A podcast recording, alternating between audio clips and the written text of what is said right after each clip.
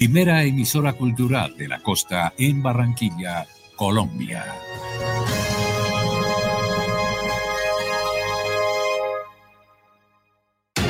Noticias Ya es información, análisis, opinión en Barranquilla y el Caribe. Sintonízate en los 94.1 FM de Uniautónoma Estéreo y los 14.30 AM de Radio Ya.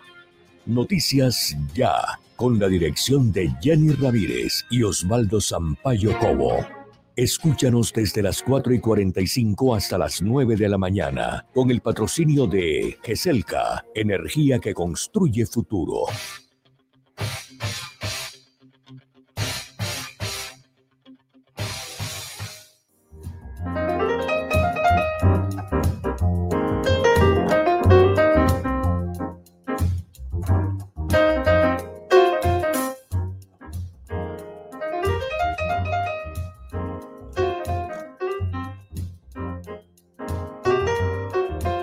Feliz despertar, feliz amanecer, amigos del Caribe colombiano. Aquí estamos para presentarles nuestra gran emisión de noticias. Ya originamos en Unión Autónoma 94.1 FM para Radio Ya 1430M y todas nuestras redes sociales que están ya activadas en este nuevo día. Carlos Arestrepo es nuestro productor general. Nos acompaña también Jorge Pérez, Elvis Payares Matute en la presentación, resumen de noticias. Jenny Ramírez Omada en la dirección y quien les saluda Osvaldo Sampaio Cobo. Hoy es miércoles 27 de octubre del año 2021. ¿Qué está pasando hoy? Hoy tenemos anticipo de estas noticias que vamos a ampliar. La Asamblea Atlántico aprueba el nuevo modelo de salud para el departamento y es para la reestructuración de la red pública de salud. La gobernadora Elsa Noguera ayer mismo sancionó el acuerdo, contempla el pago de acreencias a los trabajadores de OPS, de orden de prestación de servicio y cooperativas. ANTOC también da su espaldarazo a esta nueva S. Comienza a exigirse carnet de vacunación en municipios del Atlántico, en Malambo. Eh, hay restricción desde el fin de semana para quienes no estén vacunados. En Soledad y Galapa está vigente la medida. Desde el primero de diciembre asumirá como presidente de Promigas Juan Manuel Rojas. Contraloría investiga la pérdida de más de 25 mil vacunas por fallas en la cadena de frío. Tercera dosis para mayores de 50 años se estudia el Ministerio de Salud. El Malecón del Río gana Premio Internacional de Arquitectura y Diseño. El diario El Heraldo, vamos a repasar rapidito los periódicos que llegan a nuestra mesa de trabajo. Que ya primerito es el diario El Heraldo. Dice, listo nuevo modelo de salud para Atlántico. Valeria en El Heraldo. Primeras retaliaciones tras captura de Otoniel. Cuatro militares murieron en Turbo e Ituango, en Antioquia, a manos del clan del Golfo. Se revelan nuevos detalles del escondite del capo. Juan Manuel Rojas, nuevo presidente de Promigas.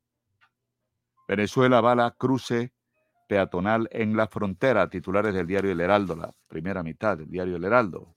La segunda mitad es publicidad. El diario Al Día titula bala a domicilio en Soledad, dos sicarios irrumpieron en la vivienda de Saray Milena Carreño Quintana, de 25 años, del barrio Pumarejo, y la asesinaron. Autoridades investigan los móviles del caso. Mataron a José en Repelón. La policía reportó el homicidio de Ruiz Durán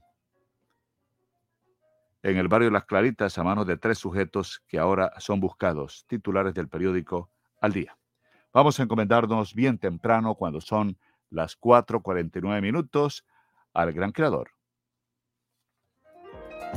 Jenny Ramírez. Buenos días a todos, un gran saludo especial con todo el corazón, con todo el cariño. Gracias por estar con nosotros y agradecemos, por supuesto, en, primer en la primera medida al gran Señor Jesucristo que hace posible que hoy podamos abrir nuestros ojos y estar con ustedes conectados en 94.1 FM Estéreo Unautónoma y también a través de 1430M Radio Ya. Gracias a todos ustedes, nuestros oyentes también, porque están ahí pegaditos a nuestras plataformas digitales que a esta hora comenzamos también a transmitir a través de estas eh, ondas hercianas, pero también en estas ondas de la red internacionalmente a todos esos oyentes también que se conectan, que nos envían saludos, que nos mandan eh, solicitudes. Estamos pendientes de uno o un oyente que está fuera del país y que nos dice que quiere ubicar a una persona. Estamos pendientes con ese pedido que nos ha hecho. Pero bueno, de todas maneras, a todos, a todos y cada uno de ellos que están ahí conectados, un abrazo especial, muchísimas bendiciones, que hoy sea un día de esplendor, de grandes logros, de proyectos que usted tiene en su cabeza y que Dios los haga posible, pero que todo se haga bajo la voluntad de Él, que sea su palabra la última en nosotros, que nuestro corazón nos llene de regocijo, de esperanza, de mucha fe, de mucha tranquilidad. Señor, también te pedimos por cada uno de nosotros, por nuestro equipo técnico, para que nos dé la sabiduría de saber la información que debemos enviarle a cada uno de nuestros oyentes y que sea para el beneficio de ellos, Señor, que sea solo para su beneficio, eh, que sea tu voluntad las que se haga sobre nosotros, de nuestros pensamientos. Te ponemos delante de ti todas nuestras alegrías, nuestras tristezas, a todas aquellas personas que están enfermitas hoy, que tienen algún malestar físico, mental, espiritual, que pases tu mano sanadora, que escuches sus palabras, Señor. A veces eh, pon el oído a algunas personas que creen que tú no estás ahí, que tú no estás respondiendo pero debemos saber que Él siempre está acompañándonos en todos los momentos de nuestra vida, cuando vivimos por fe, cuando lo amamos y cuando creemos que a pesar de las dificultades Él nos hace pasar al otro lado con bienestar. Ahí el Señor sabe que somos confiables, que somos confiandos siempre en su palabra y que cada uno de ustedes tendrá su recompensa. Es el corazón, es el amor. Amado Dios, en medio de la paz y los primeros rayos del sol de esta hermosa mañana, Queremos venir ante tu presencia y desde lo más profundo de nuestro corazón a, decirte gracias, Señor, muchas gracias. Gracias por habernos dado una noche plácida y un nuevo despertar. Gracias por las bendiciones con las que colmas nuestra vida y la vida de nuestros oyentes, la de nuestras familias, la de todo nuestro equipo técnico, la de todas las personas que amamos y tenemos a nuestro alrededor. Gracias porque siempre podemos sentir tu hermosa presencia en nuestra senda. Padre Celestial, en esta mañana te entregamos todo lo que somos, todo lo que tenemos y consagramos este día en tu nombre. Por favor, vigílanos, ilumínanos, guárdanos y protégenos de todo mal, de toda inseguridad, de la persona que quiere hacer daño, que a veces, Señor, tiene tanto dolor en su corazón y tanta soledad. A esas personas, ayúdanos a comprenderlas, a entenderlas y a ponernos en su lugar. Permite que brille en su corazón la alegría, también a todas esas personas que nos escuchan, a todas esas personas que amamos, que en ellos también brille la alegría, la esperanza, el bienestar, la paz y tu bendición, por supuesto, como siempre, Señor. Te pedimos que sostengas este caminar, que nos lleves de la mano en cada paso que damos, cuando salgamos a cumplir cada una de nuestras obligaciones en cualquier área de cada uno de nosotros. En este nuevo miércoles te pedimos que seas tú colmándonos de amor para ser un instrumento de tu obra y de sabiduría para poder tomar las mejores decisiones. Siempre, siempre, Señor, guía nuestras decisiones. Si en algún momento se presentase una tormenta o alguna situación que ya no podamos comprender, danos la tranquilidad y la fe para poder cerrar nuestros ojos y exclamar llenos de confianza, Señor, sé que esto es parte de tu plan, por favor, solo ayúdanos a superarlo. Amado Dios, en esta oración también pongo bajo tu cuidado el hogar de cada uno de nuestros oyentes, de nuestras familias, te rogamos que mires nuestros corazones y nuestras ilusiones. Danos la interés y la sabiduría para poder alcanzar nuestros sueños y por favor, nunca, nunca te apartes de nuestro lado. Terminamos esta oración llenos de confianza en ti, Señor, pues sabemos que tú nos escuchas y serás tú quien convierta la crisis en oportunidades, las pruebas en enseñanza y los problemas en bendiciones. Nuestra vida es perfecta gracias a ti, amado Dios, perfecta en el espíritu, perfecta en el corazón. Así que todos los días tenemos fe y ponemos este día y todos los de esta semana en las manos del Señor, pues cuando menos lo esperemos, cosas maravillosas habrán de suceder en tu vida. Hoy recuerda que siempre el Señor está a tu lado, que en todo momento y en cada circunstancia estamos atentos a su amor, estamos esperando que Él obre en nosotros cada día. Hoy es miércoles 27 de octubre, por supuesto el Evangelio, esa palabra y esa porción de enseñanza para todos ustedes. En aquel tiempo Jesús pasaba por ciudades y aldeas enseñando y se encaminaba hacia Jerusalén. Uno le preguntó, Señor, ¿son pocos los que se salvan? Él les dijo, esforzaos para entrar por la puerta estrecha, pues os digo que muchos intentarán entrar y no podrán. Cuando el amo de la casa se levante y cierre la puerta, os quedaréis fuera y llamaréis a la puerta diciendo, Señor, ábrenos, pero él os dirá, no sé quién sois. Entonces comenzaréis a decir, hemos comido y bebido contigo y tú has enseñado en nuestras plazas, pero os dirá, No sé de dónde sois, alejaos de mí todos los que obráis la iniquidad. Allí será el llanto y el rechinar de dientes, cuando veáis a Abraham, a Isaac y a Jacob y a todos los profetas del reino de Dios, pero vosotros os veáis arrojados fuera, y vendrán de oriente y occidente, del norte y del sur, y se sentarán a la mesa es el reino de Dios. Mirad, hay últimos que serán primeros y primeros que serán últimos. Gracias, Señor, por tu reflexión, por esa palabra. Cuántas veces aparece en los evangelios la expresión con la que termina el texto de hoy. Hay últimos serán primeros y primeros serán últimos, como los que se humillan serán exaltados y los que se exaltan humillados. Si Jesús invierte valores vigentes en la sociedad de entonces y de ahora, y eso no es duro, es de entrar por la puerta estrecha. La amplia es la del aplauso por lo que somos o hacemos, las satisfacciones inmediatas, la ausencia de dificultad, la negación de todo dolor, también del, del de compasión por quien sufre, en fin, querer que todo discurra como nos gusta sin que nadie, ni nada, ni principios, ni personas dificulten nuestros gustos. No se trata de buscar el dolor, el fracaso o la renuncia sin más a los que nos gusta, sino saber que todo eso pertenece a nuestro vivir humano, a la realidad de lo que somos. Se trata de ser sinceros con la vida, la nuestra y la de los demás, no engañarnos. Se trata de buscar lo noble, aunque lo menos noble o innoble sería más fácil y compensatorio de momento. Se trata de buscar lo bueno, lo humanamente bueno, a la luz del Evangelio, aunque cueste y no sea valorado por los demás, o sea nadar contra corriente. También para esto necesitamos el Espíritu Santo que nos ilumine y dé energía para vivir en la verdad. Entonces tenemos que pedirle, como decía Pablo, y promete Jesús que venga en nuestra ayuda lo que hemos escuchado en la primera lectura sobre lo que hemos de pedir, necesario para vivir de acuerdo con lo que nos dice el texto evangélico. ¿Somos capaces de entenderlo y aplicarlo a nuestra vida? Esa es la inquietud en el día de hoy. Hay que amar al Señor sobre todas las cosas. Las palabras de vida de Miguel de Jesús Rodríguez con todos ustedes. Señor, tú tienes palabras de vida. Y este mundo se acaba junto con todo lo que la gente tanto desea. Pero el que hace lo que a Dios le agrada, vivirá por siempre. Sin lugar a dudas, la vida es un soplo. Y nuestro transitar por este mundo es temporal. El hombre se afana tanto por las cosas efímeras que se olvida de disfrutar los pequeños detalles que enamoran.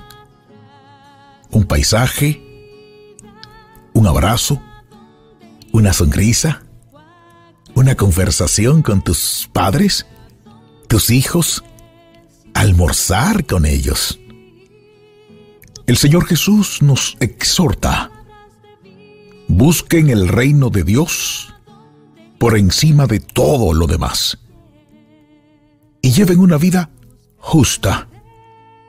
Y Él les dará todo lo que necesiten.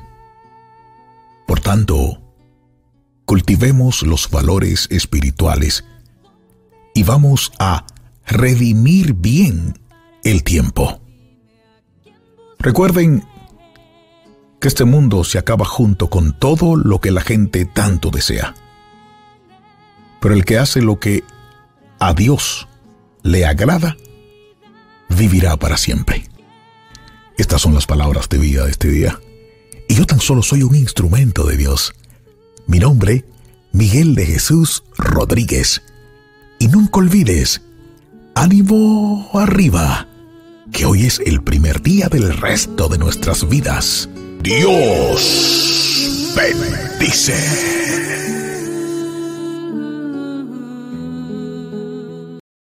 Minutos, ya regresamos con nuestro avance. Bien, antes, el clima para Barranquilla.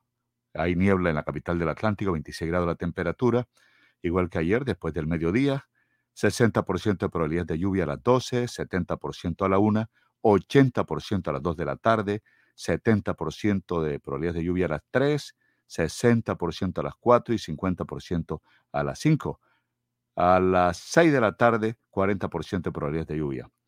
Mm, va a amanecer a las 5 y 49, cae la tarde a las 5 y 36, 97% de humedad, sopla brisa del sureste 5 kilómetros por hora, sensación térmica 30 grados, la temperatura esta hora es 26, pero se siente 30, 0,1 centímetro de precipitación, 1008 la presión, y la visibilidad restringida a esta hora en el aeropuerto Cortizo, menos de dos kilómetros.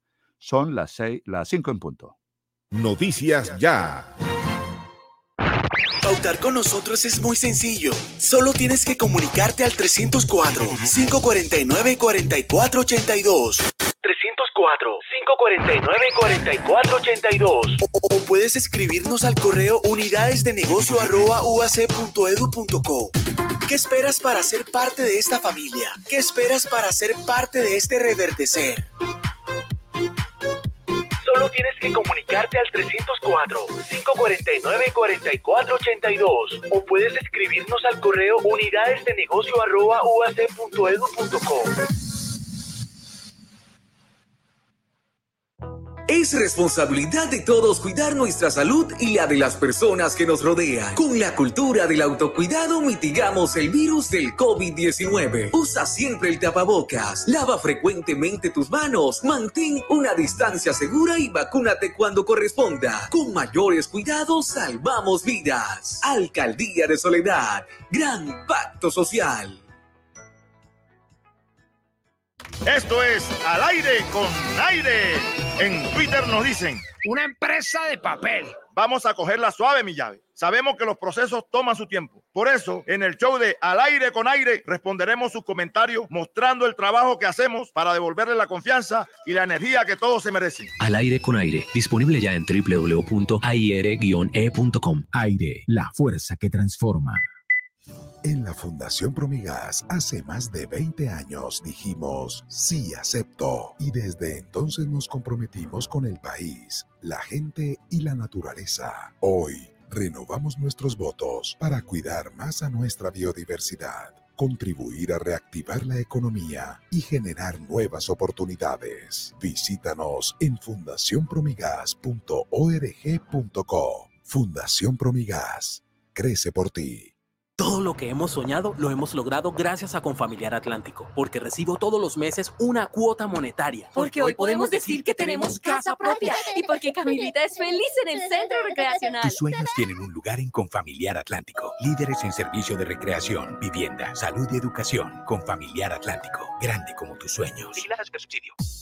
ZDM Jeanswear, siempre al mejor estilo y calidad. Cuando luces ZDM Jeanswear, atrapas todas las miradas. ZDM Jeanswear, calle 37, número 3880, piso 2, en Barranquilla. ZDM Jeanswear, te queda muy bien, muy bien. A Supergiros llega la ñapa. Gánate el 50% más en el premio de tu chance de tres cifras. Visita tu punto de venta Supergiros más cercano o con tu vendedor de confianza y disfruta de la ñapa 50% más. ¿Para qué giros? Cuando hay Supergiros. Alumbrado Público de Barranquilla. Informa los nuevos números de teléfono para reporte de daños 320-0055 y al WhatsApp 311-607-1509. Hola mujer, tiempo sin verte, ¿qué es de tu vida? Hola mija, bien y tú en qué andas? Vengo de pagar los impuestos que debía y me hicieron tronco de descuento. ¿Ah, sí? ¿Eso cómo fue? Cuéntamelo todo. Mija, te dan hasta el 70% de descuento en los intereses si pagas antes del 31 de diciembre. Así sí paga. En Barranquilla los impuestos sí se ven. Conoce más en www.barranquilla.gov.co. Alcaldía de Barranquilla. Soy Barranquilla.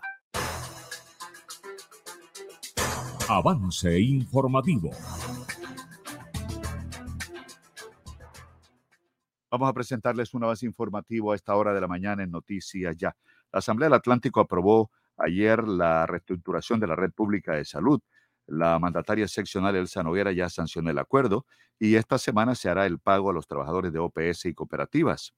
En Soledad y Galapa se encuentra vigente una medida que exige el carnet de vacunación el, por parte del comercio en estos municipios, en Soledad y Galapa, mientras que Malambo empezará a regir de este fin de semana. Se busca incentivar la vacunación de los ciudadanos. Mucha atención que mandatarios locales deben exigir el cumplimiento de los protocolos para priorizar las medidas de bioseguridad para el día sin IVA, que es mañana jueves. Cuatro militares murieron en Turbo, departamento de Antioquia, Turbo e Ituango, a manos del clan del Golfo. Se revelan nuevos detalles del escondite del capo. Son las primeras retaliaciones, dicen las autoridades, tras la captura de Otoniel. Son las 5 de la mañana, 5 minutos, 5 5 minutos. Mucha atención, información importante en el día de hoy. Menor de tres años resultó herido en una balacera en Barranquilla. Una mujer fue capturada al parecer por estar involucrada en el hecho. Un menor de tres años resultó herido por una bala perdida en medio de un tiroteo que se presentó ayer en el barrio Santa María. El menor se encontraba con sus familiares cuando resultó herido. Al llegar la policía al lugar, la comunidad señaló a una mujer de estar presuntamente involucrada con el hecho. La mujer al momento de ser capturada tenía en su poder un revólver calibre 38 con seis cartuchos, uno de ellos percutido. Mucha atención a esta información. Llegaron a Colombia un millón y medio de vacunas anti-COVID de laboratorios Moderna. El Ministerio de Salud ha confirmado que las vacunas serán para primeras y segundas dosis. Un nuevo lote de vacunas contra la COVID-19 de la farmacéutica Moderna arribaron al país. Se trata de 1.499, 1.499.600 dosis que se utilizarán para fortalecer el Plan Nacional de Vacunación que adelanta el Ministerio de Salud para enfrentar la pandemia. El jefe de gabinete del Ministerio de Salud, Germán Escobar, anunció que el propósito es seguir dando pasos importantes en las metas de vacunación que fueron establecidas por el Gobierno Nacional de alcanzar el 70% de la población con al menos una dosis antes del 15 de noviembre. Habitantes del barrio La Unión en Barranquilla están denunciando aumento exagerado en la tarifa de la energía, incluso hasta desde 600 mil pesos. Los habitantes manifestaron que el aumento en la tarifa de energía se vio reflejada para este mes y dicen que la tarifa les pasó en algunos casos de 280 mil pesos a más de 700 mil pesos. Indicó, indicaron los, eh, los habitantes del sector que aunque hizo el reclamo, muchos de ellos ante la empresa hicieron el reclamo, le manifestaron que le daban respuesta en 15 días. Las denuncias contra Petro en el Consejo Nacional Electoral para iniciar su campaña presidencial antes de tiempo. El Consejo Nacional Electoral recibió 12 denuncias en contra de Gustavo Petro por iniciar su campaña presidencial antes del tiempo permitido. Eh, si bien desde estos momentos la ciudadanía ya sabe quiénes serán los candidatos presidenciales de cara a las elecciones del próximo año, según las reglas estipuladas por el Consejo Nacional Electoral, los candidatos a esta contienda aún no pueden hacer campaña ni proselitismo político. No obstante, el senador Gustavo Petro, quien sería el candidato por la Colombia Humana, estaría violando estas normas electorales, dice el gobierno.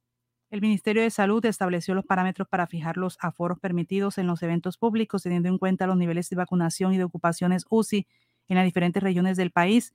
De esta manera fijó tres ciclos en los cuales se permitirán los aforos máximos de asistencia de público, de acuerdo a las condiciones que presenten las ciudades y los departamentos en cuanto al cumplimiento del Plan Nacional de Vacunación y de las UCI ocupadas en los distintos entes territoriales. En concreto, el Ministerio de Salud señaló los siguientes ciclos. En el ciclo 1 se inicia en el momento en que entra en vigencia la presente resolución y se extiende hasta cuando el distrito o municipio alcance una cobertura del 69% de la vacunación de la población priorizada en la fase 1. Eh, también está el ciclo 2, que inicia en el momento en que el municipio o distrito alcance una cobertura del 70% de la vacunación contra COVID-19 de la población priorizada en la fase 1. Y en el ciclo número 3 inicia cuando el municipio distrito alcance un índice de resiliencia epidemiológica municipal de 0.75 y se extenderá hasta la vigencia de la presente resolución. Mucha atención que Estados Unidos retiró una de las solicitudes de extradición en contra de Otoniel. Se espera que en los próximos días llegue un nuevo requerimiento por parte de las autoridades norteamericanas se conoció un oficio del Ministerio de Justicia dirigido a la Fiscalía General de la Nación, en el que se señala que mediante una nota verbal que data del 29 de julio de 2021, la Embajada de Estados Unidos retiró una de las peticiones de extradición en contra del jefe del Clan del Golfo, Dairo Antonio Úsuga, alias Otoniel. El compositor vallenato Gustavo Gutiérrez Cabello fue hospitalizado este martes en una clínica en Valledupar debido a complicaciones derivadas del COVID-19. Gutiérrez, de 81 años de edad, fue ingresado al Instituto Cardiovascular del Cesar con un cuadro viral. Su hijo Enrique Kiko Gutiérrez pidió en su Instagram una cadena de oración por su papá, que se encuentra hospitalizado por COVID-19. Gutiérrez es autor de más de un centenar de canciones que han escuchado los amantes del vallenato. Germán Mera vuelve mañana frente al Quindío en las filas de Junior, superó una lesión, hará parte de la lista de convocados de Junior para enfrentar mañana al Deportes Quindío en el Estadio Metropolitano a partir de las 6 de la tarde, 5 minutos. Boris Páez, titular, buenos días. Muy buenos días. Estos son los hechos más importantes para hoy miércoles en los deportes de Noticias Ya. El boxeador colombiano Juvergen Martínez comenzó con pie derecho en los mundiales de boxeo que se realizan en Serbia. Hoy debutan tres pegadores más en el certamen. Sigue la lucha entre Atlántico y Bogotá en el torneo nacional de boxeo categoría junior que se realiza en Barranquilla. Hoy la jornada se traslada al coliseo cubierto del corregimiento de la playa. La tenista barranquiera María Fernanderazo avanzó a segunda ronda del torneo de Guayaquil. Hoy la mella María Paulina Pérez jugará su primer partido enfrentando a la brasileña Laura Pigosi. Juan Sebastián Cabal y Robert Fara avanzaron a la segunda ronda del torneo de tenis de Viena en Austria. James Rodríguez marcó su primer gol en el fútbol de Qatar. El técnico Juan Carlos Osorio seguirá dirigiendo al América de Cali. Si clasifica a las finales, será ratificado en la dirección técnica del cuadro Escarlata. Los surfistas del Atlántico se colgaron las tres primeras medallas de oro en los Juegos de Mar y Playa que se realizan en el municipio de San Bernardo del Viento, Córdoba. Este otras informaciones más adelante en la sección deportiva, porque la noticia ya y confirmada. Noticias ya para que en sus obras la mirada pueda pasar con libertad, manteniendo la seguridad y el buen diseño, controlando la temperatura y el ruido externo. Su mejor opción es Tecnoglass. Transformamos el vidrio según sus necesidades. Llámenos 373-4000 Tecnoglass, el poder de la calidad certificado por gestión ambiental y calidad y Contec. Ahora en el Centro Recreacional Solinilla, lánzate a la diversión. Ven y disfruta con familia y amigos del nuevo tobogán. Relájate en nuestras confortables cabañas mientras deleitas la mirada con su maravillosa vista y te das un chapuzón en la gran zona acuática. Centro Recreacional Solinilla. Ven. Te estamos esperando. Más información en nuestras redes sociales o en www.conbarranquilla.com. Con Barranquilla, creciendo juntos. Laboratorio Porto Azul a una. Toma de muestras en la comodidad de tu hogar. Ampliamos nuestra cobertura a Villa Campestre, Puerto Colombia y Soledad con domicilio totalmente gratis. Agenda tu cita ahora. Contáctanos al 321-859-2178. Pruebas de laboratorio clínico rutinarias y especializadas. Pruebas COVID-19. Aplican condiciones y restricciones. Cuidamos la vida a cada instante. Laboratorio Porto Azul a una. Dos. Dos por dos. Dos por dos. Dos metros entre tú y yo. Dos metros que hoy nos salvan. Lejos para cuidarnos. No podemos dar la guardia. No podemos dar la guardia. Por mis papás, por mi abuelita y por toda la comunidad. Recuerda que tu autocuidado es clave para ganar. Con GESELCA, junta contra el coronavirus, lo vamos a lograr. Pellizcate.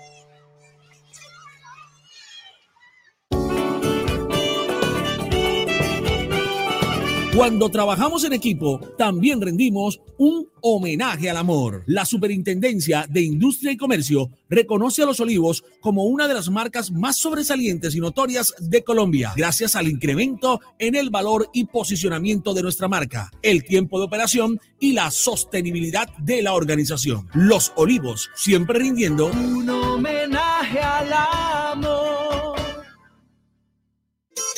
Restaurante Ciudad Bonita, un pedazo de Santander en Barranquilla. Asados, carne a la llanera, zancochos y tamales, pan de bono artesanal, almohábanas y arepas de choclo. Vía a Puerto Colombia, kilómetro 2,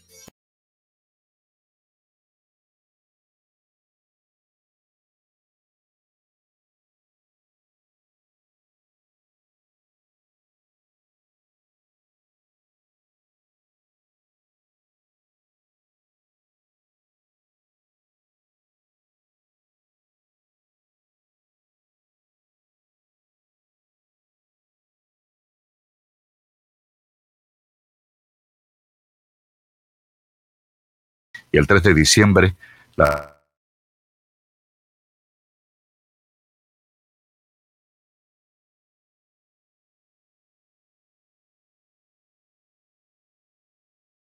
Association, el reconocimiento será entregado por el desarrollo del tejido social que ha tenido el país a través de la consolidación de su constitución que cumple 30 años. La noticia está en la calle. Somusa, calidad y servicio. A esta hora de la mañana, cuando son las 5.15 minutos, Bernardo Sanabria, informaciones que se manejan en el campo general, especialmente el judicial. Hola, ¿qué tal? Un saludo muy cordial para usted, Osvaldo, Jenny, Elvis, oyente de noticias, ya bien temprano en la sintonía. Información judicial que se ha originado en las últimas horas en Barranquilla y en el Departamento de Atlántico. Empezamos por señalar la captura de una mujer tras tiroteo que se presentó en el barrio Santa María de la capital del departamento de Atlántico, de un menor de tres años resultó herido. Eh, las autoridades indicaron que la mujer estaría involucrada en el delito de lesiones personales del que fue víctima, un menor de tres años. Según el informe de las autoridades, en una de las calles del barrio se presentó un cruce de disparos entre varias personas, resultando lesionado el menor, quien se encontraba con sus familiares cerca del sitio. De inmediato la comunidad dio aviso a la policía y rápidamente la patrulla del cuadrante se trasladó hasta el sector. Al llegar las autoridades, la comunidad señaló que la mujer presuntamente estaba vinculada con el hecho. Los uniformados por voz de auxilio y gracias al señalamiento de la comunidad ingresaron a una vivienda donde fue capturada la mujer, a quien se le halló un revólver calibre 38 con seis cartuchos, uno de ellos percutido. La mujer fue identificada como Denis María Reyes Marimón y quedó bajo disposición de la Fiscalía. En otras informaciones, una noticia que tiene que ver con eh, la influencer Aida Victoria Merlán Taneda. Eh, la Fiscalía General de la Nación la llamó a juicio para responder como cómplice de la espectacular fuga de su señora madre, la excongresista Aida Merlano. Esto se registró el pasado 2 de octubre del año 2019 en la capital de la República. Ustedes recuerdan ese video, sí, por la ventana se lanzó, al parecer como con una sábana, una cuerda. Eh, cayó y posteriormente huyó. Pues bien, la misma decisión cobijó al odontólogo Javier Guillermo Celi, a donde Merlano llegó supuestamente con permiso del IMPEC a hacerse un tratamiento odontológico. A la fuga de presos se le agrega a Merlano eh, Manzaneda el uso de menores para la comisión de delitos, pues utilizó a su hermano menor en el plan de fuga de su madre, quien pertenece o quien eh, permanece más bien detenida en una cárcel en Venezuela. En otras informaciones, las autoridades también reportaron en las últimas horas el decomiso de una gran cantidad de eh, celulares. Esto fue un operativo desarrollado en la cárcel distrital del Bosque. 16 celulares, 24 sin car, 21 armas blancas y 30 gramos de marihuana. También dos botellas de licor, libretas de anotaciones con números de teléfono relacionados con extorsión. Todo lo decomisado fue puesto a disposición de la Fiscalía General de la Nación. Continuando con la información judicial, las autoridades también recuperaron unos emovientes que se encontraban eh, eh, desaparecidos. Eh, se hablaba del robo, nuevamente el, bandas dedicadas a la vigiato. Pues bien, ha dicho el comandante de la policía en el departamento del Atlántico que en esta oportunidad las autoridades lograron la recuperación de los animales que se encontraban eh, e, extraviados. El coronel Carlos Alfredo Currea Barrera, comandante del Departamento de Policía, entregó la siguiente información. Permite informar que las 36 reses reportadas como hurtadas el día de hoy fueron halladas en potreros aledaños y deambulando por la vía pública. No hubo hurto. El ganado estaba extraviado y con la ayuda de nuestros carabineros ya se encontraron y están siendo retornados a su finca. Invitamos al gremio de ganaderos a poner en conocimiento de la policía cualquier hurto o sospecha de hurto, como en este caso, para actuar de inmediato con toda nuestra capacidad institucional, poniendo en marcha los planes para este tipo de casos. Entregadas por parte del comandante de la policía en el Departamento del Atlántico, el coronel Carlos Alfredo Currea Barrera, eh, a propósito de este caso de avigiato que las autoridades eh, venían trabajando, habían denunciado supuestamente el robo, pero eh, quedan eh, claro y establecido por las autoridades que lo que se trató realmente fue un caso de pérdida. En otras informaciones, mucha atención, una mujer fue asesinada a bala dentro de su vivienda ubicada en la calle 20 con carrera 13. Hay pocos datos de esta información. Eh, sabemos pues que es en el barrio Pumarejo, que la mujer fue identificada como Saray Milena Carreño Quintana. Indican que llegaron unos hombres, irrumpieron en su vivienda y posteriormente la asesinaron. Las autoridades adelantan la correspondiente investigación. Bernardo Sanabria, quien de la noticia ya hay confirmada. Noticias ya. Contribuyente del Impuesto Predial de Puerto Colombia, si presentas deudas de vigencias anteriores, tendrás un 80% de descuento en los intereses moratorios hasta el 31 de octubre. Alcaldía Municipal, por un nuevo Puerto Colombia. Abre bien tus ojos, no lo pienses más. Si aprendes inglés, tu vida pronto cambiará. El Colombo Americano te está esperando ya, con los mejores docentes y la mejor calidad. En el Colombo Americano te enseñamos inglés de verdad. Jardín Central de Flores. Exprese sus sentimientos con flores. Las flores que hablan. Las más bonitas y más frescas en Jardín Central de Flores. Pedidos a domicilio 362-0942 y 346-6563. Jardín Central de Flores. Farmanat, droguería y tienda naturista, proveedora de tu bienestar, medicamentos reconocidos y productos naturales, nacionales e importados. Farmanat, plantas medicinales que relajan y mejoran el sueño. Sube tus defensas con NutriTransfer, Colostrum, vitamina C, vitamina D, Farmanat. Atención personalizada de Israel Castilla Gamarra. Domicilios por el 332-4177 al 300-807-7687. Estamos en la calle 76, número 3949, diagonal al Colegio Militar Acolsure. Atendemos en jornada continua de 8 de la mañana a 9 de la noche. La Corporación Educativa Formar te invita a ser un técnico laboral con conocimientos enfocados en principios prácticos de alta competencia, formándote como una persona de éxito para el mundo laboral empresarial en el área administrativa. Calcio 28, suplemento dietario. El calcio es esencial para el crecimiento y la formación de huesos. Ayuda a mantener su fortaleza y densidad. Previene la osteopenia y la osteoporosis. Calcio 28, ahora adicionado con vitamina C y vitamina D3, con más contenido de calcio. Ahora en suspensión. Haga sus pedidos al 304-637-2186 o acérquese a la carrera 45, número 7561, local 1, www.distribuidoradisher.com. Calcio 28, registro sanitario, SD 2016-0003-3741. No se deje engañar con imitaciones, tapa de caja y frasco contramarcadas y marca de agua en la etiqueta. Calcio 28, el original. Pídalo también en su droguería más cercana. Esto es Al aire con aire. En Twitter nos dicen.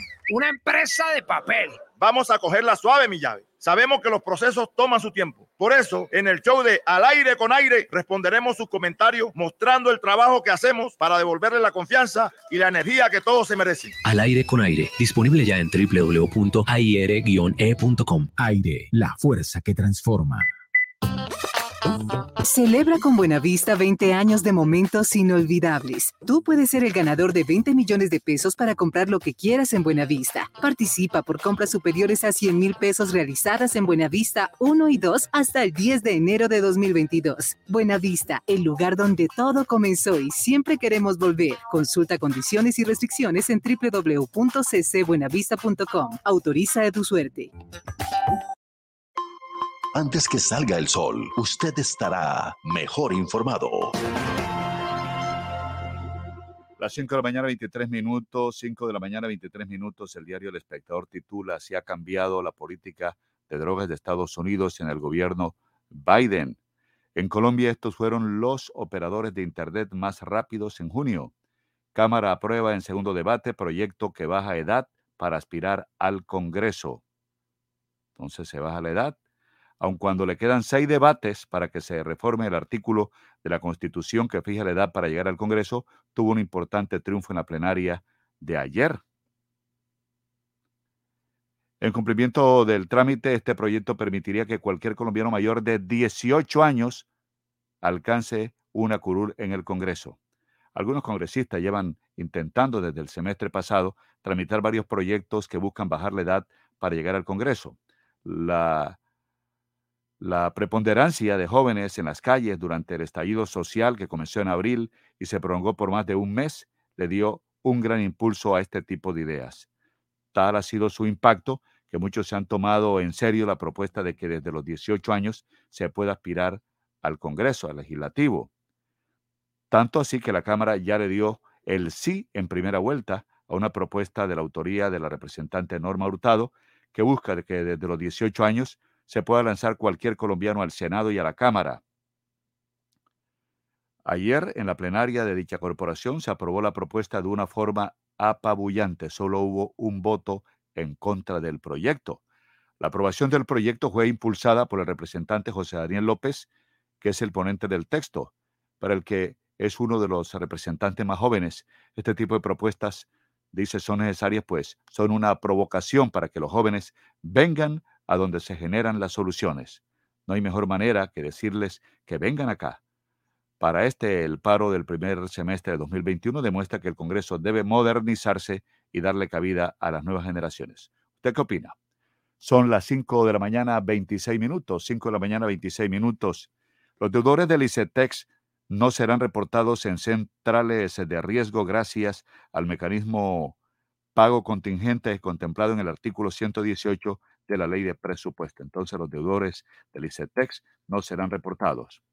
Amanece el dólar a 3.774 pesos con 46 centavos.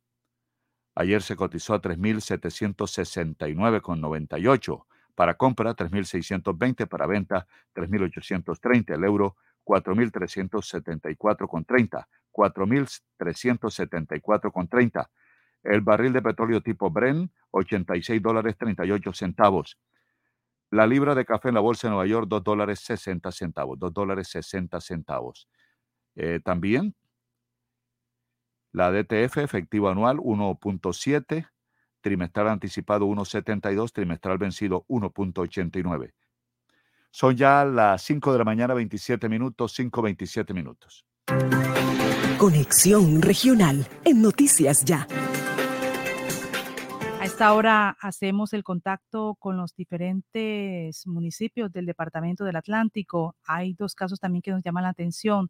Familiares están convocando un apoyo ciudadano para ayudar a encontrar a una madre eh, y su hija de dos años de nacida. Y los familiares de Delanis Gutiérrez Manga, de 22 años de edad, han dicho que tras una discusión con su señora madre se fue de su casa ubicada en el municipio de Sabana Grande, junto con su hija Alana Sofía Restrepo. No saben qué ha pasado con ellos. La situación también fue puesta en conocimiento de la Fiscalía del Instituto Colombiano de Bienestar Familiar el drama aumenta en la medida en que Delanis Gutiérrez tiene cinco meses de embarazo. Los familiares están convocando la solidaridad ciudadana para comunicarse y dar cualquier información a los teléfonos 301-725-9149, 301-725-9149 y 311-75-56064. La, hay una, vamos a través de nuestras redes a colocar esta fotografía que nos han enviado sus familiares para poder ayudar a encontrarlas. A través de nuestras redes sociales estaremos entonces convocando a la ciudadanía para que conozca y le dé información a sus familiares. En otros casos también, un juez ordenó reintegrar a una niña al campeonato masculino en Sabana Larga. La menor de 8 años había sido excluida del campeonato masculino y un juez falló a favor de esta niña de 8 años que podía ser incluida en un torneo de fútbol masculino en Sabana Larga. La niña participaba en el campeonato, pero fue retirada hace un mes y no pudo participar por un tiempo con el Club Bolívar. Lina Sofía Bolaño fue excluida del campeonato masculino tras una decisión del Comité Deportivo Municipal del municipio de Sabana Larga, quien no permitió que una niña hiciera parte del campeonato masculino.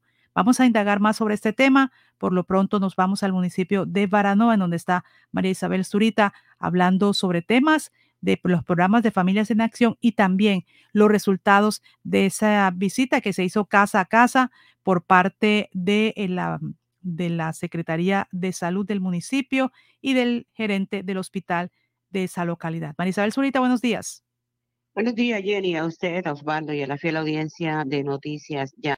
Sí, la visita que también hizo la coordinadora del programa de Familias en Acción al municipio de Baranoa, que la viene haciendo también a diferentes municipios del departamento, la doctora Joana Pilar Cubillos.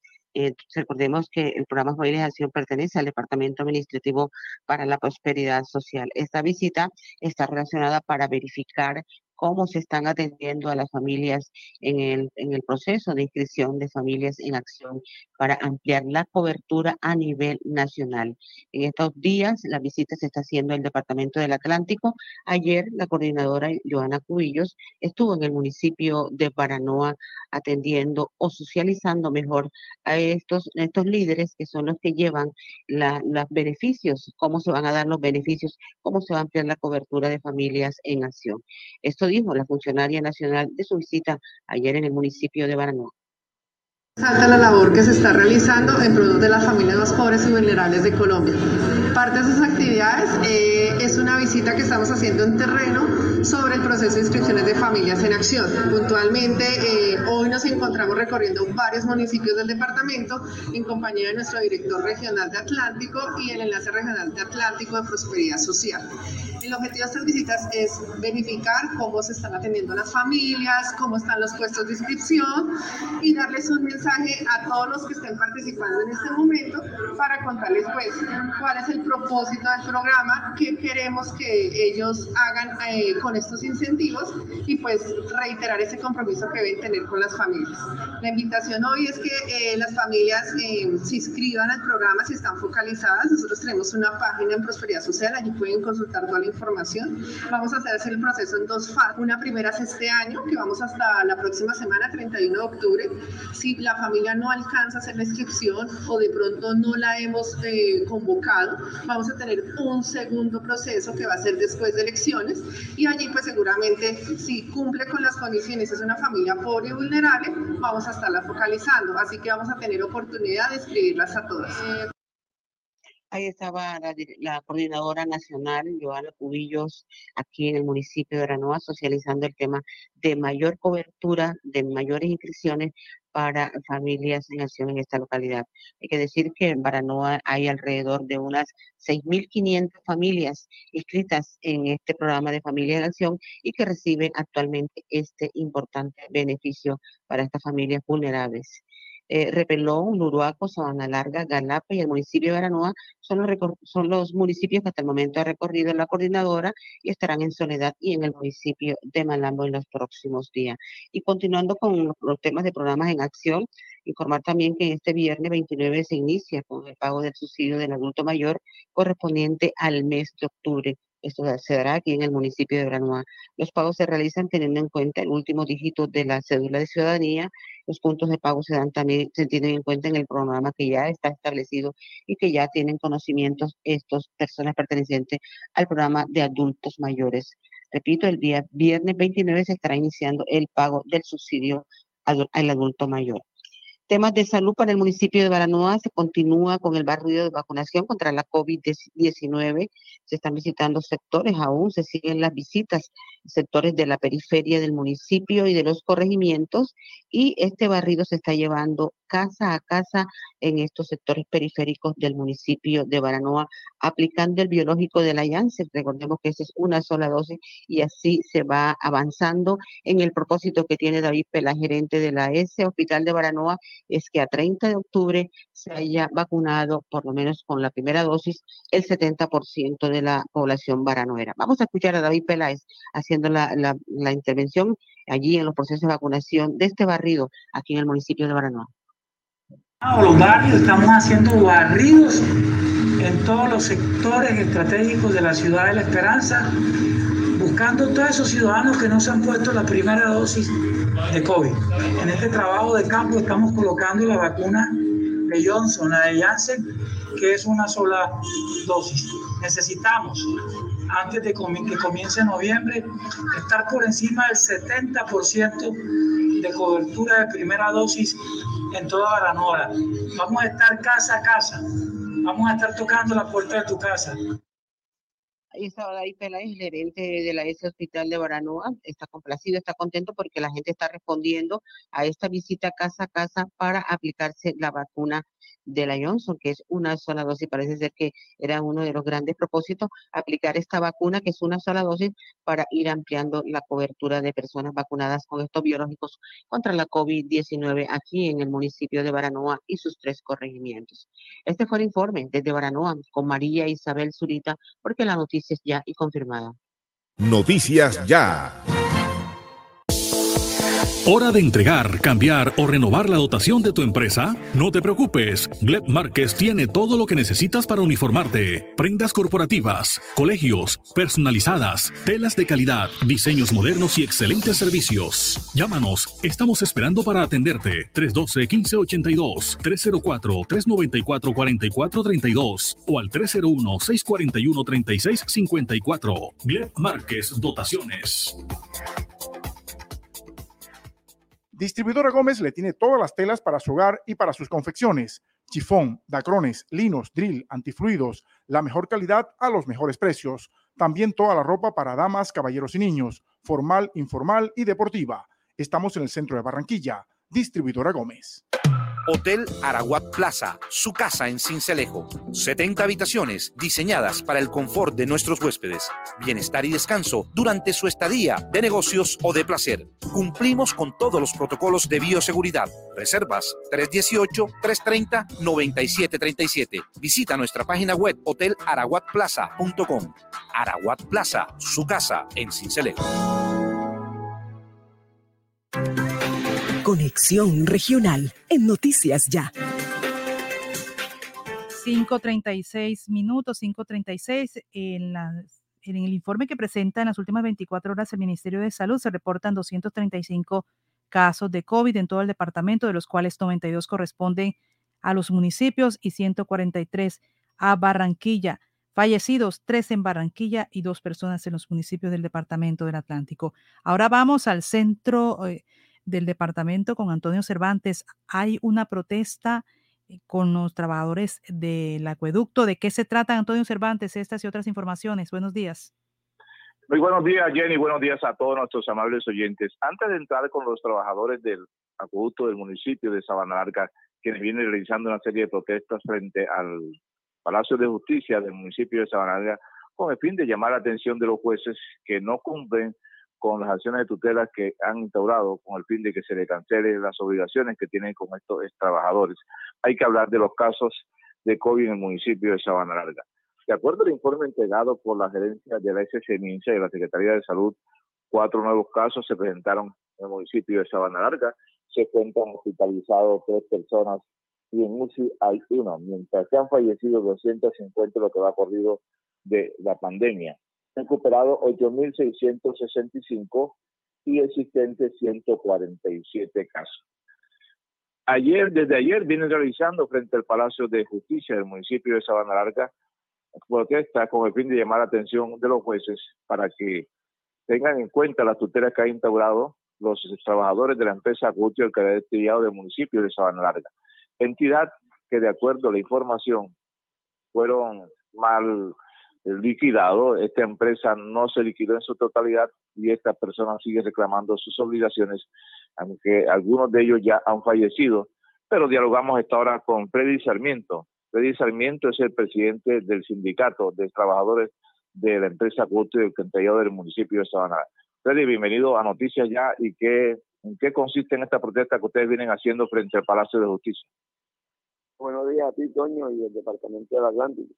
No, son reclamaciones porque los señores jueces, a pesar de que hay decisiones de la Corte Suprema, de la Corte Constitucional, del Tribunal de Justicia, eh, estas sentencias tienen más de 10 años, que ahora mismo están en, curso unos incidentes de desacato, entonces los señores jueces han hecho caso omiso a todo eso, por eso desde el día lunes estamos eh, en una marcha, una protesta pacífica ahí frente al Palacio de Justicia, reclamando de que los jueces se pronuncien sobre los incidentes de desacato de, para el cumplimiento de los fallos. La verdad es que es preocupante cuando un juez no tiene claro la situación de la información que tiene a través de su, de su secretario, porque fue la juez primera promiscua del municipio de Sabana Larga, la doctora Mónica Robles Vaca, eh, le envió un informe al personero municipal de Sabana Larga donde nosotros pedimos una vigilancia y la señora juez le dice al personero que parece que el expediente está en la Corte Suprema de Justicia, donde ayer mismo nos notificaron del tribunal que el municipio de Sabana Larga no impugnó. Por lo tanto, si no impugnó, la sentencia quedó en firme, una sentencia que se notificó el 30 de septiembre de este año. Eh, la verdad es que es preocupante, Toño, y todo el departamento del Atlántico. Y aquí, como tú manifestaste, hay compañeros que han fallecido, hay compañeros que están en enfermedades terminales. Y la verdad es preocupante la situación de, nuestro, de, nosotros. En este momento, ¿cuántos trabajadores se, han, se encuentran reclamando sus obligaciones de, de esta empresa? Habemos 37, Toño, y tres que han fallecido. ¿Qué es lo que ustedes están reclamando a la administración municipal? No, que se designe un liquidador, Toño, porque si, si bien se sabe, en, en, la, en la administración de Carlos Roca se designó un liquidador. El liquidador le pagaron 200 millones de pesos, pero el señor no liquidó. Entonces, o sea, eh, eh, eh, prácticamente eso, todo eso está en los entes de control. Aquí los entes de control también han sido irresponsables en esa situación. Por ejemplo, Ahora mismo el, el, municipio de Sabana Larga tuteló al juzgado tercero promiscuo del circuito y, vincularon a los juzgados primero y segundo y también nos vincularon a nosotros. ¿Para qué? Para que no se cumplieran con los fallos que ya hicieron tránsito a cosa juzgada constitucional eh, en más de 10 años. Entonces ahora eh, ya ellos perdieron, el municipio perdió, entonces eh, eh, eso, es lo que le preocupa a uno, donde, donde aquí tienen que designar un liquidador, porque las acciones de tutela nuestras, en la parte resolutiva, es que continúe el proceso liquidatorio para su culminación, se den por terminados los contratos de trabajo, que son unos contratos a término indefinido, y que se cuantifique la deuda a cada uno de los trabajadores. Entonces, eso no se ha cumplido, eso es lo que estamos pidiendo a los señores jueces y unos incidentes de sacato que están en curso ahora mismo. ¿Van a seguir ustedes en el día de hoy con esta protesta frente al Palacio de Justicia? Sí, hoy vamos a continuar, hoy van a, encadenarse unos compañeros ahí en, la, en las rejas y hacer una huelga de hambre por dos horas y vamos a continuar con la protesta hasta que los jueces cumplan con su deber como juez constitucional. Bueno, muchas gracias a Freddy Sarmiento, quien es el presidente del sindicato de trabajadores de la empresa Acueducto y el municipio de Sabana. Ha sido un ente con nosotros, Freddy. Muchas gracias. Bueno, Freddy Sarmiento, quien es el presidente del sindicato de trabajadores de la empresa Acueducto del municipio de Sabana Larga. Al margen de esta información hay que informar que las autoridades policivas del municipio de Repelón están tras la pista de las personas que asesinaron a un hombre en el municipio de Repelón, hecho ocurrido en el barrio Las Claritas, en las horas de la madrugada de este lunes, donde fue asesinado José Ruiz, quien registraba varios impactos de armas de fuego en su cuerpo.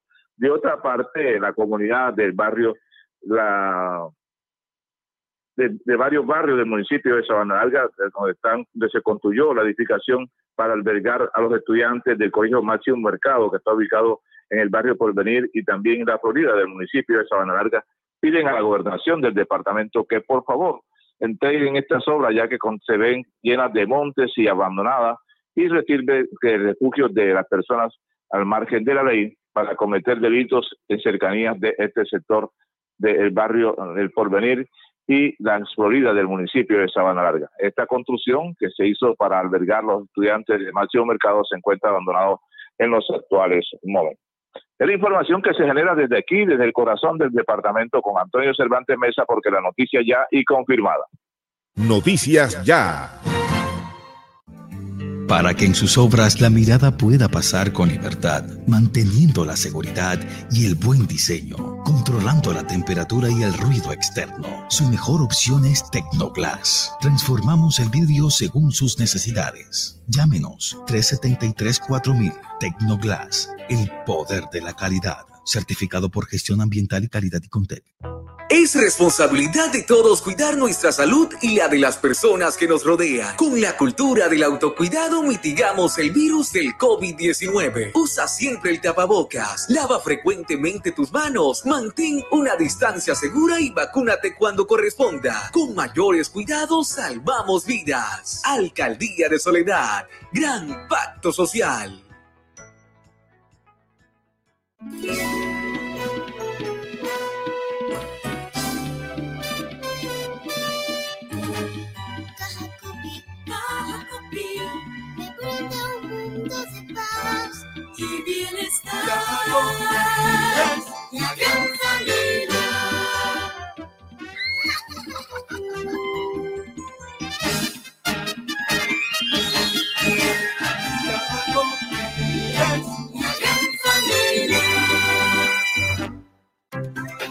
Conexión Regional en Noticias Ya.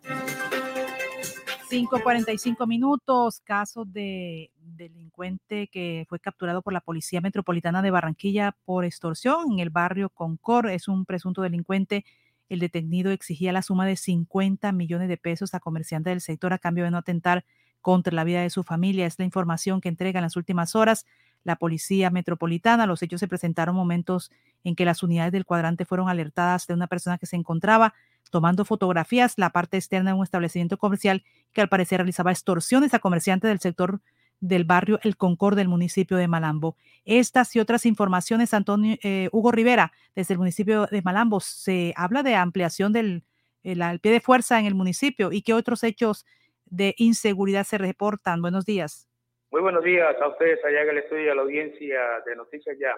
Con respecto al tema que usted tocó ahora del presunto extorsionista que fue capturado en el barrio Concord de Malambo, según las autoridades, al capturado se le encontró un teléfono celular donde tenía conversaciones con sus víctimas exigiéndoles el dinero por el cobro de las extorsiones. También se le encontraron cinco panfletos que posiblemente iba a entregar a otros comerciantes del sector. El presunto delincuente inmediatamente fue trasladado a las instalaciones de la URI para que responda por el delito. También por otra parte em, nos llegó esta información. Em, desconocidos dispararon contra varias personas en el puente que está un puente que está ubicado en el barrio San Antonio en el municipio de Malambo resultando heridas mm, varias eh, personas en su integridad siendo trasladadas a un centro médico sin más datos estamos a eh, atentos a esta información, estas personas que fueron baleadas ayer en horas de la noche cuando transitaban por un puente en el barrio San Antonio. Por otra parte, también hay que decir, eh, importante incremento de unidades de policía judicial y de inteligencia que trabajará en horas y sitios específicos para garantizar la seguridad de los habitantes de Malambo, anunció el coronel José Palomino, comandante de la Policía Distrito Soledad, durante el Consejo de Seguridad realizado por la Alcaldía de Malambo en cabeza de su alcalde. El alto oficial destacó el trabajo conjunto entre la Administración Municipal y la Policía Nacional, el Ejército, la Armada y la Fuerza Aérea Colombiana ha permitido impactar sitios claves del municipio donde se han registrado actos delincuenciales. Escuchemos lo que manifestó el coronel José Palomino, comandante de la Policía del Distrito Soledad, con respecto a este Consejo de Seguridad y las medidas a tomar eh, más adelante. Tenemos un incremento importante en unidades de policía judicial e de inteligencia. De igual forma, eh, ya hoy lo están viendo al mediodía, un componente importante que ha llegado, va a estar trabajando en horas específicas, en sitios específicos y sobre todo un argumento investigativo de individualización, de judicialización, de captura y de allanamientos para garantizar la vida, la honra y los bienes de todos los marangueros. Gracias al liderazgo de la autoridad político-administrativa y en la vinculación perfecta de nuestro ejército, la Armada, la Fuerza Aérea y su Policía Nacional, hemos logrado impactar directamente en aquellos sitios donde infortunadamente se presenta la expresión del delito, donde hemos visto infortunadamente, insisto, como un ciudadano malambero pierde la vida, o también sitios donde eh, el ciudadano malambero eh, infortunadamente consume sustancias alucinógenas y psicoactivas. Eh, es por ello que la unión de fuerzas y esfuerzos focalizado el servicio nos está permitiendo llegar integralmente para mitigar la acción delictiva. Por su parte, el secretario de Gobierno Municipal, Javier Torres, anunció un plan de seguridad especial en Malambo durante este jueves 28 de octubre, en el primer día sin IVA en el país. Esta es la información desde el municipio de Malambo, Rivera, porque la noticia ya y confirmada. Noticias ya. Los deportes en acción con Boris Eduardo Páez en Noticias Ya. En Noticias Ya. Bienvenido a la información, Boris. ¿Cómo amanece? Muy buenos días. Ya estamos con toda la acción de los deportes en Noticias Ya. Un buen comienzo tuvo el colombiano Juvergen Martínez en el Mundial de Boxeo que se celebra en Belgrado, territorio de Serbia. En pelea de la primera ronda, en el peso mosca, Juvergen venció al inglés Kiaran McDonald por decisión unánime. Juvergen, medallista olímpico en Río de Janeiro de 2016, le ganó en la estrategia al británico, pudiendo resolver en el primer asalto el más complicado de todos, pero dominó con autoridad los siguientes dos para terminar ganando por decisión 5-0, con puntajes en las tarjetas 29-28 en tres jueces, otro con 30-26 y el último con 30-27. La victoria del pegador colombiano representa la segunda para nuestro país en este torneo luego del triunfo de eh, Gilmar González en la categoría del peso pluma ante el chipriota Lloros Estarú. Hoy miércoles seguirán subiendo al ring más colombianos con los combates de Jonathan Arboleda, quien enfrentará al rumano Dimitri Bicol en la categoría de los 71 kilos, y el de Dubán Zuleta, quien enfrentará al croata Diego Mamit en la categoría de los 60 kilos. Y mucha atención en la segunda jornada del Torneo Nacional de Boxeo Categoría Juvenil, que se realiza en el Polideportivo del barrio La Magdalena de Barranquilla. Sigue la disputa de las delegaciones de Bogotá y Atlántico por tener el mayor número de victorias. Ayer los barranquilleros obtuvieron cuatro triunfos en igual número de combates, mientras que los capitalinos también se llevaron cuatro victorias en cinco combates realizados. Los triunfos del Atlántico fueron obtenidos por Leider Galvis, quien derrotó a Ángel Galeso de Fuerzas Armadas por decisión unánime. Leonardo Bermúdez superó por referee suspende combate sobre Jonathan Murillo de Cundinamarca. Yacel Navarro venció a Olimpo Hernández de Córdoba por decisión dividida y cerró la excelente jornada de los barranquilleros Orlando eh, Zambrano, que dejó en el camino al antioqueño Samuel Agudelo por referee suspende combate. La disputa por el título eh, está bastante cerrada entre Atlántico y Bogotá. Los capitalinos suman ocho victorias sobre siete de los barranquilleros después de dos jornadas. Veamos al entrenador de la selección Atlántico, el veterano Miguel Ñato Guzmán, y su opinión de lo que ocurrió en estas ah, dos primeras jornadas del torneo nacional juvenil que se realiza aquí en la ciudad de Barranquilla. Buenos días, Boris. La verdad, eh, un balance bastante positivo. Ayer de cuatro peleadores nos ganaron tres, hoy llevamos un, buen resultado. Pienso que Atlántico tiene muchas posibilidades de llevarnos el título, con el favor de Dios, eh, a nivel nacional. Bueno, em, ¿qué clase de equipo ha formado Ñático eh, para, para que estos aficionados que han venido aquí al Polideportivo de la Magdalena puedan observar? Bueno, un equipo bastante competitivo. Tenemos tres muchachos campeones junior del torneo pasado en Santa Marta y lo reforzamos con Acel Navarro, con Pepe y entonces creo que hemos hecho una buena nómina y con el favor de Dios, como te dije, vamos a ganarnos el título y aquí en nuestro barrio, La Magdalena, donde tengo mi gimnasio, y esta es una zona de mucho deporte, aquí fútbol, hay boxeo, entonces la gente nos está apoyando y estamos felices por eso y gracias a ti también por siempre estar pendiente de nuestras actividades. Ya, Ñatico, ¿cómo hemos visto también el grupo de los otros departamentos? Eh, ¿Le ha llamado la atención cuál, cuál puede ser un rival muy difícil para, para Atlántico? La verdad el balance es muy positivo. Valle trajo unos buenos muchachos, tú sabes que Valle siempre son eh, boxeadores altos. Eh, Córdoba, Meta trajo unos peleadores buenos, Bogotá trajo como dos.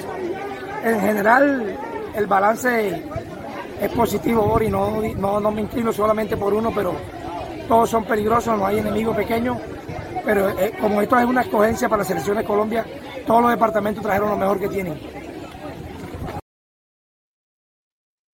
La tercera jornada del Torneo Nacional de Boxeo Categoría Juvenil se realizará en el Coliseo Eduardo Santos del Corregimiento de la Playa. El primer combate será a las 3 de la tarde.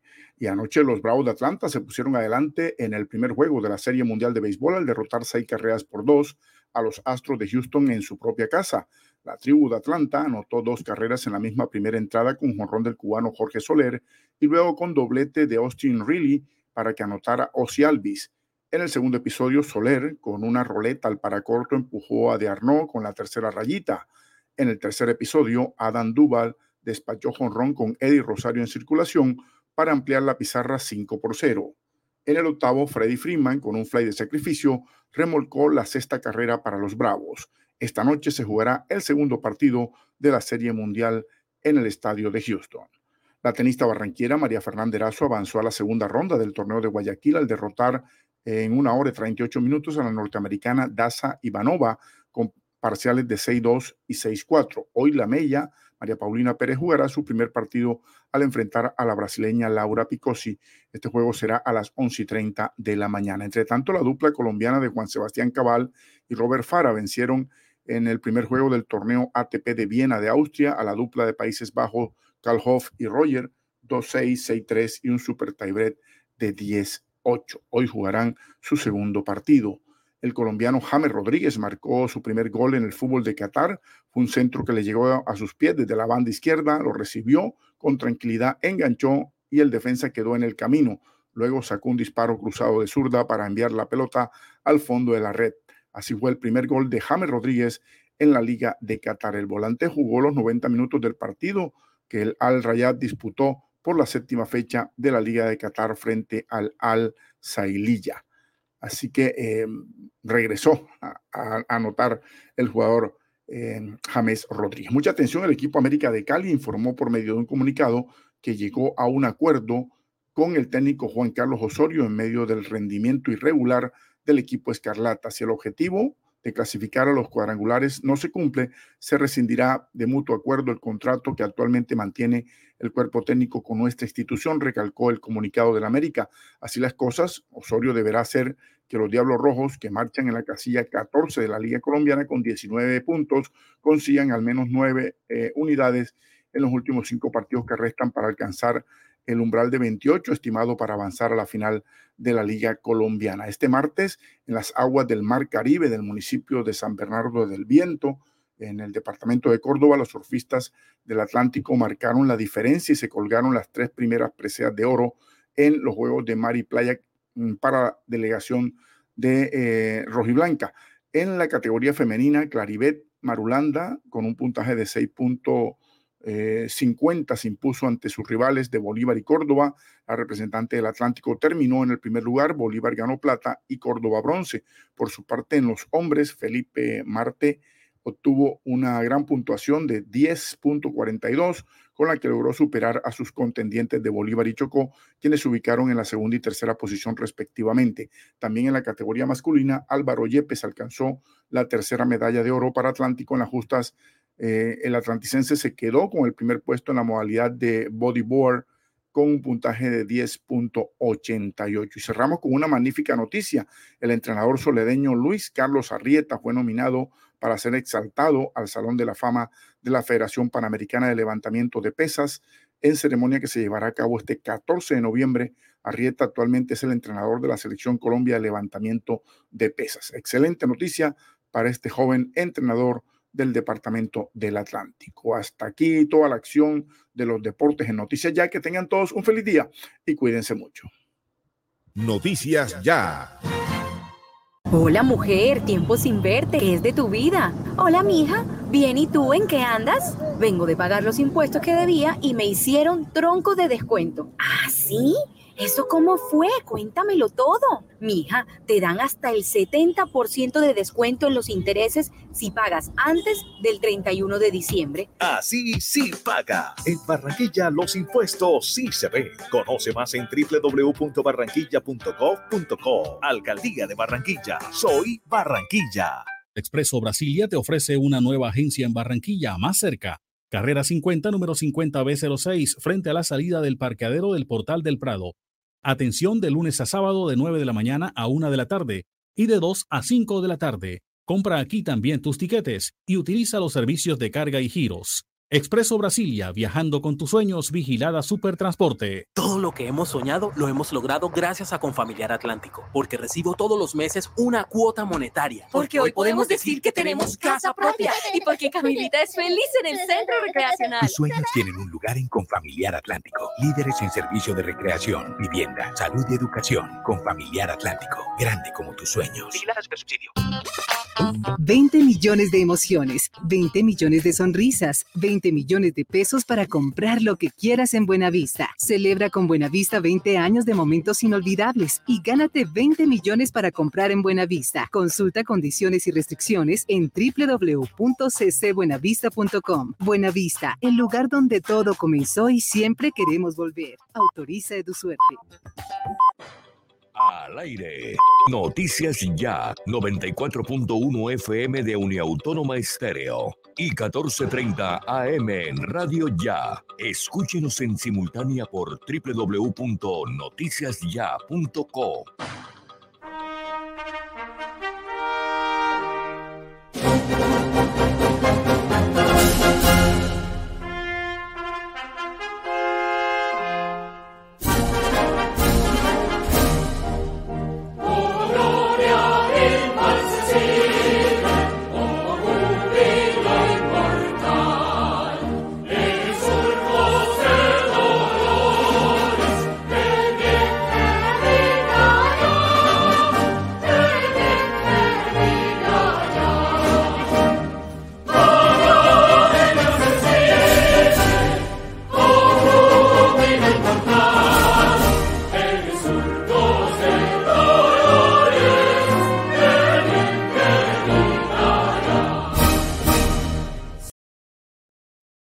Noticias Ya. Afuera. Adentro. Si sus obras tienen ventanería y fachadas de aluminio y vidrio de CI Energía Solar, usted está adentro. Tecnología de punta, máxima calidad y precios competitivos nos distinguen. Llame al 366-4600 CI Energía Solar y es Windows, certificado por gestión ambiental y calidad y Contec. El sistema informativo de la hora. Noticias Ya. Aproximadamente 25.391 vacunas perdidas, principalmente por no cumplir con la cadena de frío y la combinación de biológicos en varias regiones del país, sobre todo a menores de edad, son algunas de las situaciones que ha detectado la Contraloría General en el seguimiento que realiza al Plan Nacional de Vacunación. Cundinamarca, Risaralda, Antioquia y Cauca son los departamentos del país donde se evidencia mayor pérdida de vacunas, siendo la principal causa el sostenimiento de la cadena de frío. La Contraloría General también estableció que de las, de las 3.983.000 dosis aprobadas para pago, solo se han cancelado 2.019 facturas por valor de 10.000 millones de pesos. En el seguimiento del primer semestre se estableció una pérdida de 13.277 vacunas por un valor de 165 mil dólares, lo que llevó a iniciar una actuación especial de fiscalización para determinar en cabeza de quién, de quién está esa responsabilidad, según anunció la Contralora delegada para el sector salud, Lina María Aldana. Seis, dos minutos. En el marco de esta reunión que sostuvieron los secretarios departamentales de salud con el Ministerio de Salud y fue organizado por la Federación Nacional de Departamentos, se reveló que actualmente el Gobierno Nacional adelanta las negociaciones para la compra de dosis de vacunas contra la COVID-19 adicionales que permitirán garantizar la aplicación de refuerzo a toda la población en el 2022. Para el próximo año habrá vacunas para todos nuevamente. El proceso de compra ya está y se piensa que van a tener inicialmente refuerzo en mayores de 50 años.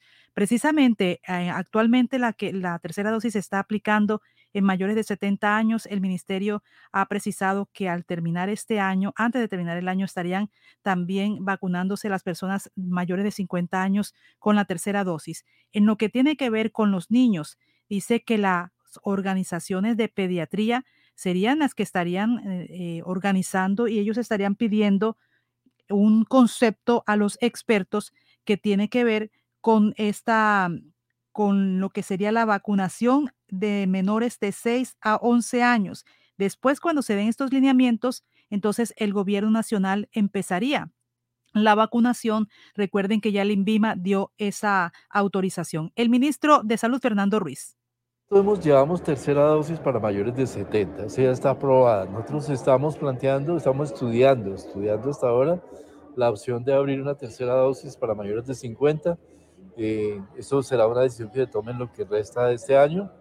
Y también, como hemos dicho en varias oportunidades, ya hemos presupuestado para el futuro la posibilidad de aplicar un refuerzo a la población colombiana, pero eso ya sería para el año entrante que eso está dentro de los procesos de negociación que estamos haciendo en este momento. ¿Y los niños? Los niños, ¿cuándo arranca, ministro? Los niños estamos pendientes de que ya el INVIMA nos dio, digamos, ese aval inicial.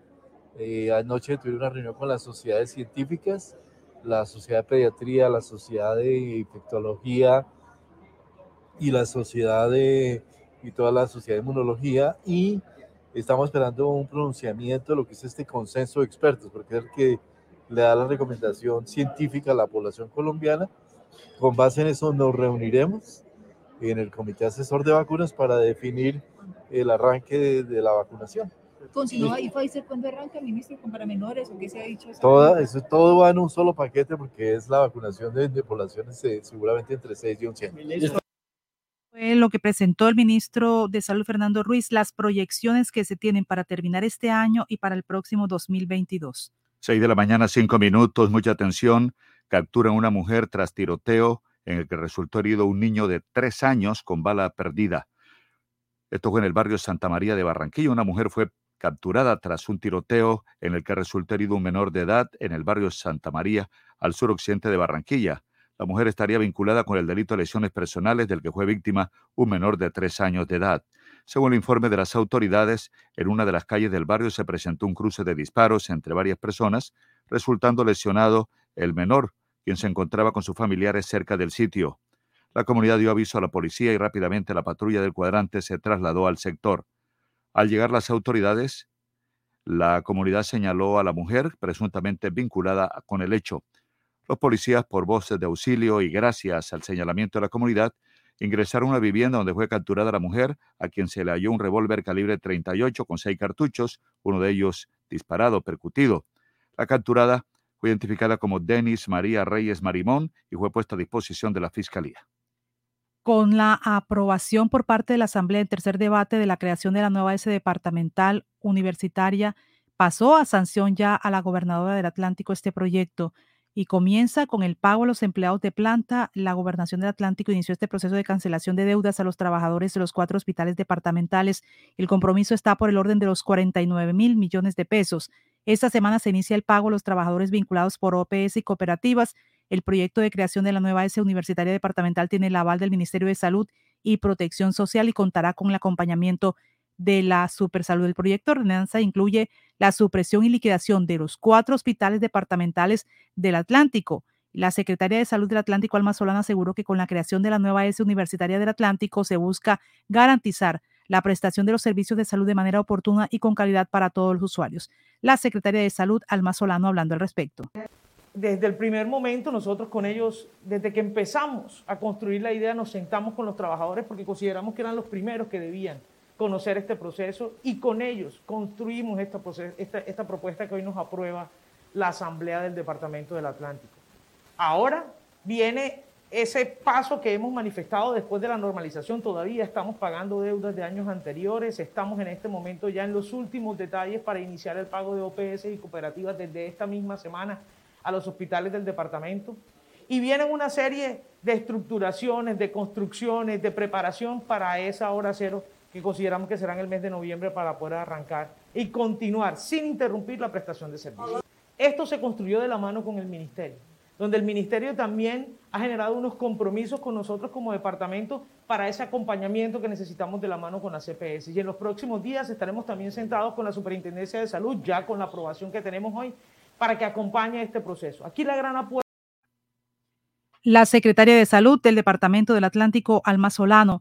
En otras noticias, la Policía Metropolitana de Barranquilla y el IMPEC dieron los resultados de ese añadimiento que realizaron en la cárcel distrital El Bosque. En el centro carcelario hallaron 16 celulares, 24 SIM cards, 21 armas blancas y 30 gramos de marihuana. También dos botellas de licor y liretas con anotaciones de números telefónicos y datos relacionados con la extorsión. Todo lo incautado fue puesto a disposición de la autoridad competente. La MEVAR le pidió a la ciudadanía que siga denunciando. Habla al respecto el coronel John Sepúlveda, el comandante operativo de la Policía Metropolitana de Barranquilla, sobre estos resultados operativos durante la intervención realizada en centros carcelarios en Barranquilla. En la ofensiva que estamos desarrollando contra la extorsión carcelaria, en asocio con la Fiscalía General de la Nación, con la Alcaldía de Barranquilla y con el IMPEC, hemos adelantado diferentes allanamientos a los centros penitenciarios y carcelarios.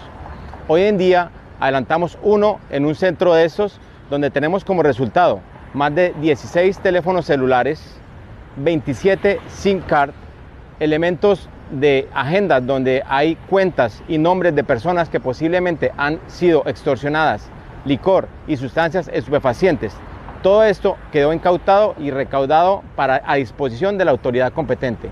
Es así como vamos a continuar con esta dinámica para ponerle un alto final al tema de la extorsión carcelaria. Recuerde, no pague, denuncie. Policía Nacional de Colombia. Es un honor ser policía. El economista Juan Manuel Rojas Payán es el nuevo presidente de Promigas, reemplaza al barranquero Eric Flesch Santoro, que renunció y estará en el cargo hasta el 30 de noviembre. La Junta Directiva de Promigas, después de un proceso de selección adelantado por una firma Cazatalentos, designó a Juan Manuel Rojas Payán como nuevo presidente de Promigas. Rojas Payán es economista, magíster en economía de la Universidad de los Andes y máster en política pública de la Escuela de Gobierno Kennedy de la Universidad de Harvard. Cuenta con más de 20 años de experiencia en el sector de la energía y gas, tanto en Colombia como a nivel internacional. Rojas vive, viene de ocupar la vicepresidencia corporativa de estrategia y desarrollo de nuevos negocios de Ecopetrol, responsable de liderar la estrategia a largo plazo y encargado de adquisiciones de ese grupo empresarial desde hace seis años. El economista asumirá la presidencia el próximo primero de diciembre, luego de dos semanas de empalme. La Junta Directiva agradeció el desempeño del saliente presidente Eric Flesh Santoro y le dio la bienvenida a Rojas, augurándole el mejor de los éxitos en la dirección y crecimiento de la compañía y sus negocios. Nos referimos a Promigas. El presidente Iván Duque habló sobre el 28 de octubre, en donde se tendrá la primera jornada del día sin IVA de este año. La recomendación es que se respeten los protocolos de bioseguridad, que se sigan utilizando las plataformas digitales para compras y que se apoye a la industria para que se reactive el país. Lo que dice el presidente Iván Duque. El próximo 28 de octubre tendremos este primer eh, día sin IVA de este año. ¿Y qué esperamos de todos los colombianos? Hombre, lo primero, que lo hagamos con todos los protocolos de bioseguridad. El tapabocas, el distanciamiento, que tengamos también la desinfección, el lavado de manos. También es bueno decirlo que están abiertas las plataformas digitales para la compra, o sea que no necesariamente toca estar presencialmente, es decir, se puede habilitar las dos formas. También se habilitó el pago en efectivo y esperamos también que las familias puedan comprar estos productos que están exentos, que esto ayude a liquidar inventarios, que contribuya a la reactivación y no sobra echar la cuñita, comprar lo nuestro, comprar lo colombiano que pensemos en todas estas empresas de nuestro país que han salido también de esta crisis y que por supuesto se verán beneficiados con la adquisición de, de todos los, los colombianos. El presidente también ha dicho que el Ministerio de Salud emitió una resolución que autoriza aforos del 100%, pero queremos impulsar que se exija el carnet de vacunación para seguridad de los asistentes y que estos establecimientos que se están reactivando motiven a los ciudadanos a aplicarse la dosis contra el COVID-19. El presidente. Ustedes han visto que salió una resolución del Ministerio de Salud, pues la estaremos haciendo pública, donde para los aforos del 100% en varios espacios queremos motivar que se tenga el carnet de vacunación. ¿Para qué? Para darle seguridad a todas las personas que conviven en esos aforos que pueden llegar al 100% y también para que esos lugares que también se están reactivando motiven a la ciudadanía para que también cumpla con ese importante compromiso. Así que creo que son tres temas muy importantes para nuestro país y que además nos motivan a que ya vamos a llegar casi a los 47 millones de vacunados y esperamos cumplir la meta del mes, que son los 48 millones de vacunas que se han aplicado en el territorio nacional, para así cumplir la meta del mes de diciembre, que son los 35 millones de colombianos totalmente vacunados. El presidente de la República también destacó el crecimiento del 190% de la inversión extranjera directa no energética durante el gobierno. Se refirió al tema durante el lanzamiento del Centro de Servicios de Operaciones Globales en Bogotá, eh, el Centro de Operaciones de Óptimo espera emplear unos 1.100 trabajadores antes de finalizar el año y 3.000 colaboradores en un plazo de tres años. 6, 14 minutos. La Cámara aprueba en segundo debate un proyecto que baja la edad para aspirar al Congreso, aun cuando le quedan seis debates para que se reforme el artículo de la Constitución que fija la edad para llegar al Congreso, tuvo un importante triunfo en la plenaria de ayer. Sobre el tema, Destacamos que algunos congresistas llevan intentando desde el semestre pasado tramitar varios proyectos que buscan precisamente bajar la edad para llegar al Congreso. La preponderancia de jóvenes en las calles durante el estallido social que comenzó en abril y se prolongó por más de un mes se le dio un gran impulso, un espaldarazo a este tipo de ideas. Tal ha sido este impacto que muchos se han tomado en serio la propuesta de que desde los 18 años se pueda aspirar al Congreso, al Legislativo, a la Cámara, al Senado. Tanto así que la Cámara ya le dio eh, el sí en primera vuelta a una propuesta de la autoría de la representante Norma Hurtado que busca que desde los 18 años se pueda lanzar cualquier colombiano al Senado y a la Cámara. Eh, ayer la plenaria de dicha corporación aprobó la propuesta de una forma apabullante. Solo hubo un voto en contra de este proyecto. Por eso le estamos preguntando a nuestros oyentes de Noticias Ya, a través de nuestro Twitter, le estamos preguntando a nuestros oyentes qué opinan, eh, si están de acuerdo, a qué edad se debería aspirar al Congreso de la República. La pregunta dice, la Cámara aprueba en segundo debate proyecto que baja a 18 años la edad para aspirar al Congreso. Aunque cuando le quedan seis debates, ayer tuvo un importante triunfo en la plenaria. Hoy, hoy para aspirar al Senado debe ser el aspirante mayor de 30 años. Para aspirar a la Cámara, mayor de 25 años. ¿Usted qué opina?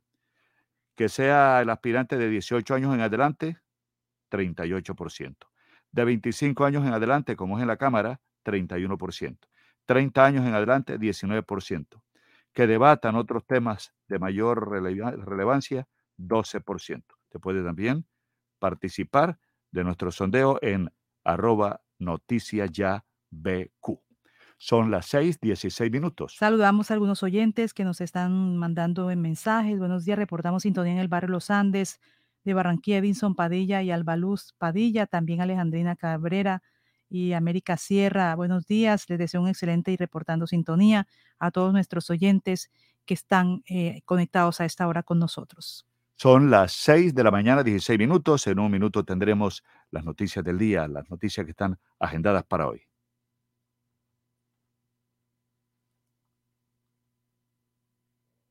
Bueno, mire, también tengo que decirles, y es en oración que se encuentran los familiares de el compositor vallenato Gustavo Gutiérrez, que está hospitalizado por COVID-19 en Valledupar.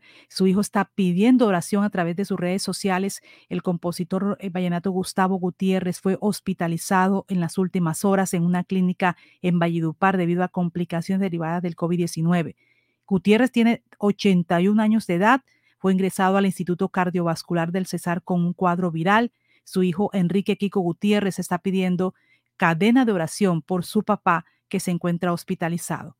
Ya ustedes reconocen a este gran compositor vallenato Gustavo Gutiérrez, es autor de muchas canciones que le encantan a los, a los, bueno, a los oyentes del vallenato y lo que se está pidiendo por parte de su familia es oración en este momento por Gustavo Gutiérrez. Nos escribe un oyente desde Sabana Larga y dice, eh, señores, noticias ya, para que le traslade esta información a su corresponsal Antonio Cervantes en este municipio. El Colegio Máximo Mercado fue construido por el Departamento del Atlántico hace más de tres años para recoger las diferentes sedes que operan en Sabana Larga hasta ahora la sede sigue en total abandono, abandono total. Es un nido de ratas y otras plagas. Es un monumento a la desidia. Está ubicado en la urbanización Villas del Porvenir. Pero vamos a trasladarle esta denuncia también a la secretaria de Educación del Departamento del Atlántico, a la gobernadora del Atlántico, Elsa Noguera. Son las 6:18 minutos. Están instalando también un punto seguro para conductores en la vía al mar Cartagena-Barranquilla atentos porque la ruta costera a la y la Agencia Nacional de Seguridad eh, Vial instalaron este punto seguro para conductores en la vía al mar Cartagena-Barranquilla. Eso está a la altura del peaje de Puerto Colombia. El espacio busca que conductores puedan tener una movilidad más segura y desde los martes a los sábados estarán eh, durante estos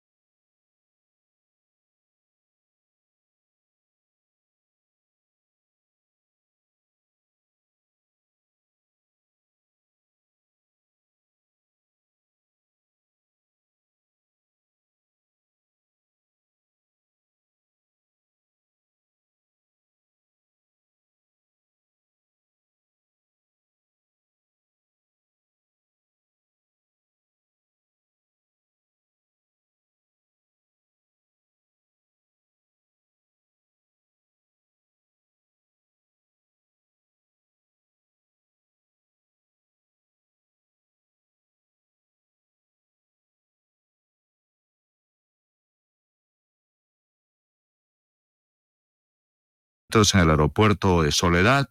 Se está utilizando instrumentos para la aeronavegación en el aeropuerto Cortizos de Barranquilla. 1.9 kilómetros la visibilidad y el índice V cero. Clima para Barranquilla a esta hora. Bueno, con presencia del ministro de Justicia, el alcalde de Barranquilla y representantes de este Congreso Mundial de Juristas, se realizó esta rueda de prensa para explicar de qué se trata esta edición número 26 del evento jurídico más importante a nivel internacional que se va a celebrar en Barranquilla el 2 y 3 de diciembre en el Centro de Eventos Puerta de Oro.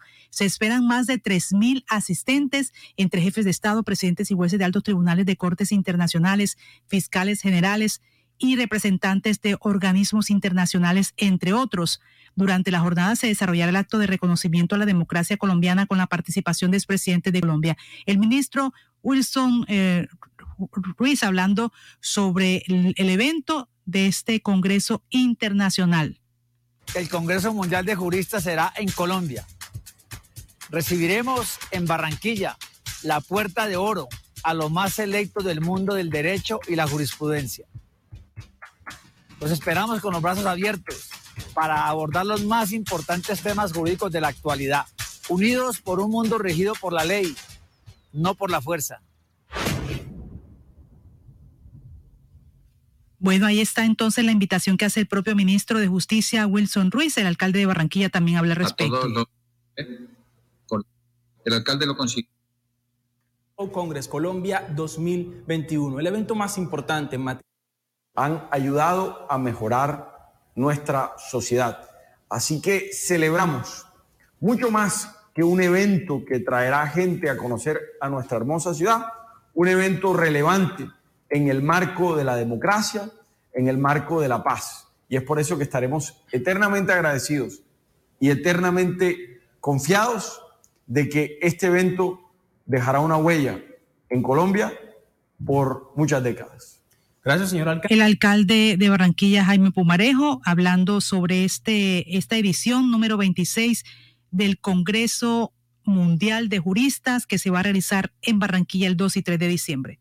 Son las 6 de la mañana, 24 minutos, 6, 24 minutos. Vamos a otro frente de la información para conocer otras noticias del día y también las efemérides. Elvis Payares Matute.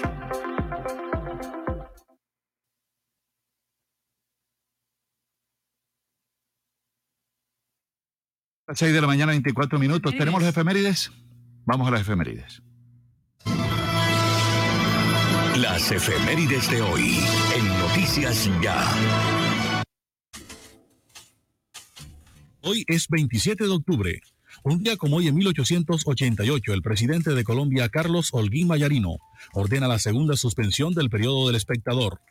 La Iglesia Católica ya había pedido a sus fieles no leerlo por las críticas de su directora de la Iglesia.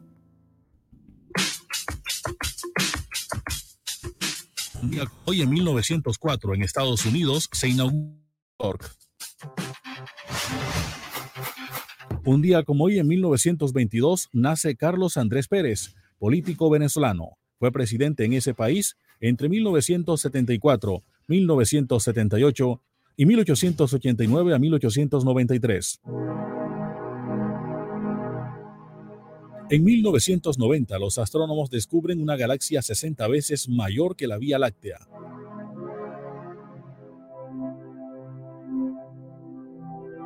Un día como hoy, en 1986, en Asís, Italia, se reúnen representantes de las principales religiones del mundo para rezar por la paz mundial. Un día como hoy, en 1945, nació Luis Ignacio Lula da Silva, político brasileño que fue presidente de ese país desde el 1 de enero de 2003 hasta el 31 de diciembre de 2010.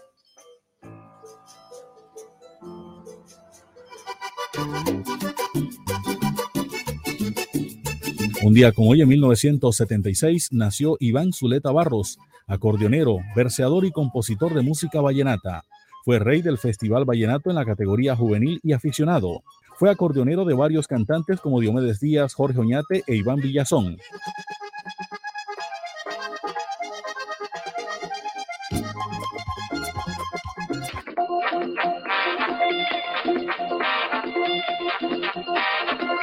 Un día como hoy en 1992 murió Jaime Alberto Salcedo Tafache, cantante, pianista y director de orquesta, presentador y director del programa de televisión conocido como Jimmy Salcedo.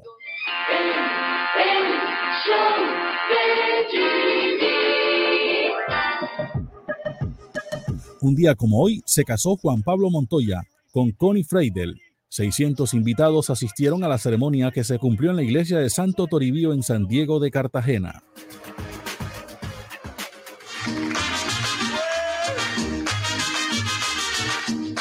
Un día como hoy en 2016 murió Napoleón Nelson Pinedo Pedulio, conocido artísticamente como Nelson Pinedo.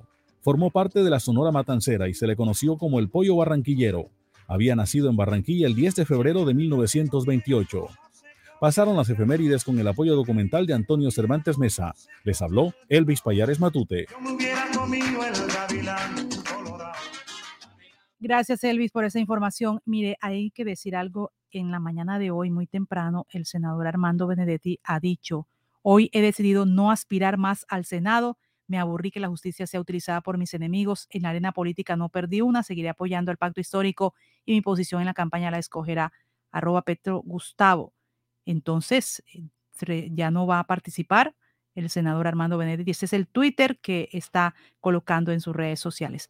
Mire, también para decirles un abrazo, nuestro oyente Edwin Preciado desde Estados Unidos nos manda esta comunicación, nos dice, hoy es el funeral de mi primo en Juan de Acosta, que murió por COVID-19, estaba vacunado, pero muchos aún no se vacunan. Juan de Acosta, Luis Carlos Peralta Padilla, un abrazo a toda su familia, un abrazo a nuestro colega Edwin Preciado desde Estados Unidos que nos envía esta comunicación. Las 6 de la mañana, 28 minutos, 6 de la mañana, 28 minutos. ¿Qué más hay para hoy en el campo deportivo Boris Páez? Estos son algunos hechos deportivos que se cumplirán en el día de hoy. Esta noche se jugará el segundo partido de la Serie Mundial de Béisbol en el estadio de Houston. La ventaja la tienen los Bravos de Atlanta que anoche ganaron seis carreras por dos. Se cumple la tercera jornada del Torneo Nacional de Boxeo categoría juvenil en el Coliseo Cubierto Eduardo Santos del Corregimiento de la Playa. Bogotá y Atlántico mantienen la disputa por el primer lugar. Hoy la mella María Paulina Pérez debutará en el torneo de tenis de Guayaquil enfrentando a la brasileña Laura Pigosi.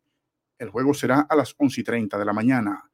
Hoy se cumple la nueva jornada de los Juegos de Mar y Playa que se desarrollan en las aguas del Golfo de Morrosquillo. Hoy continúa la disputa de la fecha 16 de la Liga Colombiana. Equidad recibe a Águilas Doradas, Deportivo Cali se mide a Patriotas y el Atlético Nacional jugará ante el Once Caldas en el estadio Atanasio Girardot. Estos serán algunos hechos deportivos que se cumplirán en el día de hoy. Los oyentes con nosotros, Juan Carlos Jiménez, un abrazo, un saludo a Julio Adán Hernández y familia, a Johnny Peñaranda, a Israel Castilla, a Marta Polo, que nos están sintonizando a esta hora. Muchas gracias por la audiencia. Son las 6 de la mañana, 30 minutos, 6, 30 minutos. Noticias Ya. Se siente la vista fresca, un ambiente de armonía, porque cuidamos del aire que respiras cada día y traemos la alegría que traen los viejos amigos. Familia y en tu casa siempre estaremos contigo. Las compactadoras de AAA cuidan el medio ambiente porque se mueven con gas natural vehicular. Donde estés, estamos cuidando el aire que respiras. Gases del Caribe y AAA. Vigilado Superservicios.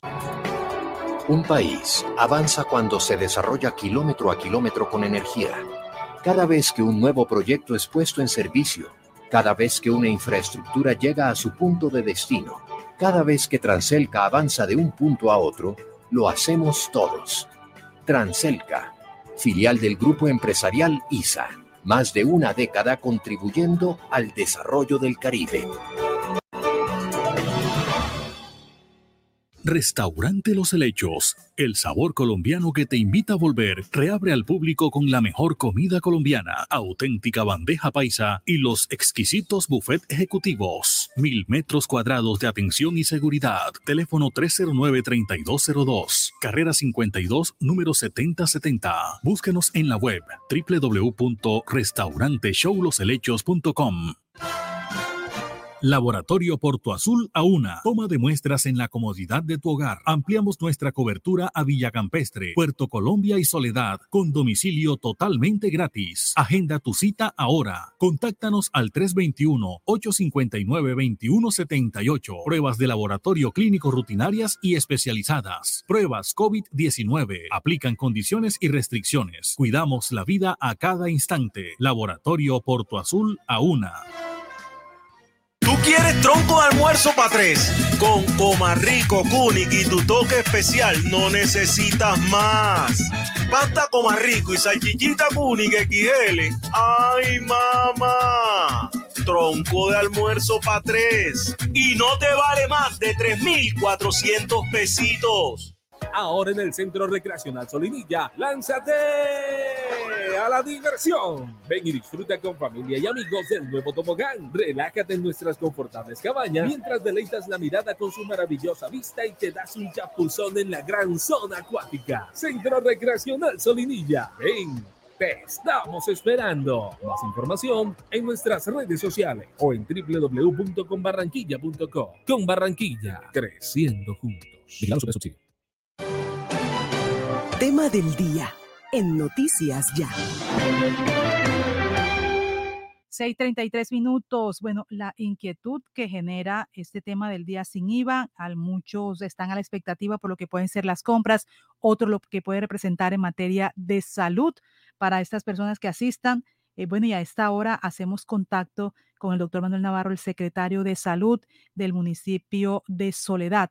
¿Hay medidas especiales que se van a tener en cuenta y cuáles son los anuncios que se hacen para la comunidad? Secretario, buenos días. Buenos días, Osvaldo. Buenos días, Jennifer. Un saludo muy especial a toda la audiencia. Gracias por esta oportunidad que ustedes nos permiten, pues, poder compartir con toda la comunidad lo que hemos organizado para este día especial para la reactivación, eh, no solo económica, sino realmente de todos los sectores eh, en esta gran jornada. buenos días. Doctor Manuel Navarro, mire, se habla de que se va a exigir el carnet de vacunación en municipios del Departamento del Atlántico, por ejemplo en Malambo, eh, desde este fin de semana, pero tengo entendido que en Soledad, en Galapa, ya está vigente esta medida. Es importante, eh, Osvaldo, aprovechamos esta oportunidad de comunicarle a toda nuestra comunidad. Hemos estado haciendo unos procesos de concertación, siguiendo los lineamientos, siguiendo las directrices que nos ha dado el señor alcalde, el doctor Rodolfo Cruz, con los comerciantes, con los diferentes sectores, para que en la medida que nosotros vayamos avanzando en toda esta cobertura de vacunación, recordemos que todas estas exigencias o todos estos requisitos son establecidos directamente por el Ministerio de Salud y Protección Social, que han ido generando algunas medidas que permitan que la comunidad pueda responsablemente cumplir con ese compromiso de la vacunación.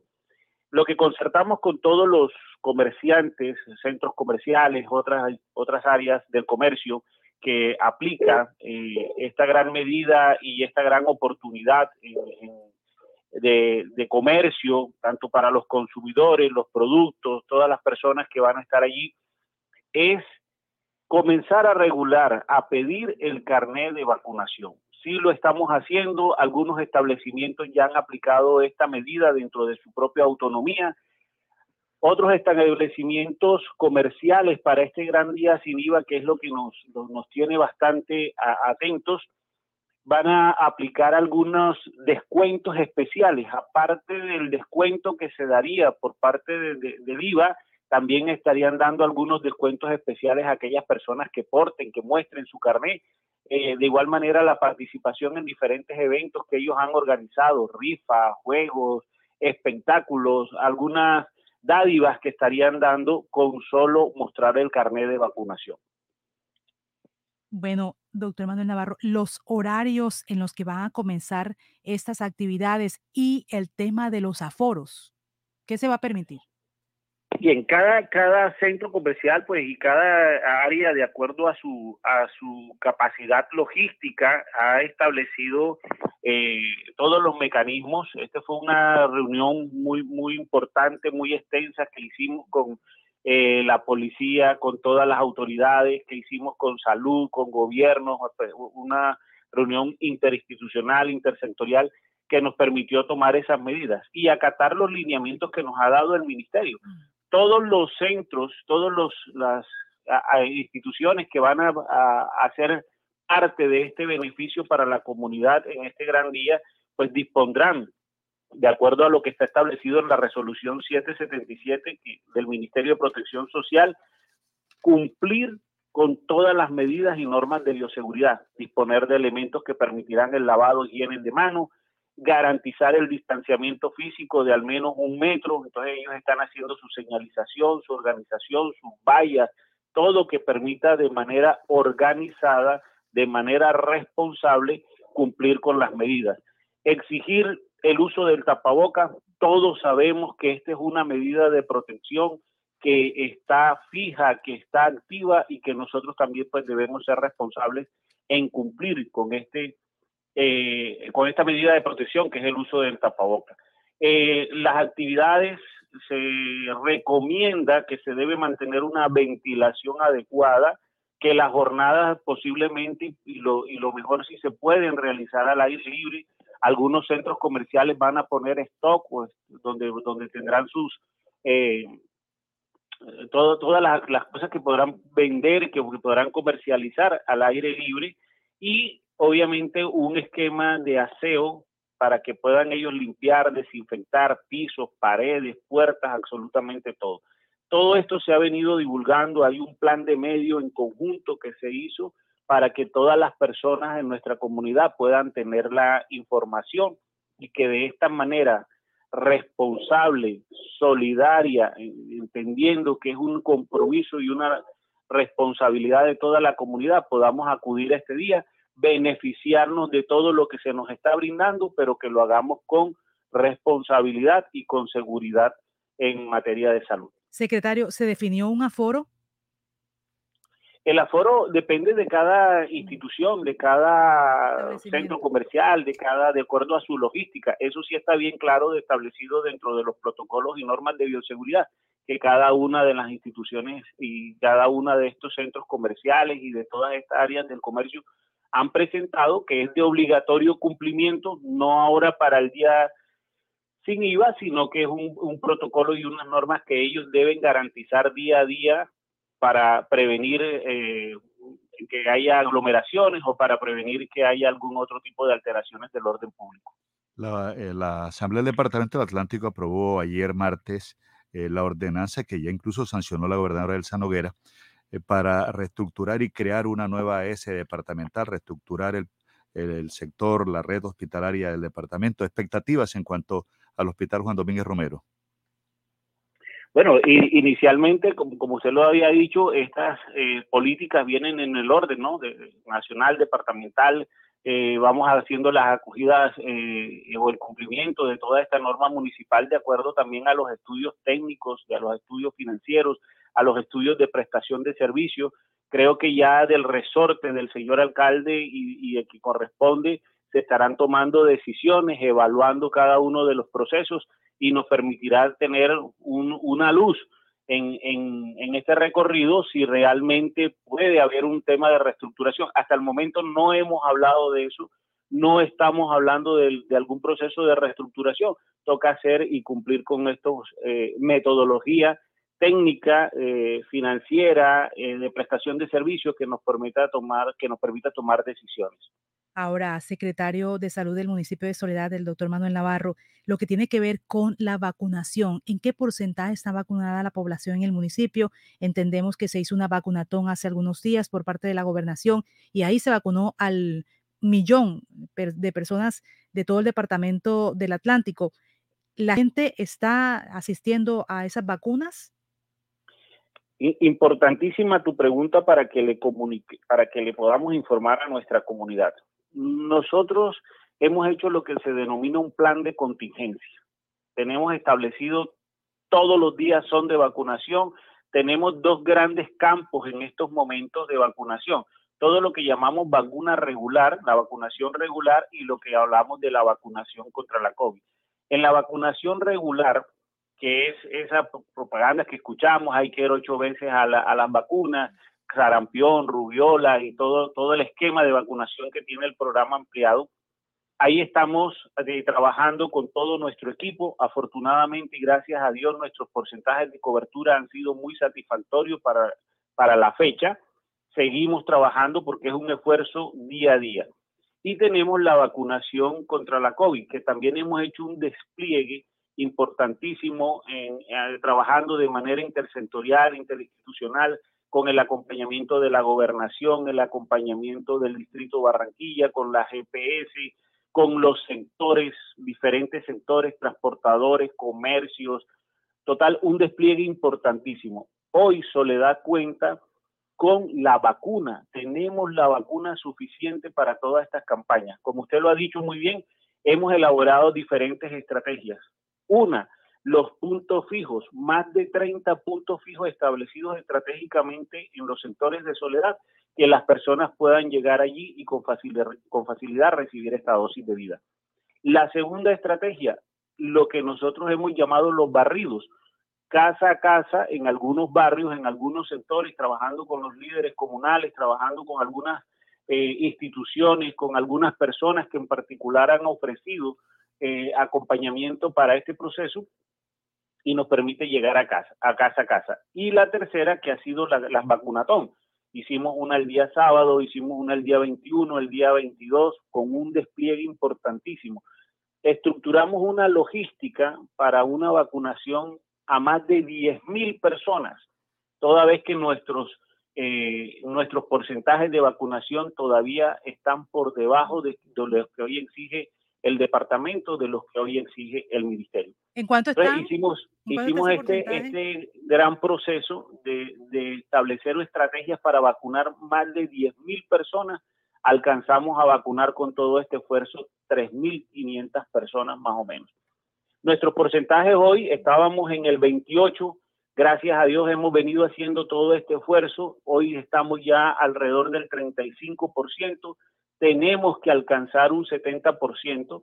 Entendemos también y hemos solicitado al ministerio, ha sido una exigencia del señor alcalde, el doctor Rodolfo Cross, al ministerio, que entendemos que mucha población de Soledad se ha ido a vacunar a otros municipios, a otras partes, y que es necesario que esa persona pues también se sume a todo este porcentaje de vacunación. Sin embargo, seguimos trabajando, seguimos llegando a la comunidad, seguimos haciendo nuestro propio, nuestra propia evaluación y todavía sabemos que hay un gran porcentaje de población en nuestra comunidad que no se ha vacunado. ¿Qué observamos en esta gran campaña? Perdón. Este, no, adelante, adelante, secretario. ¿Qué observamos en esta gran campaña? Sabemos también que se han ido abriendo las fases por parte del ministerio. Comenzamos con una población adulto mayor, luego se vinieron eh, dando oportunidades a otros grupos etarios. Hoy estamos vacunando de 12, de 12 años en adelante. Observamos en esta gran vacunatón cómo los jóvenes de 12 a 17 años respondieron, asistieron. Importantísimo felicitar a toda nuestra juventud de soledad que han acudido responsablemente a aplicarse esta vacuna. De igual manera, la población mayor de 50 años. Vimos cómo nuestros adultos mayores responsables, asistiendo, esperando con paciencia, con tolerancia ahí para recibir esta dosis de vida. Pero nos queda una población entre los 19 y los 49 años, que es donde tenemos el porcentaje mayor de personas que no se han vacunado. Por lo tanto, eh, nuestra invitación respetuosa a toda la comunidad, a las familias, a los grupos, a, todas aquellas instituciones que aglomeran personas, invitarlos a que hagamos este esfuerzo, a que sigamos promocionando la vacunación, porque es realmente lo que tenemos hoy para mejorar nuestras condiciones de salud y garantizar una protección. Hoy hablamos de reactivación, reactivación de la economía, queremos salir, reactivación cultural, académica, social, queremos eh, ya comenzar a, generar un cambio de vida después de todo este tiempo que hemos estado con estas restricciones, pero lo único que nos puede garantizar y permitir esto es la vacunación. Tenemos la vacuna, tenemos el personal, tenemos los puntos, tenemos estratégicamente toda la, la, la intención de llegar a todos los sectores de nuestra comunidad, trabajando con las personas, cumpliendo con todo este eh, pacto social que hay desde la alcaldía de, Soledad. Lo que esperamos ahora es que la comunidad asista masivamente a aplicarse la vacuna. Todos aquellos que no se han aplicado la primera dosis asistan a, aplicarse la vacuna porque tenemos para primera dosis. Aquellos que no han completado su esquema de vacunación en este momento, como está establecido por el ministerio, le falta la segunda dosis, por favor asistan para que le podamos aplicar la segunda dosis que hay que esperar, que hay que llenar un documento, un consentimiento. Eso es parte del proceso, pero no debería ser la excusa hoy para que no nos protejamos y para que no nos apliquemos esta dosis de vida. Esa es la invitación respetuosa que hacemos eh, a toda nuestra comunidad. Secretario, una última pregunta. En lo que tiene que ver con las personas fallecidas, ¿ustedes qué han notado? ¿Son personas que se han vacunado, que no se han vacunado? ¿Cuáles son los detalles de esas muertes? Bien, eh, de esto, pues nosotros nos valemos de lo que técnica y científicamente hoy se nos puede decir. Eh, hemos escuchado algunos eh, conceptos o algunas declaraciones de, incluso en nuestra comunidad, pero nos valemos de lo que científicamente podemos decir. La vacuna es una vacuna que ha sido estudiada, a pesar de que ha sido un proceso rápido, pero en el momento que sale, que ya se autoriza su aplicación, es porque tiene un margen de seguridad importantísimo, tanto su eficacia como su eficiencia y todo lo que técnicamente se pueda decir. Muchas de las personas nos han dicho el temor a aplicarse la vacuna por las complicaciones, porque de pronto alguien que se aplicó la vacuna se complicó o alguien que se aplicó la vacuna aduce que pudo haber fallecido por la vacuna. Eso técnica, científicamente, hasta el momento no ha sido comprobado que la aplicación de la vacuna genere una mortalidad. La vacuna no mata, lo ha dicho el señor alcalde, lo ha dicho el ministerio, lo han dicho los científicos. La vacuna no mata, lo que mata es el COVID. El virus sí mata porque el virus es el que produce toda una serie de alteraciones desde nuestro sistema respiratorio, nuestro sistema inmunológico, compromete nuestros órganos, nos daña los riñones, nos daña los, el hígado, nos daña el corazón, daña cualquier órgano de nuestro cuerpo y eso sí nos lleva a que haya un compromiso, a que haya una gran dificultad en el funcionamiento de nuestro cuerpo y ese sí mata. La vacuna no mata, la vacuna lo que busca es proteger, fortalecer nuestro sistema inmunológico y que nosotros podamos resistir ante este virus que es bien agresivo y que realmente ha cobrado muchas vidas en nuestra comunidad. Bueno, ahí está el secretario de Salud del municipio de Soledad, el doctor Manuel Navarro. Eh, gracias por toda esa información. Estamos atentos a lo que ocurra del día sin IVA, secretario, y bueno, haciendo también todas las claridades que tienen que ver con la vacuna. Están todas disponibles en el municipio de Soledad. Que tengan buen día, secretario. Muchas gracias. Y, qué pena eh, eh, decirte también algo. En los, en los centros comerciales, y vamos a tener todo este despliegue igual como una vacunatón el día sin IVA. Las personas que no se han vacunado también tendrán la oportunidad de llegar a esos puntos y puestos de vacunación que que tendremos en los centros comerciales, que tendremos estratégicamente los 30 puntos que están regados por toda la comunidad es un día también para aprovechar con mucha responsabilidad, con mucha prudencia, para demostrarle, para demostrarnos nosotros mismos que podemos cumplir con responsabilidad en un día tan importante para la reactivación a nivel general. Bueno, secretario Manuel Navarro, un buen día, son las 6:50 minutos. En Noticias Ya, primero la información, más noticias todo el tiempo. Dos. Dos por dos. Dos por dos. Dos metros entre tú y yo. Dos metros que hoy nos salvan. Lejos para cuidarnos. No podemos bajar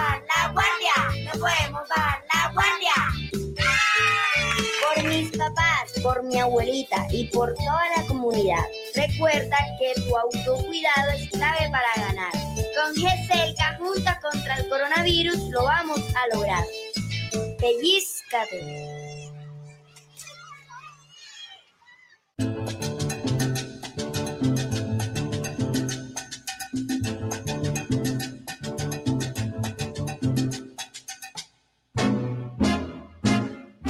Este jueves 28 de octubre en los especiales de Autónoma FM Estéreo, Duelo de Titanes. Eddie Palmieri versus Poncho Sánchez.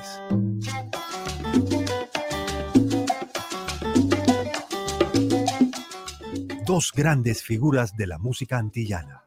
Escúchalo de 2 a 5 de la tarde con la conducción de Renzo Rodríguez.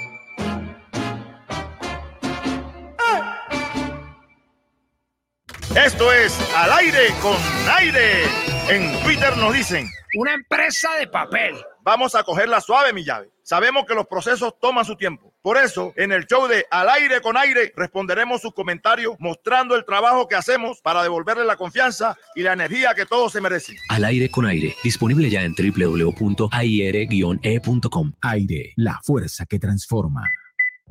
Es responsabilidad de todos cuidar nuestra salud y la de las personas que nos rodean. Con la cultura del autocuidado mitigamos el virus del COVID-19. Usa siempre el tapabocas, lava frecuentemente tus manos, mantén una distancia segura y vacúnate cuando corresponda. Con mayores cuidados salvamos vidas. Alcaldía de Soledad, gran pacto social.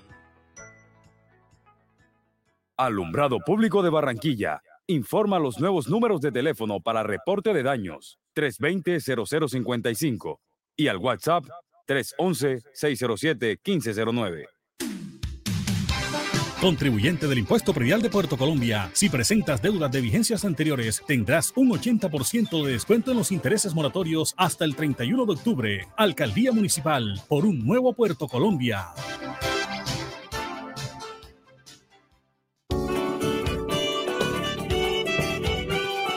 Cuando trabajamos en equipo, también rendimos un homenaje al amor. La Superintendencia de Industria y Comercio reconoce a Los Olivos como una de las marcas más sobresalientes y notorias de Colombia, gracias al incremento en el valor y posicionamiento de nuestra marca, el tiempo de operación y la sostenibilidad de la organización. Los Olivos, siempre rindiendo un homenaje al amor.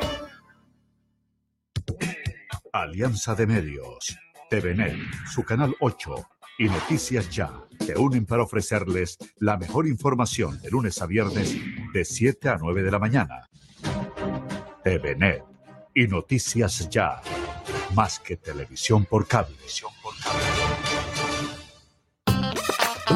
Celebra con Buenavista 20 años de momentos inolvidables. Tú puedes ser el ganador de 20 millones de pesos para comprar lo que quieras en Buenavista. Participa por compras superiores a 100 mil pesos realizadas en Buenavista 1 y 2 hasta el 10 de enero de 2022. Buenavista, el lugar donde todo comenzó y siempre queremos volver. Consulta condiciones y restricciones en www.ccbuenavista.com. Autoriza de tu suerte para que en sus obras la mirada pueda pasar con libertad, manteniendo la seguridad y el buen diseño, controlando la temperatura y el ruido externo. Su mejor opción es Tecnoglass. Transformamos el vidrio según sus necesidades. Llámenos 373-4000 Tecnoglass, el poder de la calidad. Certificado por gestión ambiental y calidad y Contec. Hablemos de música.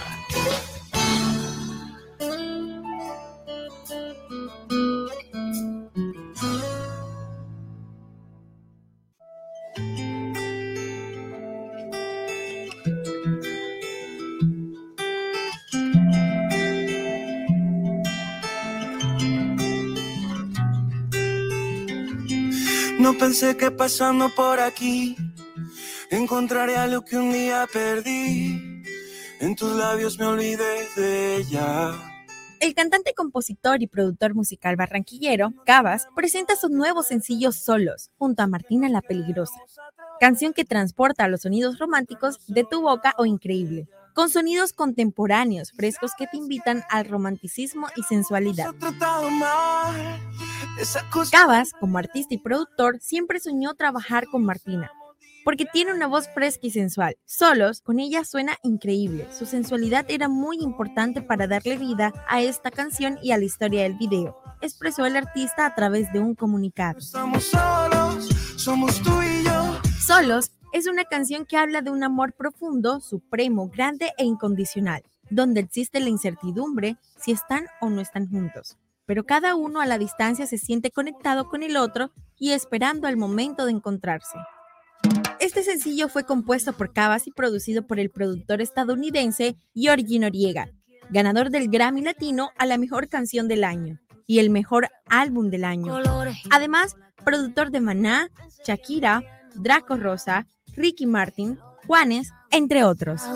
Soy Adriana Payares en Hablemos de Música para Noticias Ya. Solo nos besamos, pensamos un rato que no sabíamos enamorar. Dejemos del pasado en pasado. Nos quedamos mirando callados, no hablamos, solo nos besamos y así nos quedamos.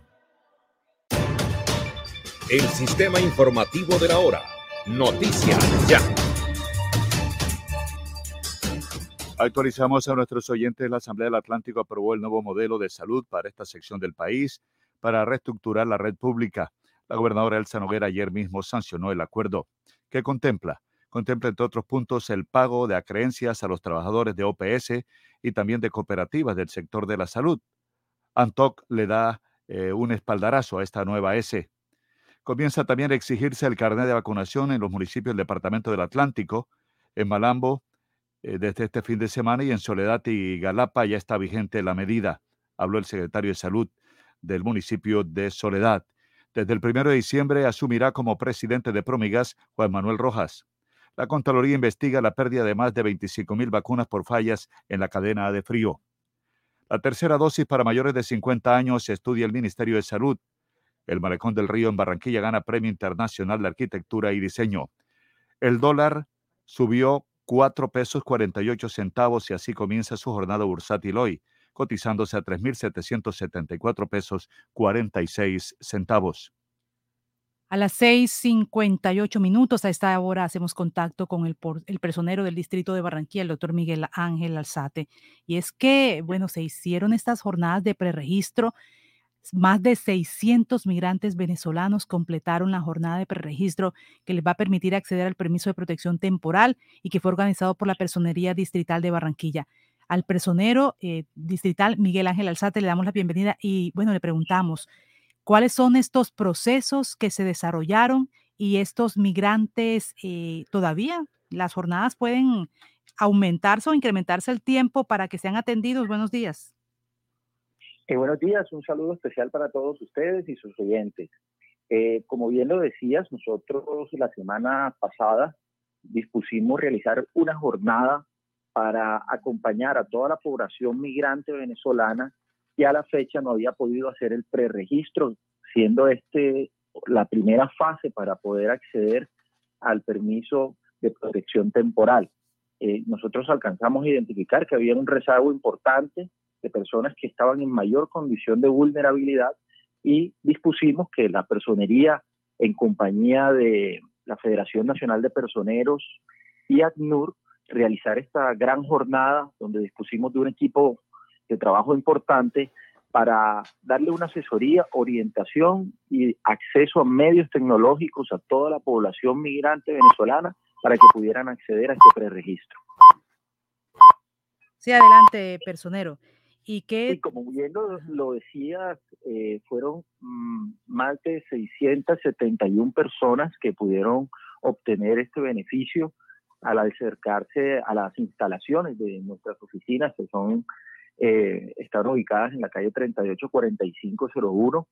Eh, importante también señalar que si bien es cierto esta jornada donde había dispuesto un equipo de trabajo y estaba volcada la personería en pleno para prestar este servicio, eh, nosotros de manera permanente eh, estamos orientando a la población migrante venezolana y a la población migrante en general para garantizar sus derechos humanos.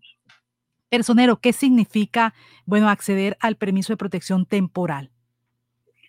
Sí, eh, con este primer paso del preregistro, la población migrante venezolana debe estar muy pendiente de las próximas fechas de agendamiento para la fase de biometría y posteriormente ya la entrega del permiso de protección temporal. Con este permiso se regula su situación migratoria y le permite a todos los migrantes venezolanos acceder a muchos beneficios, entre ellos a empleo formal, servicio y acceso a salud, educación, entre otros derechos que pueden gozar toda esta población migrante una vez esté debidamente regularizada por un término de 10 años. Bueno, y por ejemplo, estos que llegaron, estos 671 migrantes venezolanos que fueron atendidos, hay muchos niños, son más adultos, adultos mayores, muchos jóvenes.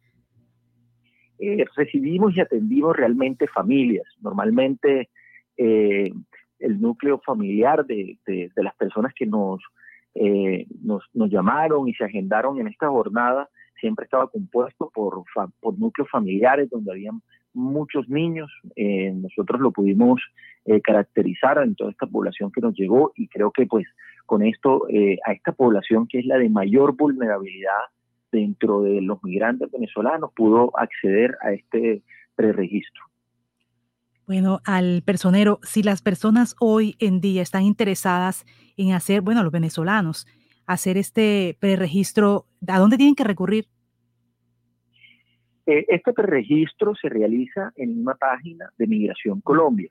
Sin embargo, eh, gracias a que muchos de estos no tienen acceso a medios tecnológicos ni recursos para obtenerlo, eh, distintas organizaciones han prestado, digamos, una colaboración para que los migrantes puedan acceder al preregistro. Esto fue lo que hicimos nosotros en esta jornada y como lo anunciaba hace un tiempo, eh, nosotros mantenemos nuestras oficinas abiertas eh, con un personal permanente que se dedica exclusivamente a darle una orientación eh, a toda la población migrante venezolana para que pueda acceder a todos los beneficios del Estatuto Temporal de Protección. Nosotros seguimos dispuestos para orientarlos, acompañarlos y asesorarlos para que puedan acceder a todos los derechos que tiene previsto este estatuto para la población. A esta hora dialogamos con el personero de Barranquilla, el doctor Miguel Ángel Alzate. Mire, una inquietud que tiene un oyente que me está diciendo, ¿qué ha pasado con la atención? Esto es para otro tema. ¿Qué ha pasado con la atención de patologías que no son COVID? ¿Se están atendiendo oportunamente? ¿Hay denuncias al respecto? Eh, sí se están atendiendo. Eso me imagino que la pregunta se hace eh, dirigida a la, eh, a la población migrante venezolana. No, en general, en general, este, eh, personero. no, las distintas, las distintas GPS que prestan su servicio en la ciudad de Barranquilla y su red prestadora viene prestando los servicios de salud. por supuesto, hemos identificado siempre, mediante las quejas que recibimos, falencias en varias de ellas. Sin embargo, no tenemos reporte de ninguna situación anormal en la prestación del servicio, salvo eh, la EPS Comeva, eh, que recientemente está en un estado de intervención por parte de la Superintendencia de Salud, donde principalmente había unas restricciones para atender eh, enfermedades catastróficas, entre ellas las enfermedades oncológicas, entre, entre otras. Eh, sin embargo, no tenemos ningún reporte eh, de parte de, la, de, la, población y la ciudadanía, que es quien nos suministra la información, de que hay alguna restricción de acceso para patologías distintas al COVID. No, se están atendiendo todas las eh, enfermedades, por supuesto, siempre con, con algunas falencias, como lo dije hace un momento. Bueno, al personero Miguel Ángel Alzata, gracias por estar con nosotros y darnos esta información que tiene que ver con la población migrante y bueno, y otros temas también que le interesan a nuestros oyentes. Que tengan un buen día, personero. Buen día para ustedes, muchas gracias. Son las 7.05 minutos, 7.05 minutos. Este fue el sistema informativo de la hora en Radio Ya. Noticias Ya. A las 7 de la mañana, 5 minutos, vamos a darle la vuelta al mundo en 120 segundos. El poder de síntesis, Florentino Mesa, buenos días. El mundo sin fronteras. Hola, ¿qué tal? Desde el Centro de Producción Internacional de UCI Noticias en Miami, Florentino Mesa les presenta La Vuelta al Mundo en 120 segundos. Amnistía Internacional pidió hoy a los líderes del G20 una distribución mundial equitativa de las vacunas de la COVID-19 con motivo de la cumbre que se celebrará los días 30 y 31 de octubre en Roma. La enfermedad ya ha dejado en el mundo cerca de 5 millones de muertos.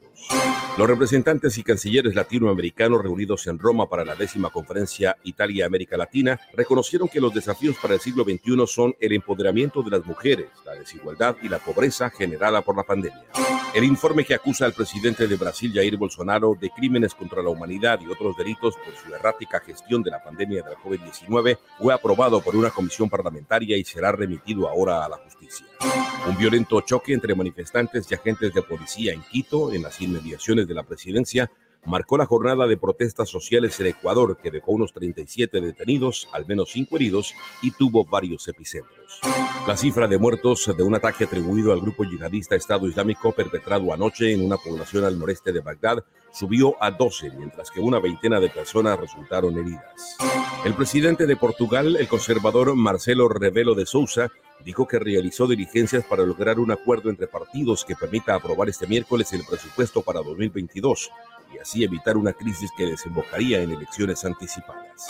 El Tribunal Superior de Londres empieza a estudiar este miércoles el recurso de Estados Unidos contra la decisión de una corte británica de rechazar la extradición de Julian Assange a ese país que acusa al fundador de Wikileaks de filtrar miles de documentos confidenciales. El depuesto primer ministro sudanés Abdallah Hamdok regresó a la tarde de este martes a su casa junto con su mujer tras ser liberado sin restricciones un día después de que su equipo denunciara que había sido detenido durante el golpe de Estado militar. Esta fue la vuelta al mundo en 120 segundos. Noticias ya. Ahora en el Centro Recreacional Solinilla, lánzate la diversión. Ven y disfruta con familia y amigos del nuevo tobogán. Relájate en nuestras confortables cabañas mientras deleitas la mirada con su maravillosa vista y te das un chapuzón en la gran zona acuática. Centro Recreacional Solinilla. Ven. Te estamos esperando. Más información en nuestras redes sociales o en www.conbarranquilla.com. Con Barranquilla, creciendo juntos. Restaurante Ciudad Bonita un pedazo de Santander en Barranquilla. Asados, carne a la llanera, zancochos y tamales, pan de bono artesanal, almohábanas y arepas de choclo. Vía a Puerto Colombia, kilómetro 2, después de la clínica Porto Azul. El anfitrión Edinson Hurtado los espera.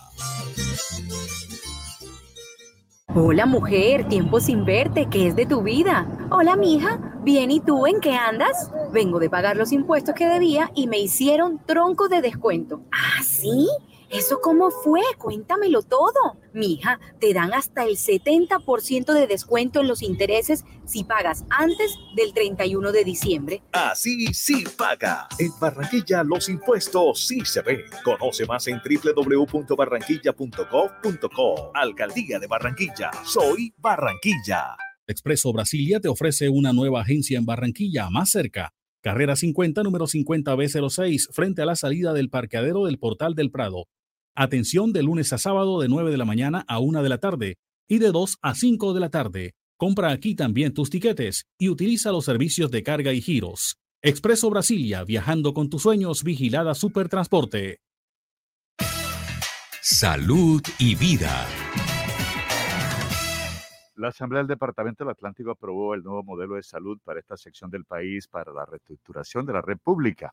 Eh, la gobernadora Elsa Noguera ya ayer mismo sancionó el acuerdo. ¿Cómo que le reacciona a este tema con los trabajadores de la Asociación Nacional de Trabajadores Hospitalarios en el Departamento del Atlántico, Jenny? Así es. Eh, bueno, em, conocimos y para que se diera este proceso y este proyecto en la Asamblea del Departamento del Atlántico, que había, eh, se había hecho una reunión y una concertación con los trabajadores del sector de la salud de estos cuatro hospitales en el Departamento del Atlántico. Ángel Salas es directivo nacional de ANTOC.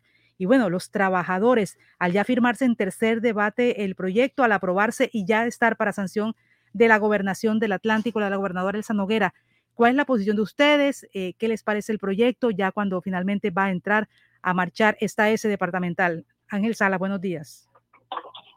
Buenos días, Jenny. Buenos días, Baldo. Ya toda la, toda la escucha. A ver, este, sí, en efecto, ayer se aprobó la, la proyecto de ordenanza debate. Eh, nosotros como actores eh, tenemos que decir, primero hacer una contextualización de por qué la situación del sector salud hoy en el departamento se encuentra en esta situación. Dos, por qué nuestra postura frente al respaldo a esta iniciativa. Primero tenemos que decir que después de la ley 100 del año 1993, por en el año 1996, eh, había en Colombia 30, 3.018 hospitales de diferentes niveles. Luego vino una política de ajuste hospitalario, una política del gobierno nacional de ajuste hospitalario, de tal manera que se fueron cerrando hospitales, liquidando hospitales y entregando hospitales al sector privado. Hoy tenemos 947 hospitales en todo el país, de los cuales 366 se encuentran en alto riesgo financiero y 163 acaban de entrar al eh, plan también de, de, ajuste de ajuste fiscal, no de, de, de problema financiero. Ah, Entonces, luego de eso, hoy, si, tú, si nosotros miramos desde, la, desde Córdoba hasta La Guajira, todos los hospitales principales de la región Caribe están intervenidos administrativamente por la Superintendencia Nacional de Salud.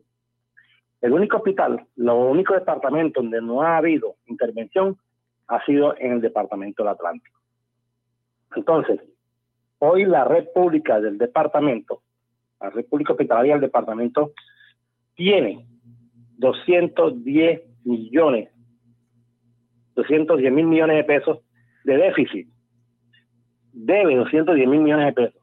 Y para recuperar cartera tiene únicamente 70 mil millones de pesos. Si, no, si la administración rescata esos 70 mil millones de pesos, no hay un, equilibrio financiero. Es decir, frente a 210 que debe y 70, únicamente caen 140 mil millones de pesos. Eso no es equilibrio financiero. Una de las causales para intervenir los hospitales es precisamente que no haya que no haya equilibrio financiero en la red pública hospitalaria o en un hospital. En ese sentido, el hospital, la red pública hospitalaria estaba a puertas de su intervención. Es decir, así no lo haya anunciado, así no lo haya anunciado el superintendente, esa es una causal y con la situación que tenía de salarios caídos, por ejemplo, de un promedio de tres, cuatro, de tres o cuatro meses salarios caídos a los, trabajadores, es decir, estaban todas las condiciones dadas para que se interviniera a los hospitales. En ese sentido, pues nosotros pues hace seis, siete meses hicimos unos pronunciamientos sobre la situación del sector salud y eso conllevó pues a que se hiciera una reunión con la a, instancia de la gobernadora doctora Elsa Noguera y a instancia de la señora eh, Alma Solano, la secretaria de salud, Allí acordamos eh, unas mesas de trabajo.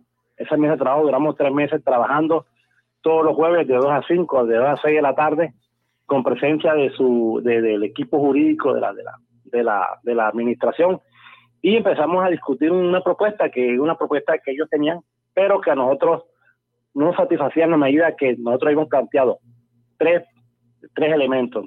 Le dimos, nosotros estamos de acuerdo y acompañamos una propuesta siempre y cuando tenga tres pilares fundamentales. Uno, tiene que ser una empresa social del Estado, es decir, un ente público, sin operador, sin eh, dinero de empresarios al interior, de dineros particulares al interior de, la, de la S.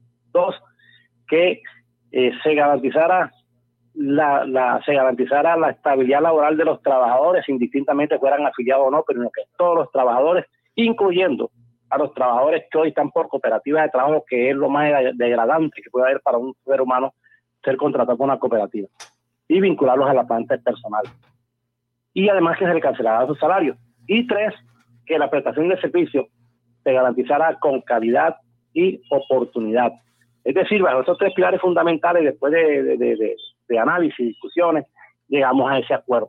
Hoy es una realidad y por eso nosotros hemos dicho que acompañamos esta iniciativa con todas las preocupaciones que también puede haber. Mm. Tenemos preocupaciones porque a futuro hemos dicho, si hay cambio de la, en la correlación política del departamento, es decir, que no esté hoy la otra vez, si mañana venga otro, gobernador, otro gobernador y diga que no le gusta, que quiere hacerlo con, con, con un operador externo, que es posible, nosotros tendremos que entonces decir que no estamos de acuerdo. Esas son las preocupaciones que tenemos, pero mientras tanto, este es el modelo que tiene que existir y este es el modelo que incluso nosotros hemos propuesto a nivel nacional. Por eso creemos que eh, ojalá el, proyecto de ley que se viene que viene cursando en el Congreso y que venimos defendiendo, que es el 073, que buscamos que el gobierno nacional gire directamente las nóminas a los hospitales para que eh, no se asfixien tanto, entonces creemos que esa empresa puede tener vida.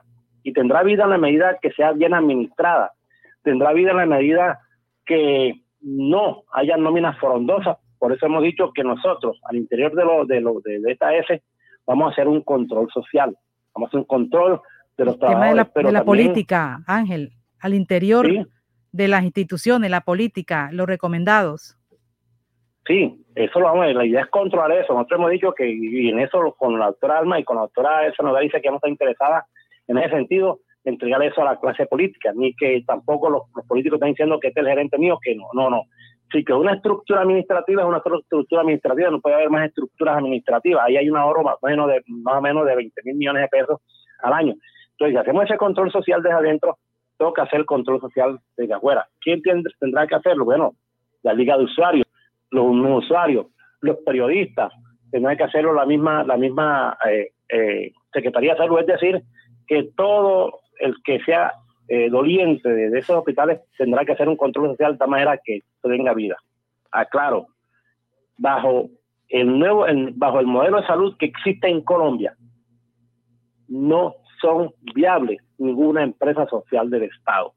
Nosotros aquí lo que hemos salvado la coyuntura, hemos dado un respiro a, a, estos hospitales para que duren unos 10 años más aproximadamente, siempre y cuando lo manejen bien, porque si sigue la política nacional como se viene manejando o, el modelo de salud este de negocio, entonces no es viable ningún modelo de salud por muy bueno que sea. Entonces, en eso estamos, Jenny, en eso estamos, eh, le decimos a la población, creo que hay que creer, hay que dar la oportunidad también a que estos hospitales eh, arrancan cero kilómetros, arrancan como nuevos, van a prestar un servicio de mayor complejidad, es decir, hay que dar la oportunidad pero también hay que estar pendiente de lo que suceda a futuro. Uno no entiende esto, ¿verdad, Ángel? Son, eh, no son viables eh, si son públicas, pero son viables e inclusive rentables cuando la maneja eh, con el, espíritu privado. Entonces uno realmente eso no, no lo entiende. ¿Cómo blindar que realmente se mantenga como una red pública, que el operador sea precisamente público, que sea manejado así y que se le garantice a los trabajadores también eh, los pagos, porque, por ejemplo, eh, ¿qué contempla? ¿Qué contempla lo que se aprobó el nuevo modelo en cuanto al pago de, la, de lo que le deben los trabajadores, especialmente los que trabajan por prestación de servicios o a través de cooperativas? Sí, mira, este, aquí para el gobierno nacional no hay hospital rentable. Aquí lo que ha dicho el gobierno es, o sea, tiene que ser rentable y tiene que funcionar administrativamente, financieramente, pero sin quitarle recursos. Entonces, eso es difícil. Y la única forma que es entregárselo al operador privado, claro, un operador privado eh, mete el dinero o aporta el dinero, pero él define la política. Eso pasa en el distrito de Barranquilla. Distrito de Barranquilla se creó una empresa, una empresa de economía donde el 65% de las acciones las tiene el distrito y el 35% lo tienen los particulares. La ganancia de esos particulares no se reinvierten en la empresa, pero los, el, la ganancia del 65% del distrito de Barranquilla tiene que reinvertirse en, en, el, en, la, en, mi red. Pero además de ello, definen la política. Por ejemplo, los trabajadores son contratados por terceros. Pero si yo si se supone que el distrito de Barranquilla aportó el mayor, la mayor eh, masa accionaria, se entiende entonces que es un ente público y como ente público tendrán que los trabajadores estar vinculados en la planta de personal. No es así. Y esa empresa no es que esté muy bien, tiene problemas serios. Lo que pasa es que no lo muestran precisamente porque ese es un negocio que se conformó a 30 años. Por eso nosotros decíamos aquí a la administración que eh, no queríamos una, una, una empresa, una eh, eh, empresa comercial de Estado. No queríamos, perdón, una, una empresa economista. No queríamos un operador, porque con mucha, con mucha, por mucha fuerza que hagan los que montaron el operador, en, en, en, el, en el CARI y que quiera mostrarlo como una bondad donde hay dineros de privados, de particulares, en el sector público, es un negocio. Y en el sector salud no puede haber ese tipo de negocio porque es inmoral, porque se afecta la prestación de servicios y porque terminan liquidando y entregando los hospitales al sector privado. Pero yo pregunto, Ángel, en el sentido de que qué tan autosostenible va a ser este modelo porque tiene que ser con recursos de la administración o con los, eh, la prestación del servicio. ¿Es posible? Sí, mira, aquí lo que pasa es que, eh, queramos o no, queramos o no, estamos sometidos a, al designio de las EPS. ¿Por qué? Porque la EPS es la, la aseguradora, es la que tiene toda la población asegurada, afiliada a ellos. Entonces, aquí hay una ventaja que ya no se va a contratar, por ejemplo, que antes contrataban en un número de afiliados, por ejemplo, en Sana Larga un valor, en, en Soledad otro valor y en Niño es otro valor. No, aquí con una sola S tendrá que eh, contratarse con unas tarifas que sean honestas, unas tarifas que sean viables, tanto para la EPS como para la institución. Pero también, por ejemplo, eh, bueno, la, alcaldesa acaba de decir que la, gobernadora eh, aporta 70 mil millones de pesos para arrancar, porque como son 200 mil millones de pesos que hay, ojo, son 210 mil millones de pesos que hay déficit, 49 mil millones de pesos tendrán que pagarse para los trabajadores. Pero ellos asumen también, eso, el departamento asume los 150 mil millones de pesos, eso indica que arranca cero kilómetros.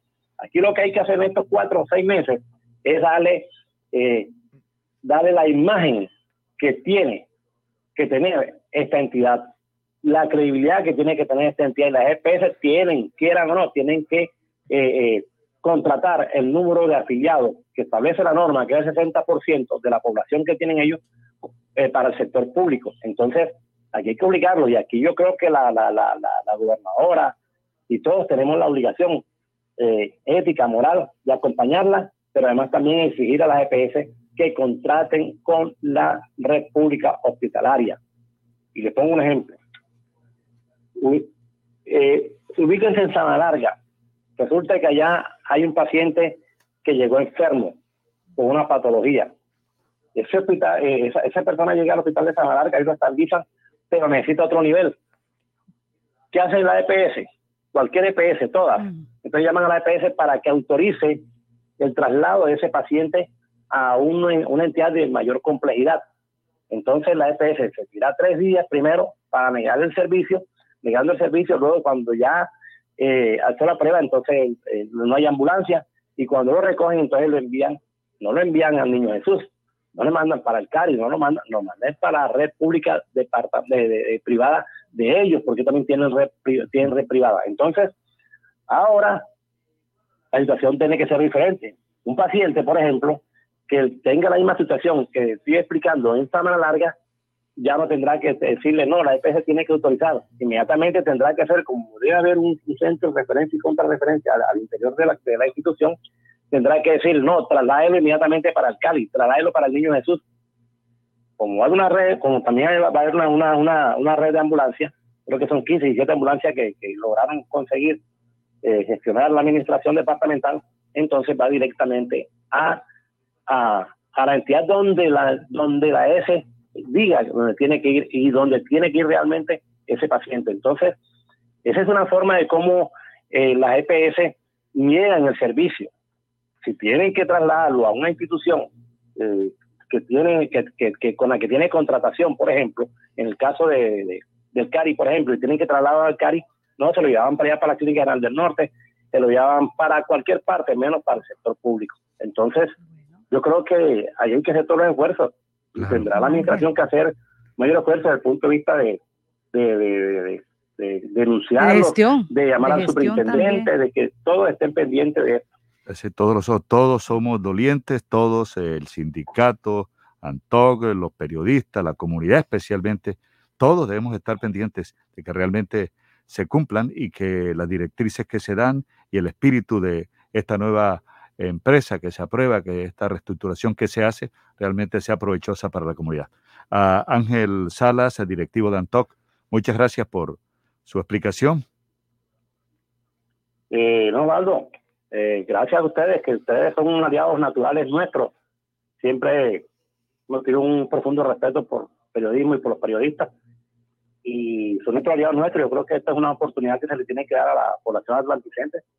Y esperemos que todo salga sobre ruedas, eh, en beneficio precisamente de la población usuaria. Así es como se concibió. Muchas gracias, Ángel Salas. Son ya las 7.25 minutos, 7 de la mañana, 25 minutos. Noticias ya tiene todas las noticias. Hablemos ahora de ciencia y tecnología. En Noticias Ya, tecnología e innovación.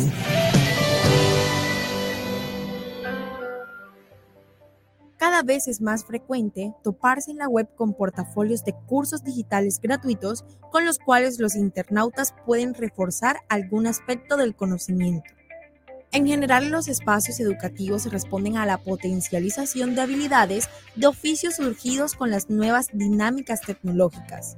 Google es una de las compañías más importantes del mundo. El buscador más popular de Internet suele ofrecer cursos gratuitos dependiendo de las necesidades del mercado digital.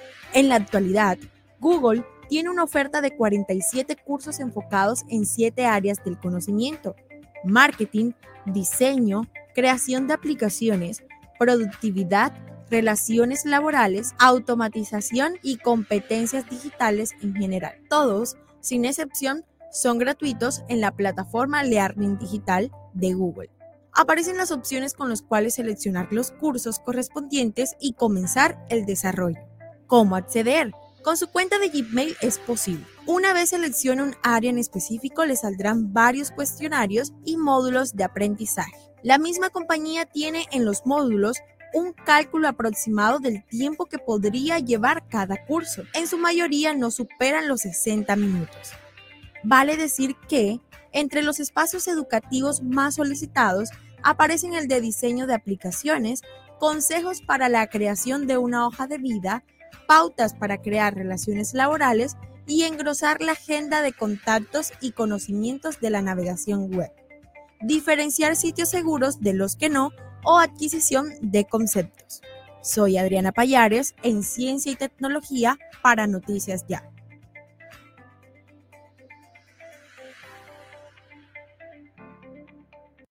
Noticias Ya. Es responsabilidad de todos cuidar nuestra salud y la de las personas que nos rodean. Con la cultura del autocuidado mitigamos el virus del COVID-19. Usa siempre el tapabocas, lava frecuentemente tus manos, mantén una distancia segura y vacúnate cuando corresponda. Con mayores cuidados salvamos vidas. Alcaldía de Soledad, gran pacto social. Laboratorio Porto Azul a una. Toma de muestras en la comodidad de tu hogar. Ampliamos nuestra cobertura a Villa Campestre, Puerto Colombia y Soledad con domicilio totalmente gratis. Agenda tu cita ahora. Contáctanos al 321-859-2178. Pruebas de laboratorio clínico rutinarias y especializadas. Pruebas COVID-19. Aplican condiciones y restricciones. Cuidamos la vida a cada instante. Laboratorio Porto Azul a una. Alumbrado Público de Barranquilla. Informa los nuevos números de teléfono para reporte de daños 320-0055 y al WhatsApp 311-607-1509. El COVID no se ha ido. Pellizcate. Usa el tapabocas, pero bien puesto. No en el cuello ni tampoco abierto. Cubre tu nariz, ojo con eso. Bien pegado a tu rostro tiene efecto. Antes de ponértelo, lava tus manos. Y de esa forma con que cerca nos cuidamos. No lo toques ni te lo quites con frecuencia. Entre todos creemos conciencia. Pellizcate. ZDM Jeanswear, siempre al mejor estilo y calidad. Cuando luces ZDM Jeanswear, atrapas todas las miradas. ZDM Jeanswear, calle 37, número 3880, piso 2, en Barranquilla. ZDM Jeanswear, te queda muy bien, muy bien.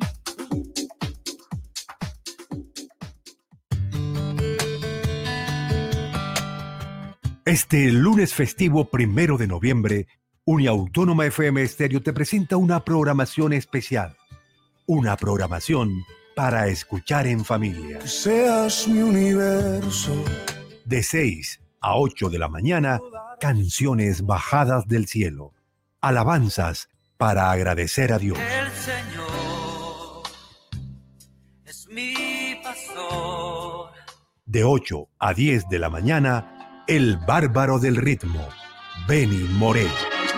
¿Cómo fue? No sé decirme cómo fue. De 10 de la mañana a 1 de la tarde.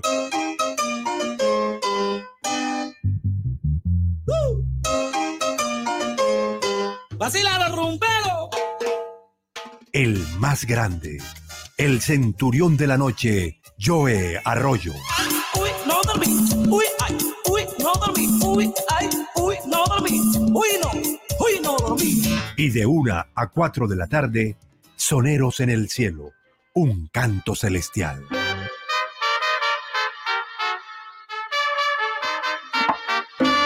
Uniautónoma FM Estéreo 94.1, desde y para el Caribe colombiano.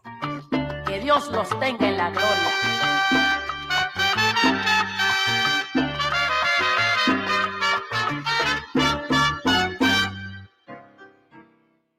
Quieres tronco de almuerzo para tres? Con Comarrico, Kunik y tu toque especial no necesitas más. Pasta Comarrico y salchichita Kunik XL.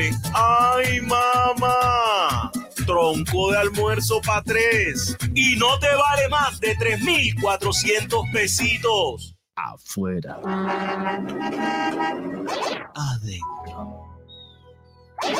Si sus obras tienen ventanería y fachadas de aluminio y vidrio de CI Energía Solar, usted está adentro. Tecnología de punta, máxima calidad y precios competitivos nos distinguen. Llame al 366-4600 CI Energía Solar y es Windows, certificado por gestión ambiental y calidad y Contel.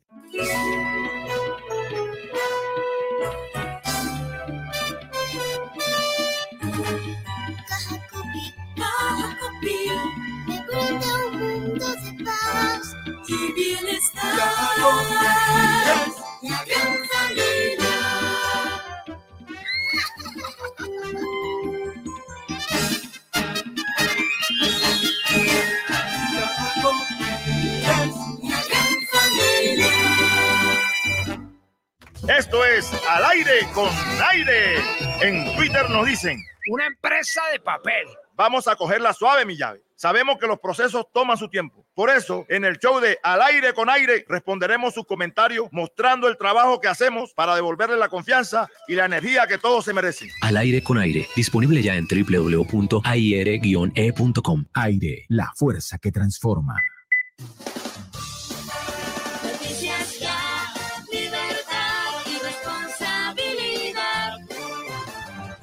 Las 7:33 minutos, a esta hora hacemos contacto con Sofía Pisani, Voz de América. Estados Unidos está más cerca de empezar a vacunar a los niños de 5 a 11 años y los ejecutivos de las redes sociales TikTok, Snapchat y YouTube se enfrentan ante el Senado de Estados Unidos. Sofía Pisani con toda la información, Voz de América. Buenos días. Un grupo de asesores estadounidenses avaló el martes las dosis para niños de la vacuna de Pfizer contra el COVID-19, con lo que Estados Unidos está más cerca de empezar a vacunar a los niños de entre 5 a 11 años de edad. La Comisión Asesora de la Administración de Alimentos y Medicamentos votó por unanimidad, con una abstención, que los beneficios de la vacuna para prevenir el COVID-19 en ese grupo de edad superan cualquier riesgo potencial, incluido un efecto secundario que está relacionado con el corazón, que ha sido muy raro en adolescentes y adultos jóvenes que reciben una dosis mucho más alta. En otras informaciones, ejecutivos de las redes sociales TikTok, Snapchat y YouTube enfrentaron este martes en Washington los señalamientos de una subcomisión senatorial que busca imponer nuevas regulaciones a las plataformas digitales en las que convergen millones de usuarios, muchos de ellos menores de edad. Uno tras otro, los miembros de la comisión reclamaron a los gigantes tecnológicos por la difusión de contenido que en algunos casos ha derivado en el acoso, la adicción, el suicidio y la intrusión a la privacidad de los menores. Por otro lado, Estados Unidos señaló el martes que las protestas convocadas para el 15 de noviembre en Cuba por activistas opositores no representan los deseos de Washington, sino los del propio pueblo cubano. El portavoz del Departamento de Estado, Ned Price, dijo el martes en una rueda de prensa que aunque Estados Unidos apoya el derecho de los cubanos a protestar, las manifestaciones programadas para el próximo mes, que han sido prohibidas, por cierto, por el gobierno de la isla, no son una demostración de los deseos de Estados Unidos, sino de Cuba. Desde Washington, Sofía Pisani, Poste América. Línea abierta. Hablan los oyentes.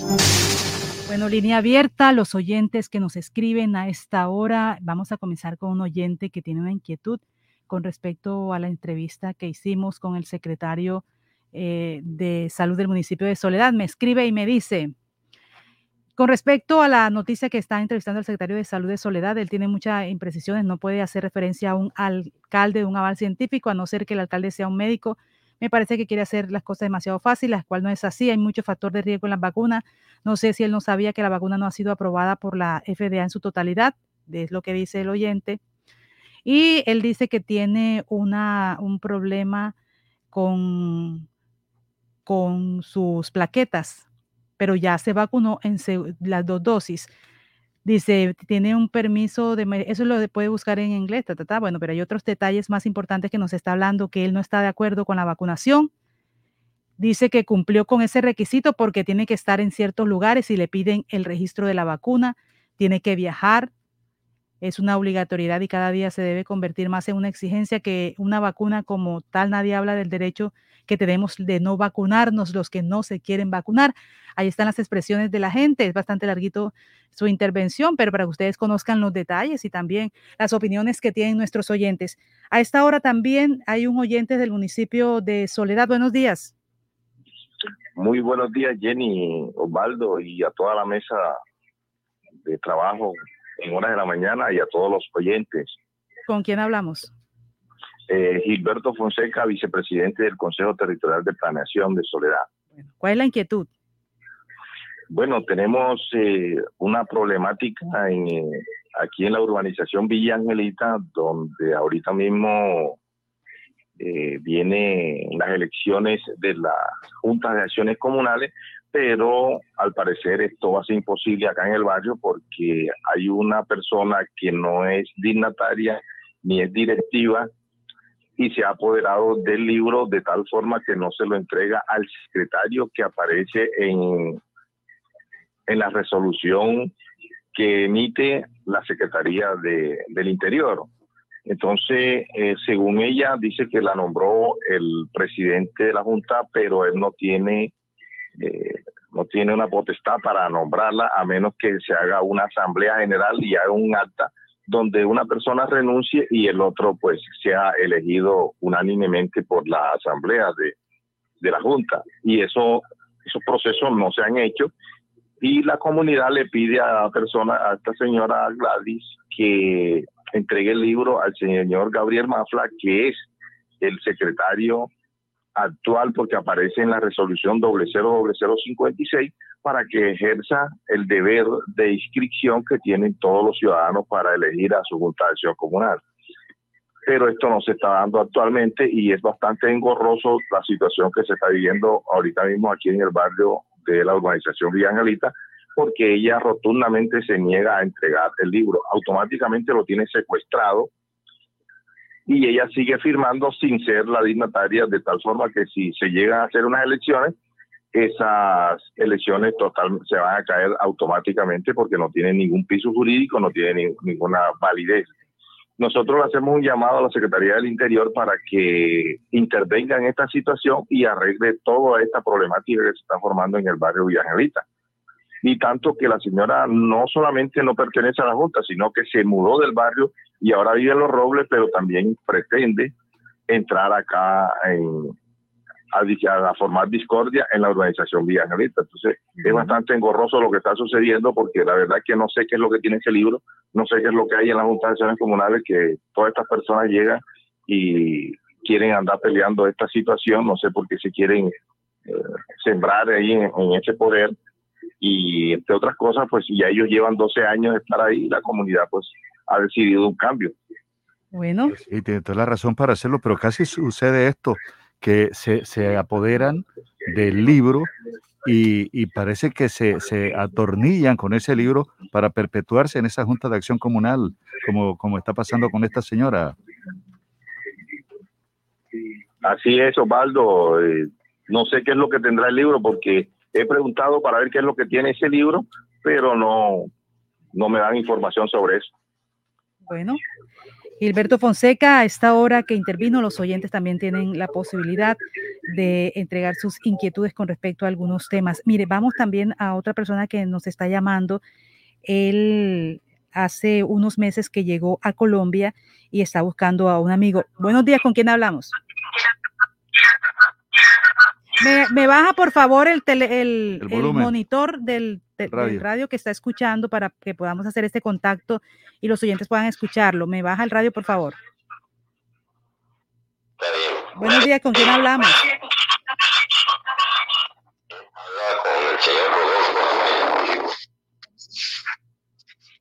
Adelante.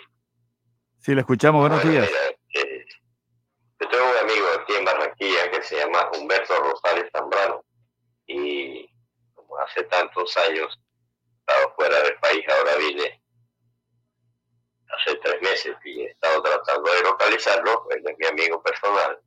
Entonces yo les envié a ustedes mi número de teléfono, mi identificación, incluso mandé una fotocopia y quisiera pues que ustedes eh, estén agradeciendo ese servicio social para ver si puedo localizar al señor Humberto Rosales Zambrano, nombre Rodolfo Amaya Olivo, y por medio de esta emisora tan escuchada, sobre todo a mí me, me gusta la programación de ustedes, el noticiero.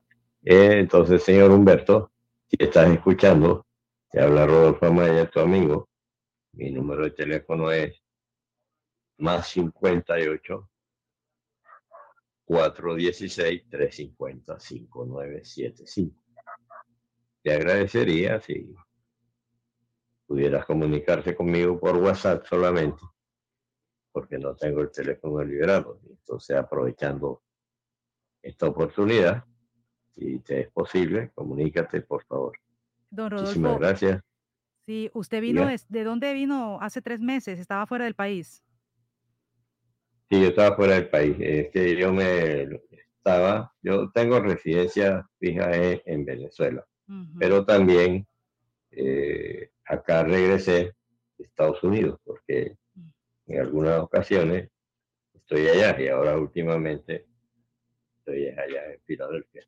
Don Rodolfo, Entonces- ¿usted está en Filadelfia en este momento? ¿O está en Barranquilla? No, no, en, en este momento estoy aquí en Barranquilla, en el barrio La Granja. Ya, y está solicitando por el señor Humberto Rosales.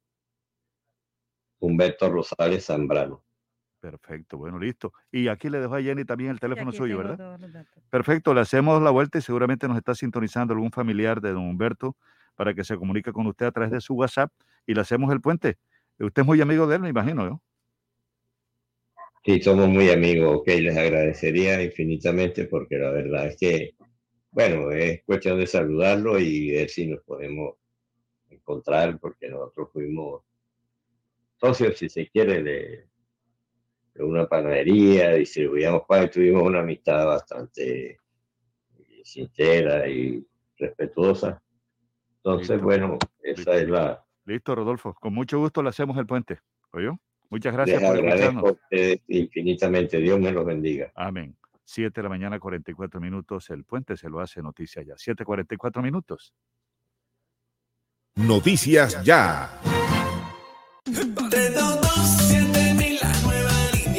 322-7000, la nueva línea de atención. Casas del Caribe cerca de ti. 322-7000, marca, marca sin salir. Ahorra tiempo y llama desde tu casa. Trámites y consultas, 322-7000. Trámites y consultas, 322-7000. Trámites y consultas, 322-7000. Gases del Caribe, Vigilados Superservicios. Un país avanza cuando se desarrolla kilómetro a kilómetro con energía. Cada vez que un nuevo proyecto es puesto en servicio, cada vez que una infraestructura llega a su punto de destino, cada vez que Transelca avanza de un punto a otro, lo hacemos todos. Transelca, filial del grupo empresarial ISA, más de una década contribuyendo al desarrollo del Caribe. Restaurante Los Helechos, el sabor colombiano que te invita a volver, reabre al público con la mejor comida colombiana, auténtica bandeja paisa y los exquisitos buffet ejecutivos. Mil metros cuadrados de atención y seguridad. Teléfono 309-3202, carrera 52, número 7070. Búsquenos en la web www.restauranteshowloshelechos.com.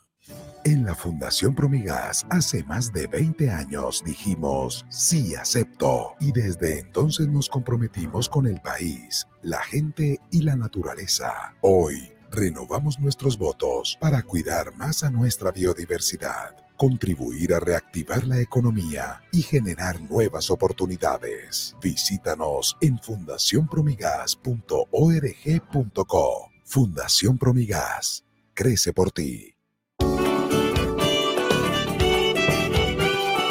Cuando trabajamos en equipo, también rendimos un homenaje al amor. La Superintendencia de Industria y Comercio reconoce a Los Olivos como una de las marcas más sobresalientes y notorias de Colombia, gracias al incremento en el valor y posicionamiento de nuestra marca, el tiempo de operación y la sostenibilidad de la organización. Los Olivos, siempre rindiendo un homenaje al amor.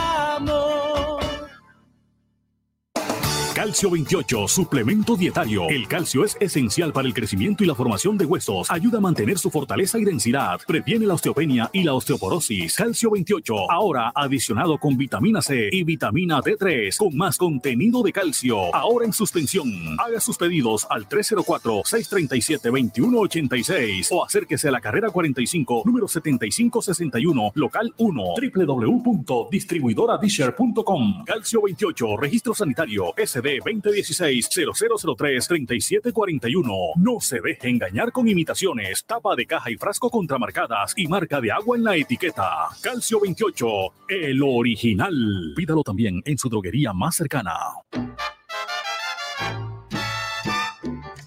Porque lo bueno se extiende. Ahora Salsa y Control va hasta las 3 de la tarde. Salsa y Control de 11 de la mañana a 3 de la tarde. Yango, carita de azabache, Yango.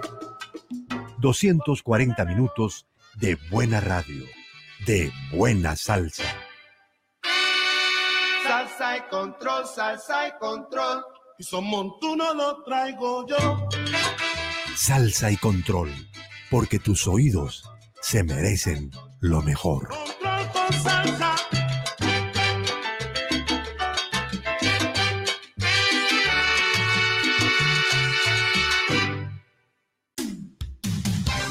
Contribuyente del Impuesto Predial de Puerto Colombia. Si presentas deudas de vigencias anteriores, tendrás un 80% de descuento en los intereses moratorios hasta el 31 de octubre. Alcaldía Municipal por un nuevo Puerto Colombia. Ahora en el Centro Recreacional Solinilla, lánzate a la diversión. Ven y disfruta con familia y amigos del nuevo tobogán. Relájate en nuestras confortables cabañas mientras deleitas la mirada con su maravillosa vista y te das un chapuzón en la gran zona acuática. Centro Recreacional Solinilla. Ven. Te estamos esperando. Más información en nuestras redes sociales o en www.conbarranquilla.com. Con Barranquilla, creciendo juntos. Vigilado Super Subsidio. Dos. Dos por dos. Dos por dos. Dos metros entre tú y yo. Dos metros que hoy nos salvan. Lejos para cuidarnos. No podemos bajar la guardia. No podemos bajar la guardia. Por mis papás, por mi abuelita y por toda la comunidad. Recuerda que tu autocuidado es clave para ganar. Con GESELCA juntas contra el coronavirus lo vamos a lograr. Pellizcate.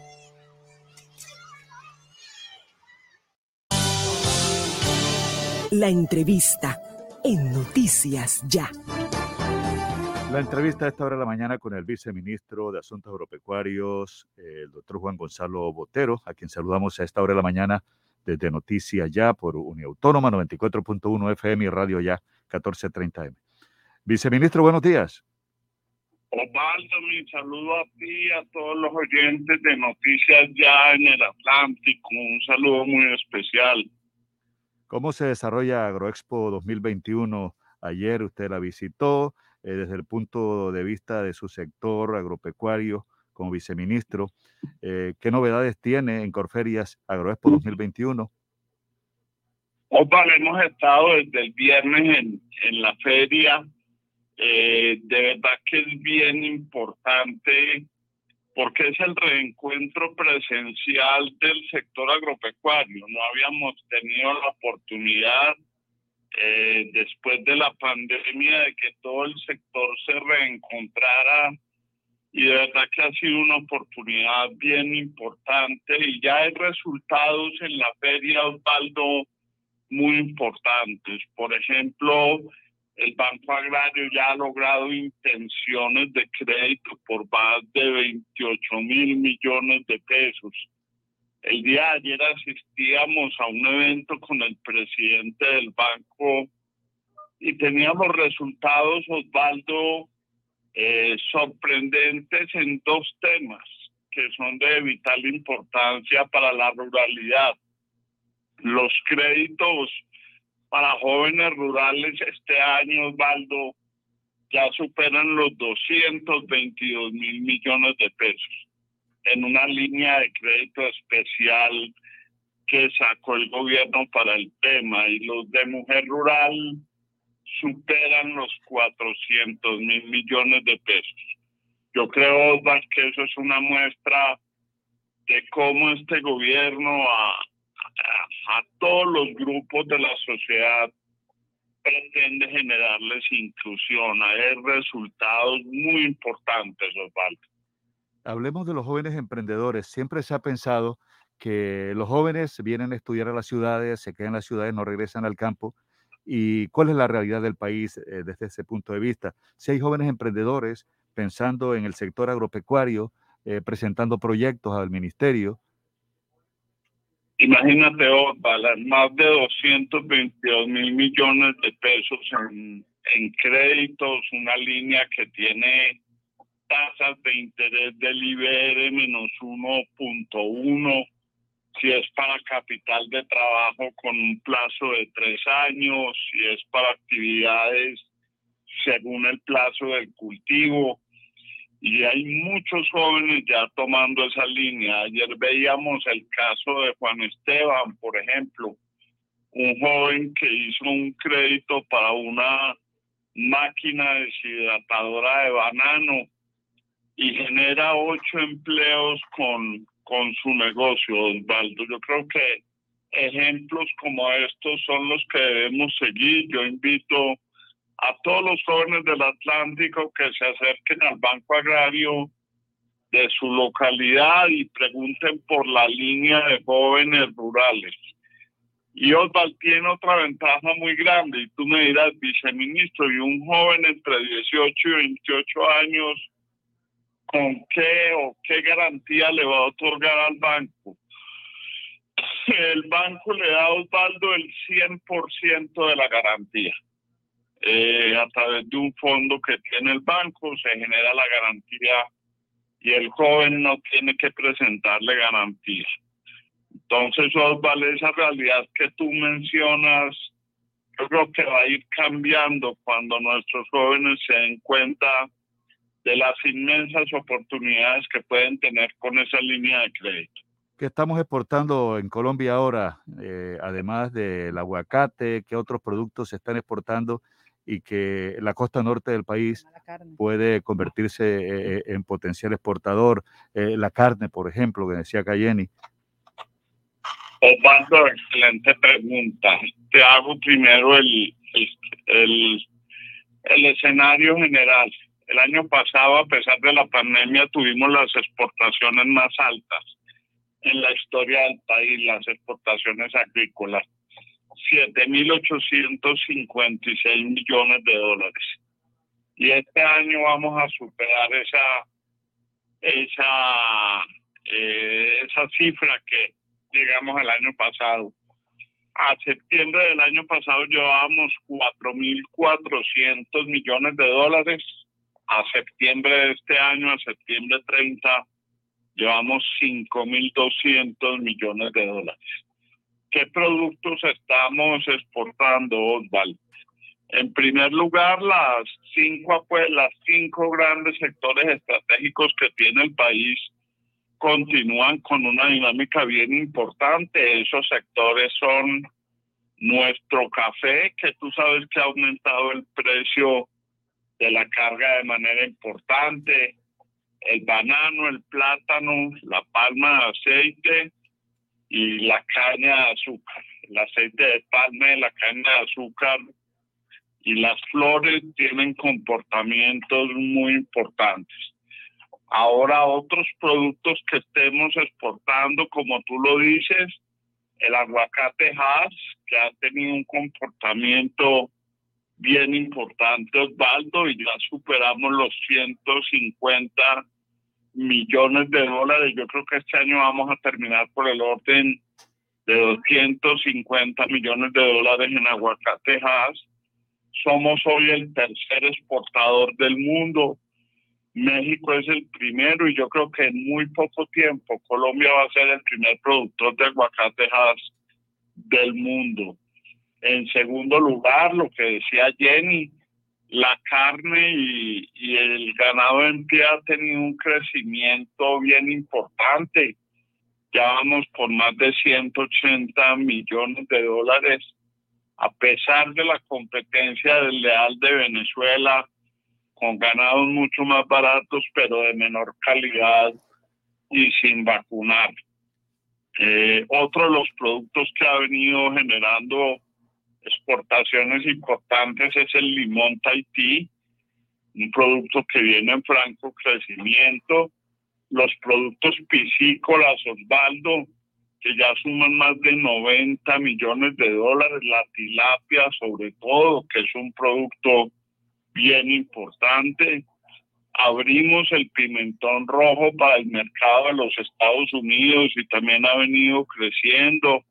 Los cuartos traseros de pollo a Estados Unidos. Yo creo que en exportaciones, Osval, tenemos una dinámica bien interesante y el sector ha venido cogiendo una dinámica en eso eh, que muy pronto el país la va a notar. Así es, viceministro Juan Gonzalo Botero, interesante que la apuesta sea por estos productos no mineroenergéticos que siempre han sido los primeros lugares en el país y que hoy ya están abriéndose nuevos mercados. Y, viceministro, también le llamo la atención, no sé si conoce la experiencia de estos jóvenes en el municipio de Ponedera que hoy están lanzando el primer clúster porcícola del Departamento del Atlántico y eso también con apoyo del Banco Agrario y otras entidades. ¿Conoce la experiencia? Jenny, sí, no hemos estado de viva persona, estaremos el 11 de noviembre, si Dios quiere, allá, donde visitaremos ese clúster, haremos además un evento en homenaje a las mujeres rurales, pero definitivamente ese clúster es un ejemplo muy importante, no solo para la costa, sino para el país, de cómo jóvenes pueden producir cerdos eh, y generar beneficio para su comunidad. Hay una posibilidad inmensa, Jenny. Y de lo que tú hablas, sin lugar a dudas, Jenny, eh, yo también he insistido en los últimos días, Jenny, de que el país debe buscar una transición ecológica a una agricultura más sana, a una agricultura más sostenible con el medio ambiente y más productiva y sobre todo menos dependiente de agroquímicos, de insumos químicos, dados los precios que estos han adquirido debido a la crisis internacional. Yo invito inclusive a todo el país que busquemos técnicas de producción, Jenny Osvaldo, más sostenibles y más verdes, que nos permitan ir migrando a ese tipo de sistemas, Jenny. Bueno, muchas gracias al viceministro de Asuntos Agropecuarios, Juan Gonzalo Botero, que ha estado con nosotros en Noticia Ya. Y bueno, y le esperamos, ahora tengamos la oportunidad de tenerlo acá en la emisora el próximo 11 de noviembre para hablar sobre ese clúster también. Éxitos al exalcalde de Magangué, Juan Gonzalo Botero. Muy bueno, Osvaldo, un abrazo a todos ustedes y mi respeto de siempre. Muy amable, que tenga buen día y éxitos allá en Agroexpo 2021. Bueno, le quiero decir que estos jóvenes, a lo que me estoy refiriendo, son muchachos de 18, 28 años. Ayer hablábamos con el de Agro Rivera Em, y que nos estaba explicando Ramiro Manjarres cómo estos muchachos que tienen otras carreras, por ejemplo, unos están estudiando medicina, otros están estudiando otras carreras, otros están terminando apenas bachillerato y están como muchachos que están incentivando esta, esta forma de hacer sus negocios para que sean, eh, se adelanten y no solamente para el municipio de Ponedera, están atrayendo jóvenes de otros municipios del departamento del Atlántico y hoy es el lanzamiento. Es más, nos están escribiendo y nos están diciendo, Desde las 5 de la mañana de esta madrugada, siete jóvenes rurales entre 18 y 28 años prestaron y recaudaron 7 mil pesos para tomar el transporte público que desde Martillo, Corregimiento de Ponedera, son uno de los grupos que conforman los jóvenes porcicultores emprendedores con el ánimo de conformar el primer clúster porcícola en el corazón del departamento del Atlántico. También se presentó esta madrugada en el corregimiento de Cumaco. Otros seis jóvenes salieron desde las 4 y 30 de la mañana en la carretera que da Palmar, de Palmar conduce a Sabana Larga a aventurarse a tomar un transporte motocarro o camión lechero y poder llegar antes de las 8 de la mañana, que a esta hora se está haciendo esta presentación en el antiguo Hotel Sonesta desde Polo Nuevo. Estos jóvenes, 18 jóvenes acompañados por el director de la UMATA, se reúnen y usted ha escuchado también al viceministro de Agricultura que el 11 va a hacer también la presentación y la visita por parte del ministerio para conocer más detalles sobre este clúster que nos da mucha alegría y nos interesa mucho. La presentación entonces en el Hotel GHL, Hotel Barranquilla, frente a Macro, Salón Roble Amarillo, en la calle 106 con la 50, esta presentación de estos jóvenes eh, que están iniciando sus negocios y que van a ser, eh, esperemos que sea muy productivo y el ejemplo a nivel nacional. 8 de la mañana, dos minutos, son las 8 de la mañana, dos minutos. Una pausa y tendremos enseguida el avance de las 8.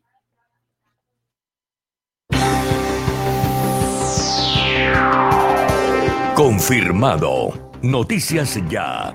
Periodismo útil. En buenas manos.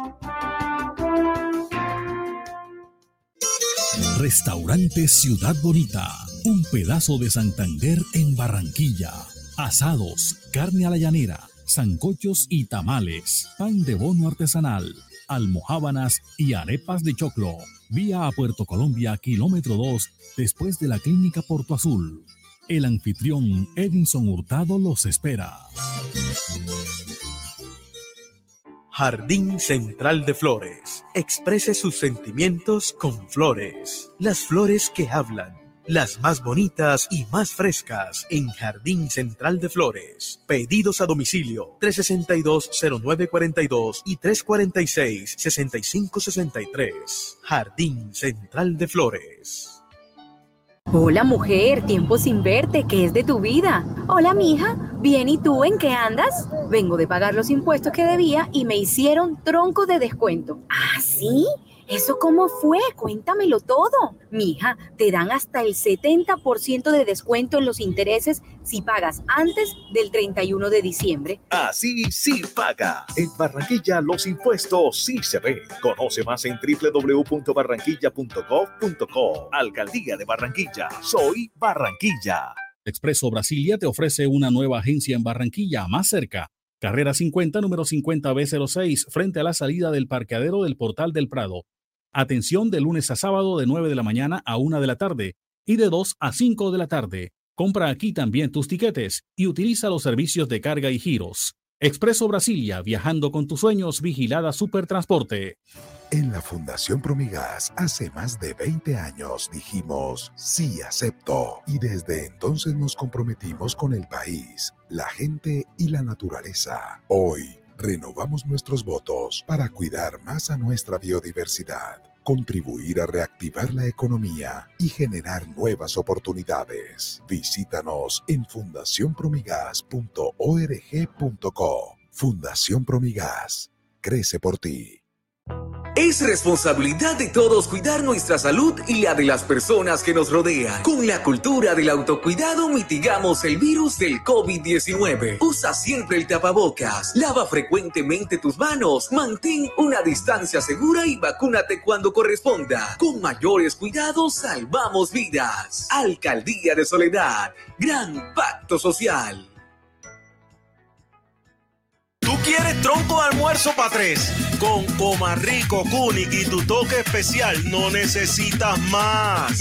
Pasta Comarrico y salchichita Kunik XL. ¡Ay, mamá! Tronco de almuerzo para tres. Y no te vale más de 3,400 pesitos. Hotel Araguat Plaza, su casa en Cincelejo. 70 habitaciones diseñadas para el confort de nuestros huéspedes, bienestar y descanso durante su estadía de negocios o de placer. Cumplimos con todos los protocolos de bioseguridad. Reservas 318-330-9737. Visita nuestra página web hotelaraguatplaza.com. Araguat Plaza, su casa en Cincelejo. El sistema informativo de la hora. Noticias ya. 8, 5 minutos, 8, 5 minutos. La Federación Nacional de Comerciantes estima que durante esta jornada el país va a registrar ventas por 18 billones de pesos.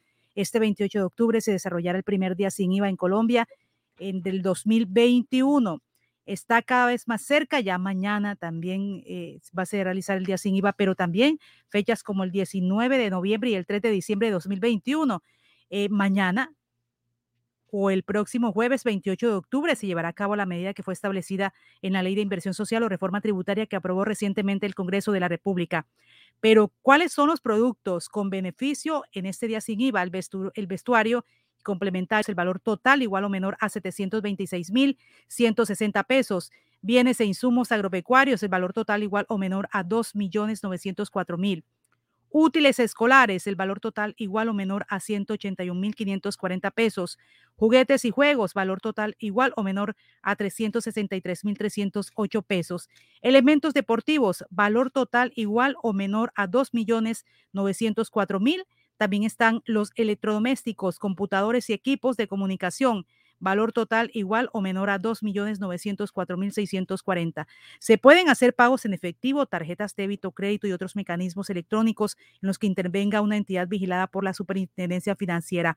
La ministra de Comercio Exterior Simena Lombana ha hablado que comienzan estas jornadas, sobre todo en el mercado electrónico, desde las 12 y un minuto de la madrugada de este 28 de octubre y las jornadas en todos los centros comerciales estará definida por los mismos dueños de los centros comerciales. Se extenderán hasta las 12 del mediodía y tienen 15 días para entregar, si son a través de plataformas digitales, para entregar en 15 días los productos. La ministra de Comercio de Colombia, Ximena Lombana, hablando sobre este día sin IVA y las visitas que se han hecho a los centros comerciales para verificar que estén cumpliendo con todas las medidas que se tienen que tener de bioseguridad centros comerciales, comerciales han adoptado las medidas de bioseguridad, todos los protocolos para garantizar que todos estemos protegidos durante este día. Hacemos un llamado a que sigamos utilizando el tapabocas, a que sigamos con la desinfección de las manos y por supuesto con el distanciamiento que nos permite protegernos. Adicionalmente, estamos viendo que en la mayoría de centros comerciales del país hay puestos de vacunación y podemos además aprovechar este día para continuar con nuestras jornadas de vacunación. Esperamos que esto sea un día exitoso, no solamente para los comerciantes, los comerciantes grandes, los comerciantes medianos y los comerciantes pequeños, sino para las familias colombianas. Hacemos un llamado para el autocuidado, todas las medidas de protección, pero también a una autorregulación para que seamos disciplinados en las vías de acceso, en las filas de espera, en el distanciamiento, que podamos aprovechar de la mejor forma esta exención del pago del día sin IVA en las categorías establecidas previamente. Nuestras regiones, las ciudades, capitales y todas las ciudades del país están preparadas para esta jornada. Todos los alcaldes y los gobernadores están tomando todas las medidas de bioseguridad y las medidas de orden público para garantizar que este día sea exitoso. Adicionalmente, todas estas medidas y particularmente este trabajo conjunto que llevamos haciendo con FENALCO, con los comerciantes, con la Cámara de Comercio Electrónico, lo que nos va a permitir es que sigamos por esta senda de nuestra reactivación económica en Colombia, una reactivación económica segura de Comercio, Ximena Lombana, hablando sobre este día sin IVA. Mucha atención que la Policía Metropolitana de Barranquilla se refirió al caso de la mujer que fue capturada y tras el tiroteo en que resultó herido un menor. El caso se registró el martes en el barrio Santa María, en una de las calles de ese lugar, que se presentó un cruce de disparos entre varias personas, resultando lesionado por disparo aleatorio, una bala perdida. El menor, quien se encontraba con sus familiares cerca del sitio, la comunidad dio aviso a la policía y rápidamente la patrulla del cuadrante se traslada al sector, llega eh, al lugar donde señalan a una mujer de estar vinculada con el hecho. Los uniformados, por voz de auxilio y gracias al señalamiento de la comunidad, ingresan a una vivienda y ahí fue capturada esta mujer a quien se le halló un revólver calibre 38 con seis cartuchos. La captura identificada como Denis María Reyes Marimón fue puesta a disposición de la Fiscalía General de la Nación. Habló al respecto el coronel John Sepúlveda, el comandante operativo de la Policía Metropolitana de Barranquilla. Dios y patria, buenos días. En una rápida reacción al suroccidente de la ciudad, policiales del modelo de vigilancia por cuadrantes llegan a un sitio donde se presenta un tiroteo. En este sector, la comunidad señala a una persona quien va huyendo del sitio.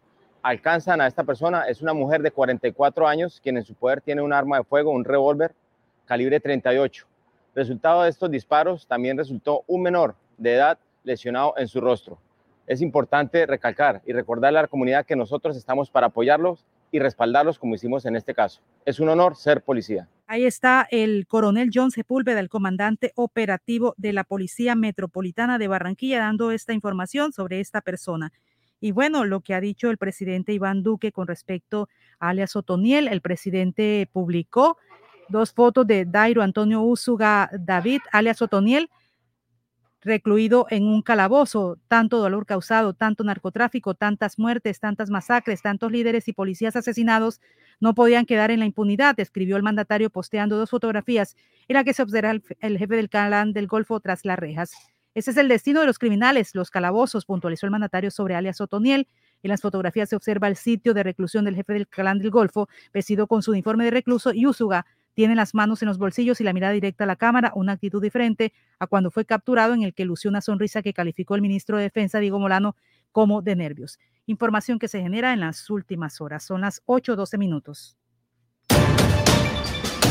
Este fue el sistema informativo de la hora en Radio Ya. Noticias Ya.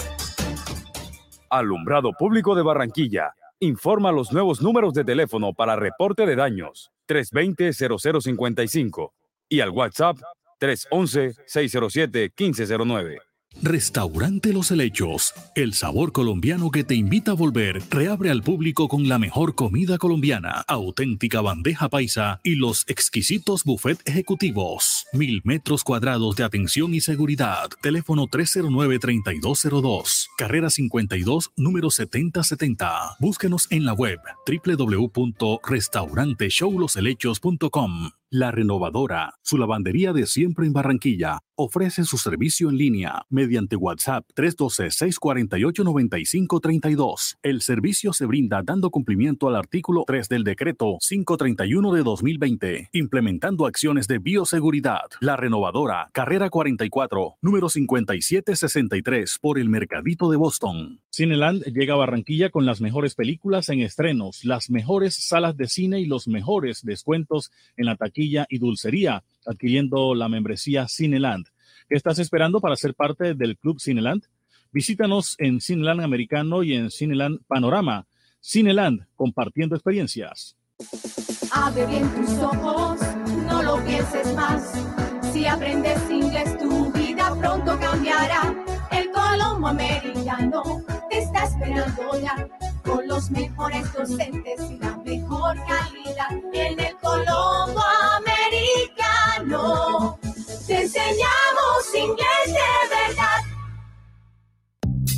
Farmanat droguería y tienda naturista, proveedora de tu bienestar, medicamentos reconocidos y productos naturales, nacionales e importados. Farmanat, plantas medicinales que relajan y mejoran el sueño. Sube tus defensas con NutriTransfer, Colostrum, vitamina C, vitamina D, Farmanat. Atención personalizada de Israel Castilla Gamarra. Domicilios por el 332-4177 al 300-807-7687. Estamos en la calle 76, número 3949, diagonal al Colegio Militar Acolsure. Atendemos en jornada continua de 8 de la mañana a 9 de la noche.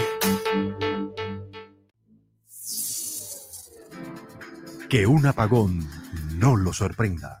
Miranda Sánchez le alquila y vende plantas eléctricas y motobombas. Reparamos y reconstruimos todo tipo de motores diésel, repuestos, mantenimientos y montajes de equipos, módulos y tarjetas electrónicas. Cristóbal Miranda Sánchez, la experiencia a su servicio. Teléfonos 370 7601 y 310 660-7736. Carrera 50B 4402 en Barranquilla. Radio Ya Fútbol con Richard Martínez Blanco.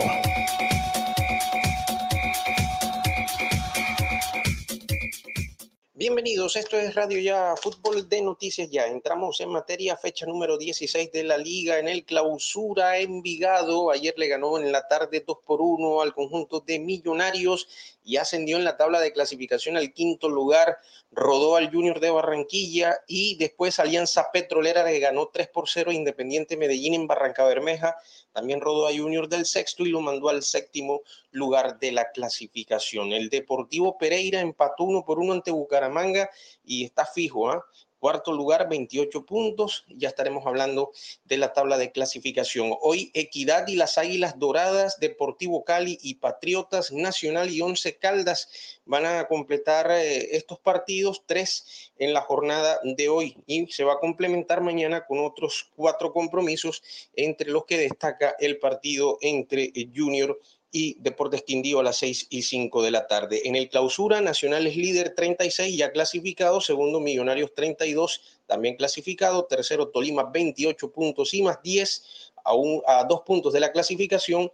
Cuarto, el Deportivo Pereira, 28 puntos y más 5 y está a dos de la clasificación eh, a la instancia final. Quinto, Envigado, 26. Sexto, Alianza Petrolera, 25. Rodaron a Junior de Barranquilla tanto Envigado como Alianza Petrolera al puesto 7 con 24 puntos y más 2, pero Junior tiene un partido menos y si lo gana volverá al quinto lugar con 27 puntos. Hay que ganar el partido de mañana. Octavo Jaguares que gritó de emoción ese gol del Pereira ayer en el último minuto, 22 puntos más uno, se mantiene octavo. Noveno Bucaramanga que estaba entrando a los ocho, se quedó con 22 puntos, menos 2 hasta este momento. Décimo Cali, 21 puntos, menos 1, partido pendiente el de hoy. Otro que tiene partido pendiente con Junior mañana, Quindío, 20 puntos, diferencia 0, puesto 11. Puesto 12, Santa Fe, 20 puntos y menos 1. Santa Fe también tiene partido pendiente. Puesto 13, ya uno que jugó, Medellín, 20 puntos, menos 2. Puesto 14, América 19 puntos menos 1 y América también tiene partido pendiente, al igual que las Águilas Doradas, que es puesto 15 con 16 y hasta ahí entendemos es el grupo de los equipos que están peleando por entrar en estas últimas cinco fechas. Reclasificación nacional, eh, perdón, Millonarios 73 puntos, Millonarios perdió ayer, hoy se lo puede pasar Atlético Nacional, que va a jugar eh, su partido ante Once Caldas. Nacional tiene 71 puntos, segundo lugar, tercero Tolima 69, aunque ya Tolima no tiene problemas, fue campeón del Apertura, cuarto Junior 60 puntos, en este momento puesto de Sudamericana, quinto el Cali 55, sexto Santa Fe 54, séptimo Equidad 50, octavo América 49, pero hay que decir que Jaguares todavía está en pelea, noveno lugar 47 y décimo el Medellín 46, aunque Medellín ya por ser campeón de la Copa Colombia 2020 pasa de largo a la Sudamericana de el año entrante. En el descenso, el Atlético Huila, que eh, está con 95 puntos en el puesto 20, el conjunto del Huila jugará mañana en Pasto. El puesto 19, Atlético Huila, de hecho, ya está en el descenso. No le va a alcanzar definitivamente porque Quindío es puesto 19 con 108 puntos. El puesto 18, Patriotas, ahora descendió al puesto 18 con 115. El Pereira lo superó, puesto 17, 116. Puesto 16, Jaguares, 116 y puesto 15 Alianza Petrolera 124, aunque yo creo que la victoria de Alianza Petrolera ya lo despega definitivamente del riesgo de, descenso por lo menos este año. Y eh, hay que decir también en noticia del fútbol colombiano que el técnico Juan Carlos Osorio y sobre todo la gente del América de Cali por medio de un comunicado ha notificado que el técnico risaraldense Juan Carlos Osorio sigue en el cargo y su continuidad depende de entrar a los ocho finalistas. Si pasa lo contrario, se irá y no cobrará junto al cuerpo técnico lo siguiente a la competencia. Es una decisión poco común, pero que me parece eh, muy honesta desde esta tribuna. Así que Juan Carlos Osorio va hasta el último del todos contra todos, buscando la posibilidad de entrar como objetivo con América y si no lo consigue, pues lamentablemente eh, saldrá de la institución. Se fue el acuerdo que llegó con Tulio Gómez y las directivas del conjunto rojo de Cali y eh, seguirá sin cobrar ningún solo centavo por... Eh, la situación de la tabla de clasificación. Y también otra noticia que tiene que ver con James Rodríguez, y esta es noticia del fútbol colombiano. Tercer partido y primer gol de James con el Al Rayyan, que le ganó 4 por 2 en la Liga de Qatar al Al Zaililla. El tercer eh, gol del partido lo marcó el jugador eh, James Rodríguez. Trascendió también una información desde Porto Alegre Brasil, que Hamilton Campas y Miguel Borja fueron bloqueados por la Federación Colombiana de Fútbol para enfrentar a Brasil y Paraguay los días eh, jueves 11 y martes 16 de noviembre. Justamente la selección de Brasil va a entregar la lista de convocados el día viernes a las 9 de la mañana. Después de las 9 de la mañana, el técnico Chite va a entregar esa lista de convocados. La selección de Brasil va a entrenar en canchas de Corinthians, mientras la selección de Colombia en territorio brasilero entrenará en canchas del conjunto de San Paulo, así como lo hizo en el Mundial de Brasil 2014 en Cochilla precisamente. Y entramos a hablar del eh, conjunto del Junior de Barranquilla, el conjunto tiburón que entregó ayer varias noticias. Una no muy buena, por cierto, que estaremos hablando en un instante. Junior entrena hoy, ayer entrenaron en horas de la mañana, concentraron desde ayer en la noche un total de 20 jugadores. La gran novedad será el regreso de Germán Mera en la lista de convocados luego de 15 juegos por fuera por lesión. Se lesionó en la fecha 1 ante América en esta clausura del tobillo izquierdo. Y Félix García sufrió inicialmente una contractura muscular. Carmelo Valencia, aparte de la no renovación de su contrato, está también entrenando diferenciado por una molestia muscular. Y bueno, sabemos que John Pajoy también, por, después de recuperarse de la rodilla derecha, también al, no estar inscrito, está trabajando también diferenciado. Hoy Junior emitirá un comunicado médico. Hay que recordar que Fabián Zambuesa pagaría inicialmente una fecha de sanción por la expulsión ante Millonarios. Hoy sale eh, la resolución de penas y castigos o en las próximas horas. el tema disciplinario inicialmente eh, de tres jugadores pero no hay pruebas de dicha situación. Esta es una situación, eh, valga la reiteración de términos, de eh, tres futbolistas que se les está señalando de actos de indisciplina posterior al partido ante Millonarios, es decir, el domingo aquí en la ciudad de Barranquilla, y que al parecer llegaron al entrenamiento según la versión que hay, que llegaron al entrenamiento, eh, bueno, después de haber estado la noche del domingo ingiriendo alcohol. Vamos a ver qué sucede. La versión no se ha confirmado ni desmentido por parte del Junior de Barranquilla. Este es un tema bastante delicado. Y Junior, bueno, tendría Sebastián Viera en portería, Fabián Biafara, Dani Rosero, que volvería a la formación titular junto a Biafara, Homer Martínez, Gabriel Fuentes, Didier Moreno, Larry Vázquez en marca, Freddy Nestro, Zacariaco González, Edwin Cetré, que reemplazaría a Fabián Zambuesa, y Juan Sebastián Herrera en el frente de ataque. De que va a haber movimientos, va a haber movimientos. Andrés Rojas de Bogotá será el árbitro del partido y lo va a acompañar en el bar Jorge Guzmán de Norte de Santander. El observador del bar será Abraham González. Y el Deportes Quindío eh, mantendría la misma nómina que le ganó 1 por 0 a la Alianza Petrolera en la fecha anterior, la número 15, es decir, Jefferson Sánchez, Leiser Chaverra, Harold Balanta, Justin Medranda y el jugador eh, Jackson Montaño, Didier Pino, Yannick Quintero, eh, Yanni Quintero, Luis Carabalí, Roy Castillo y Wilson España y Gilmar Filigrana en el ataque, el equipo que dirige el profesor Oscar Quintabani, técnico argentino colombiano. Y decir que vendría hoy a la ciudad de Barranquilla el resto de jugadores que estuvieron en el banco de suplentes de ese partido, que fueron Eric Pineda, arquero, Kevin Núñez, que es un defensor, los mediocampistas Alexis Cerna, Jairo Borrero, que es barranquillero, Mauricio Cortés, que es atacante, al igual que Carlos Sosa, el venezolano, y Jefferson Churi. Y hay que decir que el conjunto del Quindío tiene cinco jugadores, o mejor, seis jugadores en departamento médico. El arquero Luis Estacio, Wilmar Palacios, Jesús Figueroa, Brian Ceballos, que son defensores, Jason Carabalí, que es un mediocampista, y Luis Mina, que es un delantero. Mientras Mateo Garavito, que es un defensor, y Jader Quiñones, que es un mediocampista, eh, tuvieron un desacuerdo económico y no siguieron con la institución eh, Cuyabra, mientras el Deportes Quindío no registra jugadores sancionados para el partido del día de mañana a las 6 y 5 de la tarde por la fecha 16 del clausura en el Metropolitano de Barranquilla. Esta y otras informaciones las puede escuchar en el podcast de Radio Ya Fútbol de Noticias Ya. Una feliz jornada para todos. Noticias Ya. Soy tan feliz. Ferre Materiales Dawson, completo surtido de materiales para la construcción y ferretería en general. Ofrecemos créditos con precios de contado, sin fiador, para mejorar tu vivienda con Construya. Mayores informes en Barranquilla, en la carrera 29, número 3832, y en los teléfonos 301-243-9876 y 332-3906. Ferre Materiales Dawson. Ahora en el Centro Recreacional Solinilla, lánzate a la diversión. Ven y disfruta con familia y amigos del nuevo tobogán. Relájate en nuestras confortables cabañas mientras deleitas la mirada con su maravillosa vista y te das un capuzón en la gran zona acuática. Centro Recreacional Solinilla. Ven. Te estamos esperando. Más información en nuestras redes sociales o en www.conbarranquilla.com. Con Barranquilla, creciendo juntos. Afuera, adentro.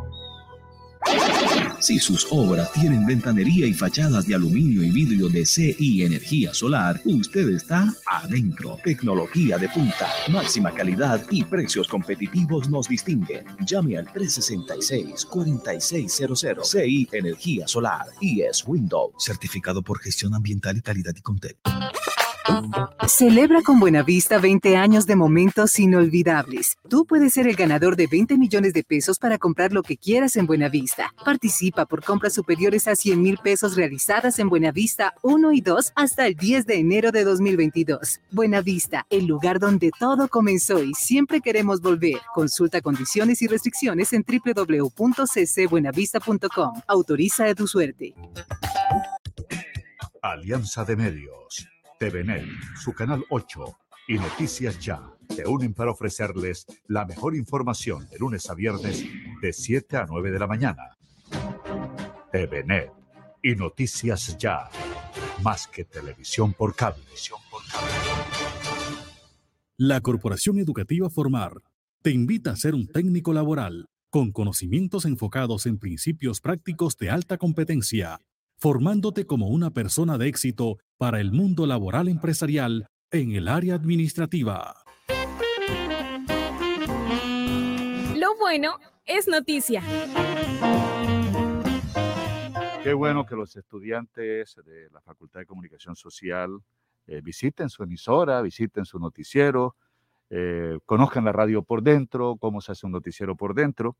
Y tenemos un segundo grupo que dirige el profesor Yuri Portacio, que es profesor de talleres de radio en la Facultad de Comunicación Social de la Universidad y tiene estudiantes del cuarto semestre de taller de radio que nos están visitando a esta hora de la mañana. Eh, ¿Son como cuántos, Yuri? Yuri, buenos días. Muy buenos días, Sampaio. Gracias por permitirnos acá desde temprano estar en tu informativo.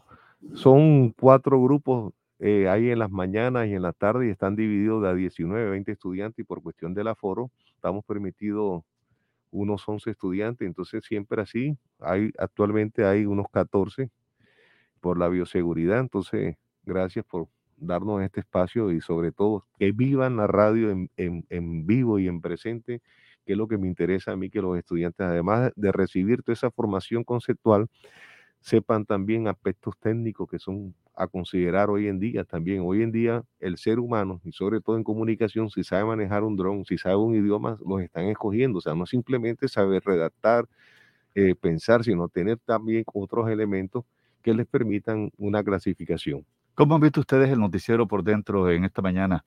Eh, les pregunto, ustedes me dicen el nombre de ustedes y me dicen también su, su punto de vista.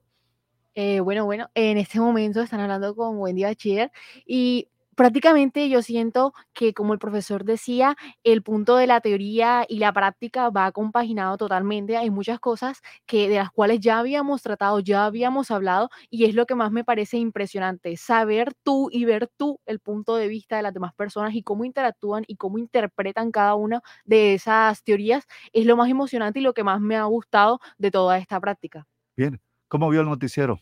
Eh, aquí Liliana Alzate, la verdad es que es algo bastante llamativo, impresionante, hablando de estética, de las herramientas que se usa, de la parte tecnológica. Es increíble cómo a nuestros hogares llega una emisión tan limpia y se escucha como tan sencillo, pero tras de eso hay varias personas, una programación, un esquema técnico, algo que se ensaya, que está previsto si hay algún error. Hay tantas herramientas que es un, es un proceso bastante complejo que alguien que no ha entrado a esta cabina, a los equipos, no tiene ni la menor idea de todo el esfuerzo que hay detrás por parte del el director, de quien ayuda con el equipo y de ustedes los locutores. Así es, hay una atención, ¿verdad?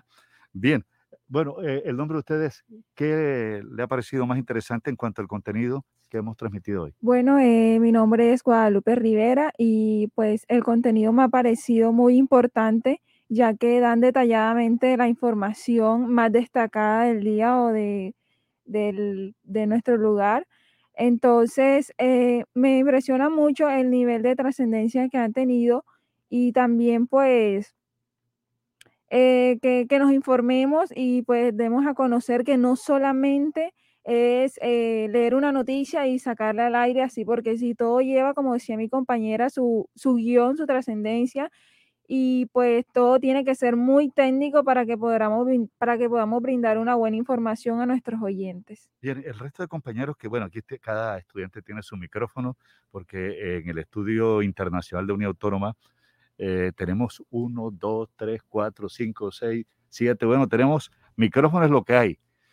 Eh, un joven está con, nosotros. Si le preguntaran a ustedes, como joven que es, eh, ¿qué propondría? ¿Qué es lo que quieren realmente los jóvenes escuchar de un noticiero, un noticiero regional como el nuestro, un noticiero departamental o local como el nuestro? ¿Qué esperan ustedes los jóvenes de un noticiero? Usted ha estado aquí más de una hora escuchando el noticiero. ¿Qué de lo que hemos dicho usted le pareció interesante o qué desearía que se incluyera? Eh, bueno, aquí mi nombre es Juan José Verdugo. Pues de lo que se ha hablado hoy me ha parecido muy interesante, me gustó puntualmente la entrevista con el viceministro de Hacienda Agropecuario, eh, ver cómo el tema de muchos jóvenes, pues uno se siente identificado, ver cómo muchos jóvenes vuelven al agro, como se mencionaba, pues muchos de estos jóvenes cuando salen de sus municipios, salen del campo, raramente vuelven a sus raíces, si se quiere decir. Es muy interesante toda esta temática. Me gusta que se les está prestando atención, me gusta que se estén organizando asambleas, porque uno se proyecta de pronto en ellos. Ver que se les brinda un respaldo eh, me llena pues de mucho orgullo y pues... ¿Y qué, qué, qué desearía escuchar en el noticiero que no hayamos transmitido? ¿Alguna sección, un tipo de noticia que sea de su preferencia y que usted a través de la radio quisiera escucharla? Bueno, eh, hasta ahora el noticiero informativo pues ha sido muy completo. Sin embargo, me gustaría escuchar un poco más de actualidad tecnológica, eh, pronto algo de entretenimiento, que son, digamos, noticias que mueven mucho más a las personas jóvenes y siento que podría ser un factor clave en la transmisión. Perfecto. Bueno, muchas gracias por la visita y muy amable. Bueno, acá hay otro joven también que quiere dar su punto de vista, su nombre.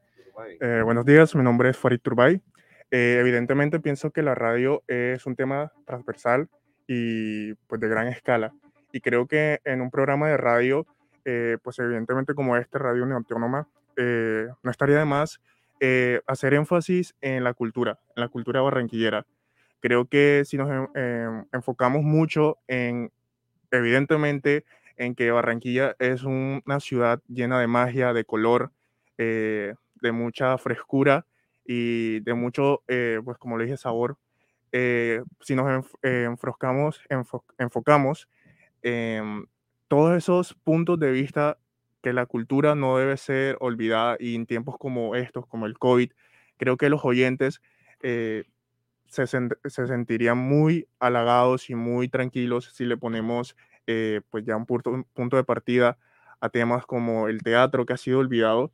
Eh, hace tiempo, eh, hace poco, yo hablé con el profesor Yuri Portacio de un tema muy relevante y es acerca del teatro a la mira la rosa, que lamentablemente el teatro ha sido olvidado y creo que es tiempo que todos nos pongamos en pro del beneficio no solo del teatro, sino de que juntos como comunidad podamos aportar un granito de arena para que podamos afianzar que este teatro vuelva a reabrir sus puertas. Interesante, interesante. Aquí lo hacemos. Eh, para nosotros la cultura es importante y tenemos secciones que tienen que ver con la cultura. Buenos días.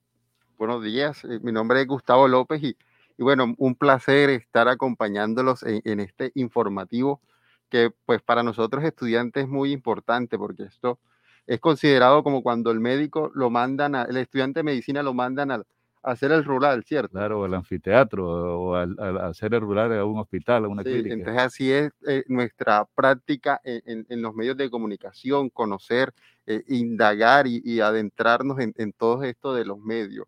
Me ha parecido muy interesante eh, este informativo porque primero, pues, que es considerado independiente y creo que a los jóvenes hoy en día nos llama mucho la atención esto, de la independencia eh, de los medios de comunicación, de la información, no una información vendida, sino una información veraz e independiente. Hombre, muchas gracias. Así es.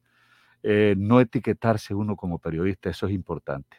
Porque en el momento que usted se etiqueta, pierde credibilidad.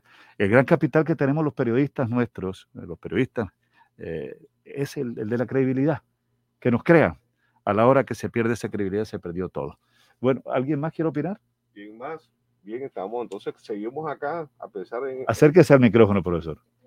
Eh, de todos modos, estamos, Osvaldo, en la observación, que es lo más importante que ellos sepan dentro del informativo, paso al paso a paso, que ellos tienen la, la próxima clase ya un entrenamiento. Ya tuvimos también una conferencista joven que se los mostré para que vean ellos eh, y los estudiantes de que sí pueden, sí puede, por ejemplo, Jenny Ramírez, pudo el profesor Yuri Portasio, que yo también soy egresado de, de acá de la universidad, ustedes también pueden y tienen toda esta infraestructura tecnológica y locativa para aprovechar al máximo mientras estemos. Y les, y les quiero también aquí públicamente decirles que son unos extraordinarios estudiantes que los conozco desde tercer semestre y que me impactan cada vez con sus trabajos y su forma de participación.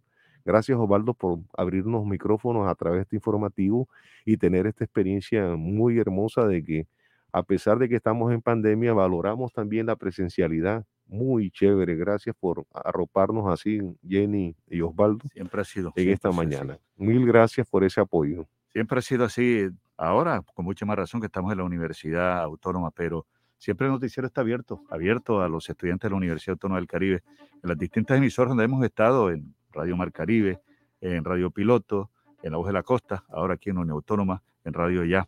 Y precisamente estamos tan vinculados que hemos trabajado con la universidad también como profesor, hemos participado de los concursos de la universidad del premio Mario Ceballos Araujo, hemos ganado cuatro, participado en premios como Simón Bolívar, donde hemos ganado en radio y en televisión también. Jenny se ganó un, un premio Mario, eh, un Simón Bolívar, eh, el premio nacional en televisión, un trabajo precisamente que se hizo en una franja tan importante y tan competida como es Programas de opinión. programas de opinión, de análisis, de Son debate. fuertes, análisis. Estábamos participando con Claudia Gurizati.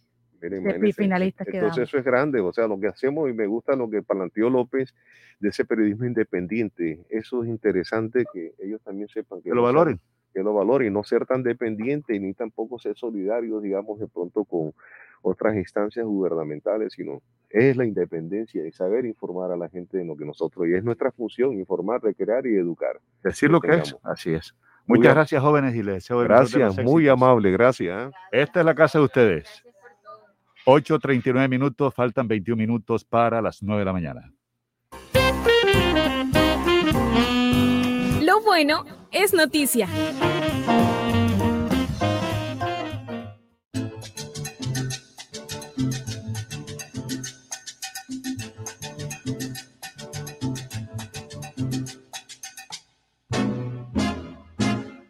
Este jueves 28 de octubre en los especiales de Uniautónoma FM Estéreo, Duelo de Titanes.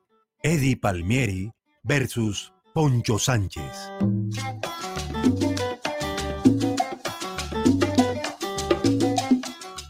Dos grandes figuras de la música antillana.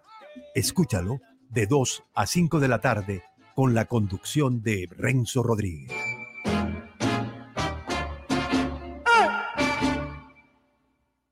Lo que hemos soñado lo hemos logrado gracias a Confamiliar Atlántico, porque recibo todos los meses una cuota monetaria. Porque hoy podemos decir que tenemos casa propia y porque Camilita es feliz en el centro recreacional. Tus sueños tienen un lugar en Confamiliar Atlántico. Líderes en servicio de recreación, vivienda, salud y educación. Confamiliar Atlántico. Grande como tus sueños. Un país avanza cuando se desarrolla kilómetro a kilómetro con energía. Cada vez que un nuevo proyecto es puesto en servicio, cada vez que una infraestructura llega a su punto de destino, cada vez que Transelca avanza de un punto a otro, lo hacemos todos. Transelca, filial del grupo empresarial ISA, más de una década contribuyendo al desarrollo del Caribe. Para que en sus obras la mirada pueda pasar con libertad, manteniendo la seguridad y el buen diseño, controlando la temperatura y el ruido externo. Su mejor opción es Tecnoglass. Transformamos el vidrio según sus necesidades. Llámenos 373-4000 Tecnoglass, el poder de la calidad. Certificado por gestión ambiental y calidad y Contec. ¿Hora de entregar, cambiar o renovar la dotación de tu empresa? No te preocupes, Gleb Márquez tiene todo lo que necesitas para uniformarte. Prendas corporativas, colegios, personalizadas, telas de calidad, diseños modernos y excelentes servicios. Llámanos, estamos esperando para atenderte. 312-1582, 304-394-4432 o al 301-641-3654. Gleb Márquez Dotaciones. Celebra con Buenavista 20 años de momentos inolvidables. Tú puedes ser el ganador de 20 millones de pesos para comprar lo que quieras en Buenavista. Participa por compras superiores a 100 mil pesos realizadas en Buenavista 1 y 2 hasta el 10 de enero de 2022. Buenavista, el lugar donde todo comenzó y siempre queremos volver. Consulta condiciones y restricciones en www.ccbuenavista.com. Autoriza de tu suerte.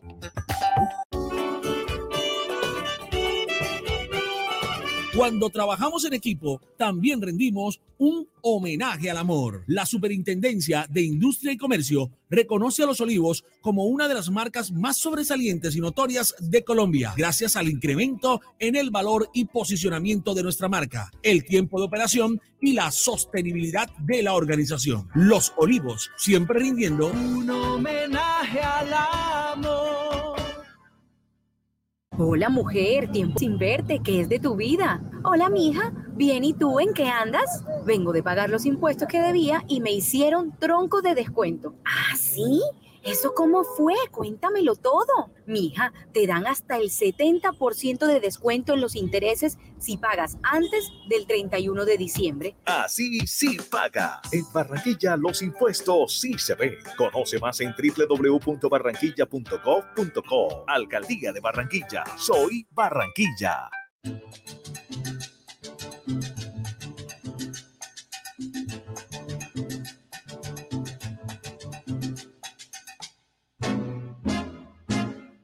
Este jueves 28 de octubre en los especiales de Uniautónoma FM Estéreo, Duelo de Titanes.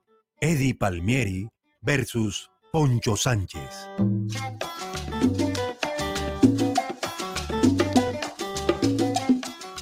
Dos grandes figuras de la música antillana. Escúchalo de 2 a 5 de la tarde con la conducción de Renzo Rodríguez.